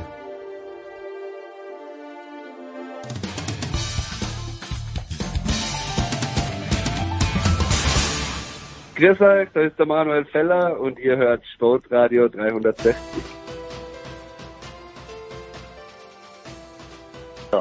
Big Show 572 zum Abschluss Tennis und äh, zum einen mit jenem Mann, der gestern und auch in den Tagen davor und möglicherweise in den nächsten Tagen das ATP Masters 1000 Turnier in Toronto, nein, in Montreal natürlich kommentieren wird. Das ist Paul Häuser von Sky. Servus Paul. Servus, die nächsten sind kurz, aber intensiv. Das ist wahr. Und äh, mit dabei von der Bildzeitung auch Sebastian Kaiser. Guten Morgen, lieber Sebastian. Guten Morgen. Wir wollten und wir werden auch über Serena Williams sprechen, aber Paul, was sich da jetzt am Mittwoch ähm, kanadischer Zeit und am Donnerstag unserer Zeit getan hat in Montreal, das ist schon außergewöhnlich, oder? Also ATP Masters 1000 Turnier, du hast ja kommentiert, die, die Nummer zwei Alcaraz geht raus, danach Medvedev verliert gegen Kyrgios und in der Nacht verliert auch noch Tsitsipas und Rublev ist auch raus. Also man kann ja gar nicht von einer Wachablöse sprechen, weil Nadal und Djokovic nicht dabei sind, aber das ist ein bisschen strange. Deine Erklärung, wenn du eine hast. ja, äh, wirklich sehr, sehr strange. Vor allem, ich fand, ich fand die Ansetzung erst so kurios, dass sie Alcaraz so früh ansetzen und Medvedev Kyrgios ist ja der Blockbuster. Das war das zweite Match des Tages. Da habe ich mit Marcel dann äh, gemeinsam kommentiert ich dachte, okay, jetzt ist eigentlich alles aufbereitet, dass hier Medvedev entspannt zum, zum Titel cruised, gewinnt den ersten Satz relativ, ja, relativ glücklich am Ende im Tiebreak, weil Kyrgios halt wieder Sachen macht, wie, wie es Kyrgios gerne macht, so leichtsinnig äh, die Volleys verschlägt und dann haut er auch den Ball aus dem Stadion raus und da muss man ja immer Angst haben bei Kyrgios, okay, jetzt gibt's das erste Warning, dann fängt er bestimmt an zu fluchen und dann gibt's Game Penalty Point und, und das Ganze entgleitet ihm. Aber nein, was macht Kyrgios? Der fokussiert sich und er gewinnt die Sätze zwei und drei dann relativ locker. Und das ist anscheinend jetzt auch der neue Kyrgios, der, der findet da irgendwie seine Balance, der findet seine Mitte bei Tommy Paul gegen Alcaraz muss ich sagen, Tommy Paul, unglaublich, was hm. dieser Tommy Paul ähm, für, eine, für eine Fähigkeit hat, auch mit dem Tempo von Alcaraz mitzugehen. Ist mir bei Paul auch schon mal gegen Sascha Zverev auf, aufgefallen. Indian Wells, der liebt es, wenn es ein bisschen zügiger zugeht. Der kann, der kann das wahnsinnig gut antizipieren und hat eben auch diese, diese Konterstärke, ist wahnsinnig schnell auf, auf, auf den Beinen. Ja, und am Ende war es verdient, muss ich auch sagen. Aber Matchball hatte Alcaraz im ja, zweiten Tiebreak. Satz im Tiebreak. Ja, ja. Dürfen wir nicht vergessen. Und Alcaraz war auch äh, Break vorne. Satz und Break vorne. Im, Im zweiten Satz stand schon 4 zu 1. Ja, hat Alcaraz auch ein bisschen aus der Hand gegeben. Hat Alcaraz aber auch, das haben wir in den vergangenen Monaten immer mal wieder gesehen, er hat auch immer wieder diese Dellen in seinem Spiel drin, wo, wo dann so ein bisschen der Fokus verloren geht und mit 19 Jahren ist das auch schon in Ordnung, würde ich sagen, dass er das nicht komplett von vorne bis hinten durchzieht.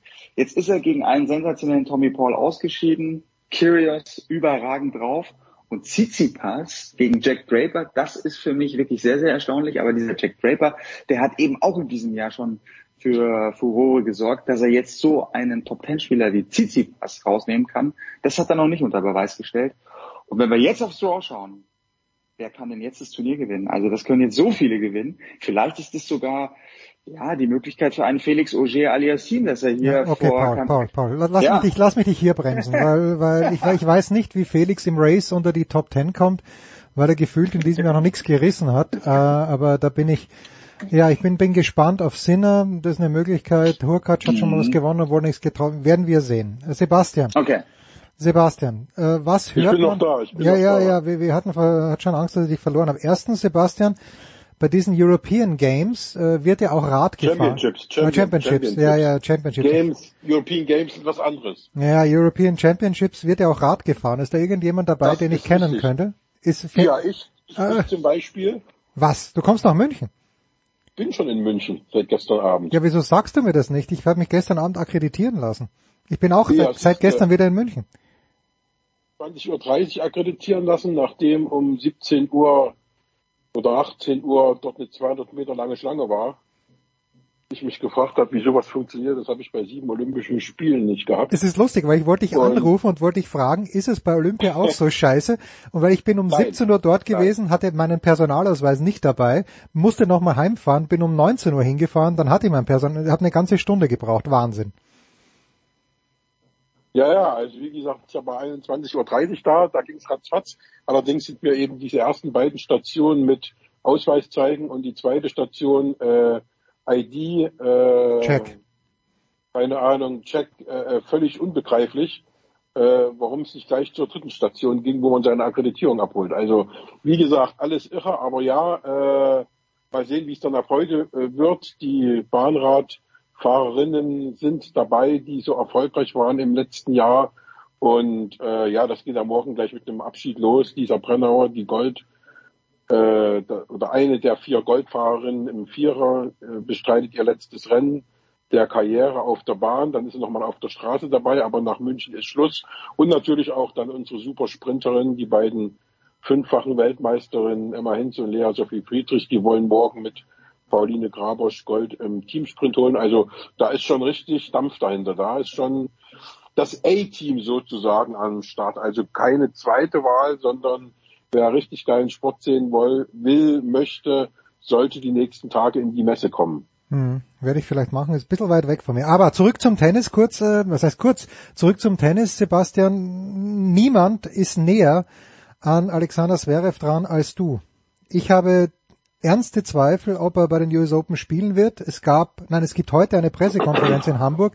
Was weißt du? Was ist der latest News? Ja, also ähm, ich habe ja die Zweifel immer gehabt, dass er spielen wird. Also auch als ich mit ihm damals das äh, äh, große Interview nach seinem Unfall äh, gemacht habe, da habe ich ihm auch gesagt, das klingt jetzt nicht so danach, als würdest du New York spielen. Da sagte er, wieso ist doch noch acht Wochen Zeit oder neun Wochen, keine Ahnung, wie es- ich glaube acht Wochen waren es von da aus noch.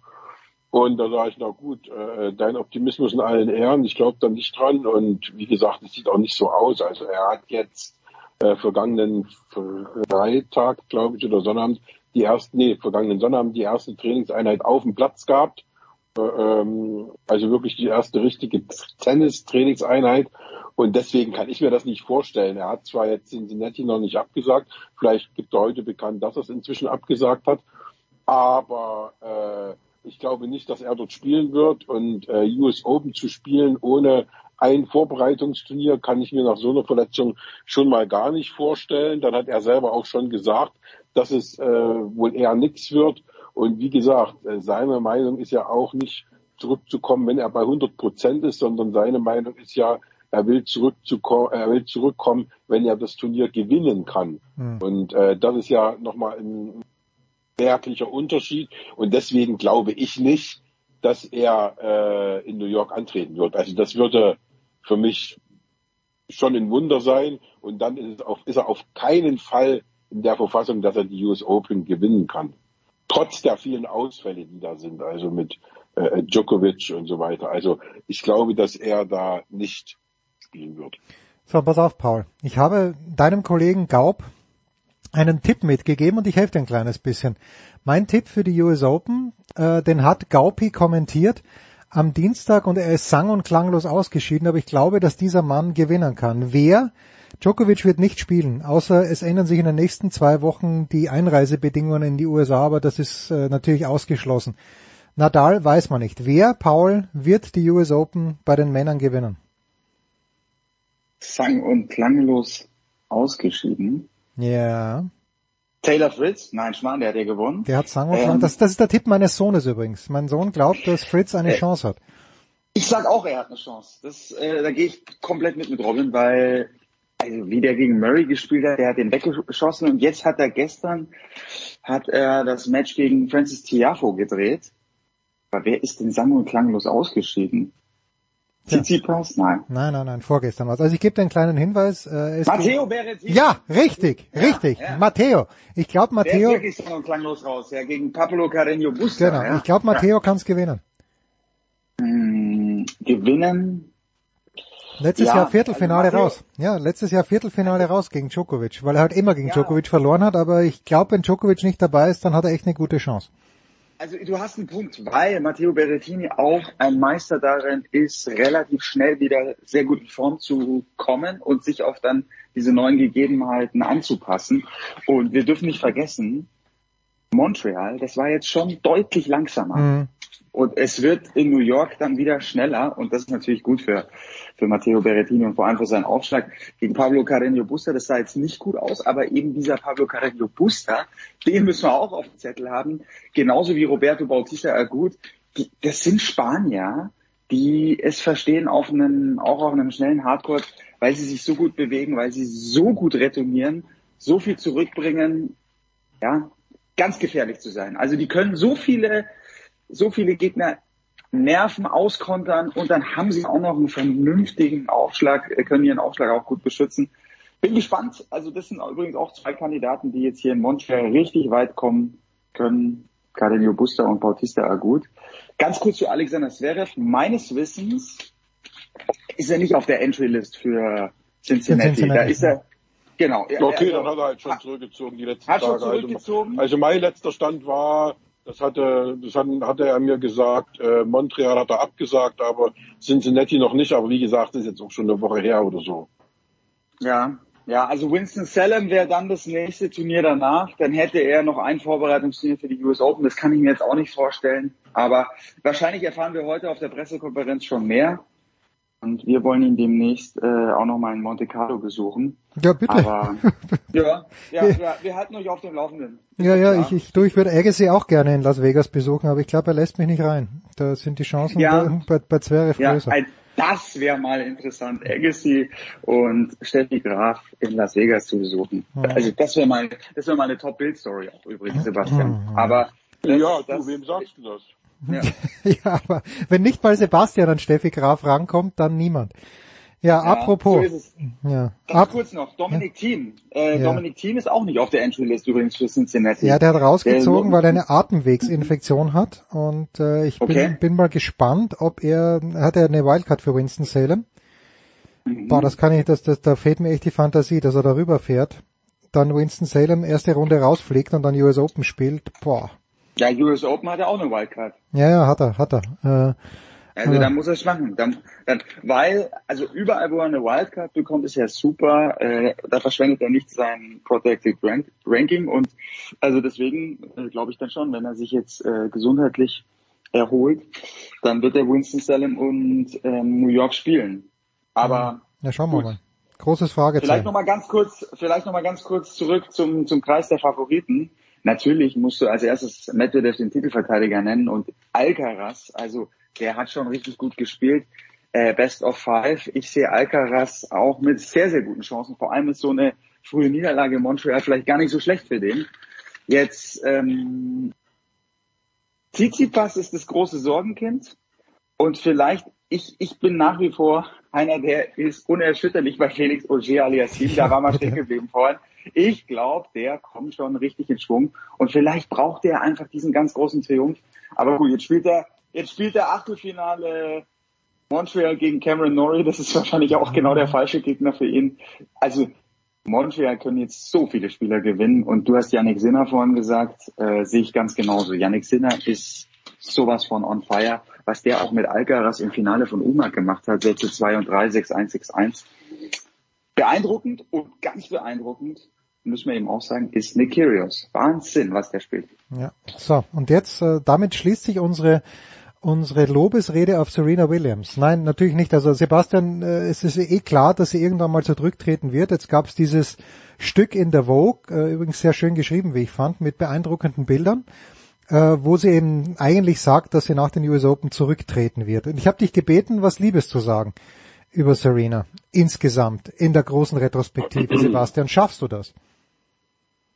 Ja, warum nicht? Das ist ja ganz einfach. Wie gesagt, da brauchen wir nicht drüber zu diskutieren, dass sie die erfolgreichste Spielerin der Tennisgeschichte ist, dass sie eine Legende ist, dass sie äh, Tennis verkörpert, wie aktuell äh, äh, Grunde genommen von ihrer ganzen Karriere, von ihrer Ausstrahlung her wie keine zweite. Es gibt genug Beispiele, die auch übers Tennis hinausgehen.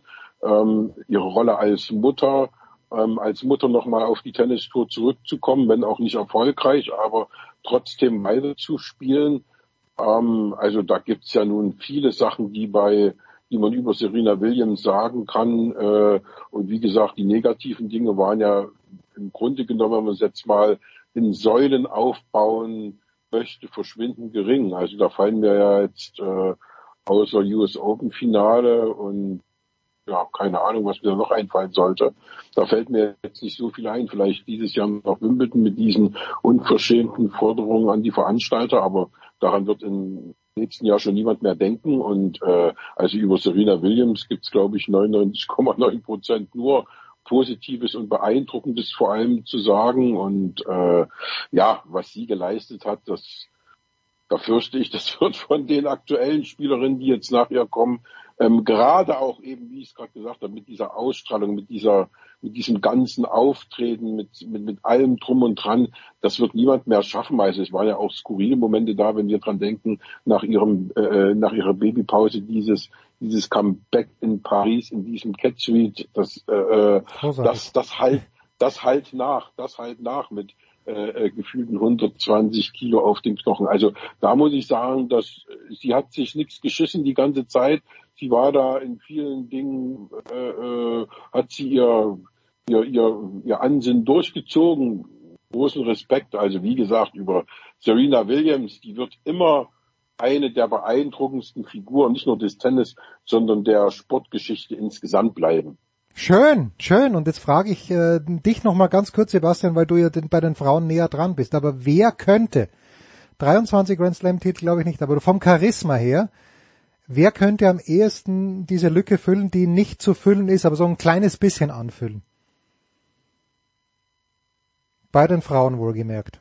Diese ja, also wie, äh, die, ich habe nur eine Kandidatin. Ich habe nur eine Kandidatin, aber du, du bitte dann, zuerst. Dann, dann, ja, puh, da bin ich jetzt mal gespannt dann. Also ähm, ich glaube nicht, dass es in den nächsten Jahren jemanden geben wird von den Frauen, die auch nur annähernd in die Richtung von zehn Grand Slam Titeln kommt. So und bei Serena Williams sind wir bei 23. Äh, also da ist selbst da ist noch mal eine Lücke. Selbst wenn jetzt irgendwie eine Iga Swiatek oder eine Osaka nochmal zurückkommt, richtig mit voller Power und da zehn Grand Slam Titel gewinnen würde. Aber selbst dann sind sie noch 13 Stück von Serena Williams entfernt. Also ähm, von der Ausstrahlung her, na klar, äh, wenn eine Camilla Giorgi in den Raum kommt, da leuchtet natürlich. da leuchtet, da leuchtet der Kaiser. Da leuchtet ja, der Kaiser. Na, ja, nicht nur ich, also da leuchten mehrere. Aber äh, wie gesagt, da fehlt halt das Sportliche. Also diese Kombination, diese, diese Aura, ähm, also da muss ich sagen, das hat man früher immer bei, bei Helmut Kohl gesagt oder auch bei Franz Beckenbauer. Wenn, wenn jemand in den Raum kommt, wenn, wenn die in den Raum kommen, wird still. Und das ist bei Serena Williams auch so. Wenn die reinkommt, dann, dann verstummen alle Gespräche und alles schaut auf sie. Und äh, da, da sehe ich niemanden im Tenniszirkus. Jetzt bin ich gespannt auf deine Kandidatin, bei der wir alle schweigen, wenn sie den Raum betritt. Das kann ich dir sagen, aber sie muss bald. Zur Ehrfurcht. Ja, na, sie, na, sie muss bald und möglichst viele Grand Slam Turniere gewinnen, aber es ist Corey Goff Ist die einzige. Die ist schlau, die, die hat lässige Pressekonferenzen. Die könnte diese Aura irgendwann mal in fünf, sechs Jahren bekommen, aber sie muss mindestens fünf Grand Slam Turniere gewinnen, um auch nur annähernd. Ich sage nur annähernd, sie wird nicht ganz rankommen. Was sagst du, Paul? Ich, na, Oder, oder? ja, war übrigens, war auch mein Gedanke. Ich, ich wusste, dass Coco Goff äh, von dir kommt. Aber ja, sportlich äh, ist da. Sportlich ist keine, keine Frage, ist nicht zu erreichen, was, was Serena Ja, gemacht hat. ist Serena unerreicht und das muss man eben auch dazu sagen. Sebastian hat es schon schon sehr schön äh, erläutert. Ja, sie war eine Vorkämpferin. Sie ist ein ein Role Model. Sie war die Galionsfigur. Vor, Vorkämpferin für Frauenrechte, gegen Rassismus. Also Serena einfach Legende, man muss es so sagen. Und dieser Begriff, er, er wird so gerne benutzt, aber in diesem Fall ist er mal absolut, absolut zulässig. Goat ist die, ist die größte bislang in der, in der Tennishistorie, größte Spielerin, größte Ja, und Persönlichkeit. Und das, was, was Sebastian beschreibt, diese Aura. Also die Aura, glaube ich, auch wahrscheinlich unerreicht, ja. ja, und dann Sebastian sagt ja auch, also ich würde es echt nicht aufs, bei den Frauen aufs Tennis begrenzen. Weil es gibt wenige Weltsportarten bei den Frauen und da ist Serena herausragend. Sebastian, ich habe, hatte dir noch das Wort abgeschnitten, du hast das Schlusswort. Nein, wollte ich mir das Wort jetzt gar nicht so groß abgeschnitten. Also ich wollte einfach nur sagen, dass eine Coco Goff natürlich unheimlich eloquent antwortet, meiner Meinung nach auch besser als äh, äh, Serena. Serena hat sich ja an kritischen Fragen in, gerade in den letzten Jahren immer Ja, merklich stimmt, zurückgehalten. stimmt, Und äh, da ist eine Coco Goff oder ich wünsche einer Coco Goff, dass sie ihre Unbekümmertheit behält, dass sie äh, sich nicht äh, irgendeinem Druck von wo welcher aus welcher Seite auch immer ähm, Beugt. hingibt und oder beugt und äh, dass dann äh, sie praktisch ihre Unbekümmertheit, also ist jetzt eine jugendliche Unbekümmertheit, die wird natürlich mit reiferem Alter dann auch irgendwann äh, äh, weichen, aber ich hoffe, dass sie immer diese ehrliche, diese geradeaus, diese immer eine Geschichte erzählende junge Frau bleibt, äh, an der wir so verdammt viel Spaß haben. Also das Phänomen bei ihr ist ja, und das gab es bei äh, Serena relativ selten, äh, dass das Kokokov immer was zu erzählen hat und zwar ungefragt. Also du sitzt in der Pressekonferenz und sie, sie erzählt dir irgendwas, was du gar nicht wissen wolltest, weil du auf die Idee gar nicht kommst, dass das bei ihr im Leben hätte passieren können, aber sie erzählt es dir äh, von sich aus. Und das ist einfach fantastisch. Du hast im Grunde genommen in nahezu jeder Pressekonferenz äh, von Coco Goff eine neue Geschichte. Und das sucht es in der Tenniswelt oder in der Sportwelt insgesamt. Das sucht echt seinesgleichen. Also die ist, äh, was das angeht, überragend. Aber wie gesagt, wir reden ja hier von der Kombination. Und Ja, da muss man ja auch ehrlicherweise sagen, dass nach dem Wimbledon-Durchbruch 2019 Coco Goff auch stagniert hat. Also bis sie jetzt wieder dieses überragende 2022 spielt, sind ja äh, drei Jahre vergangen. Also sie ist jetzt an dem Punkt, wo sie an die Top Ten klopft. Und das war äh, meiner Meinung nach eigentlich schon viel, viel früher fällig gewesen mit der Art und Weise, wie sie damals Wimbledon gestürmt hat 2019. Und äh, daran muss sie natürlich auch arbeiten. Das sind Erfahrungsprozesse, die ihr vielleicht dann helfen, im Endeffekt mehr Grand Slams zu gewinnen, als sie jetzt ohne diese Stagnation gewonnen hätte. Und äh, jetzt ist sie auf einem guten Weg und ich glaube, sie, bei ihr ist es nur eine Frage der Zeit. Sie war jetzt ganz dicht dran in Paris. Ähm, und äh, jetzt sehen wir auch, dass auch ein Iga Swiatek schwächeln kann. Hat jetzt auch schon das ein oder andere Match verloren, ähm, was man jetzt ihr nicht zugetraut hätte. Und äh, ja, dann muss man eben in dem Moment bereitstehen. Natürlich gibt es da gerade bei den Frauen noch 40 andere, die bereitstehen. Aber äh, eine davon von diesen 40 und eine mit den besseren Voraussetzungen äh, ist Coco Goff, zweifelsohne. Und ich wünschte mir nichts sehnlicher, als dass diese Coco Goff äh, vielleicht sogar, glaube ich nicht, aber schon die US Open gewinnt, aber dann spätestens nächstes Jahr ihren ersten Grand Slam Titel holt. Ich glaube auch, dass das dem Welttennis oder dem Frauentennis insgesamt sehr, sehr gut tun würde.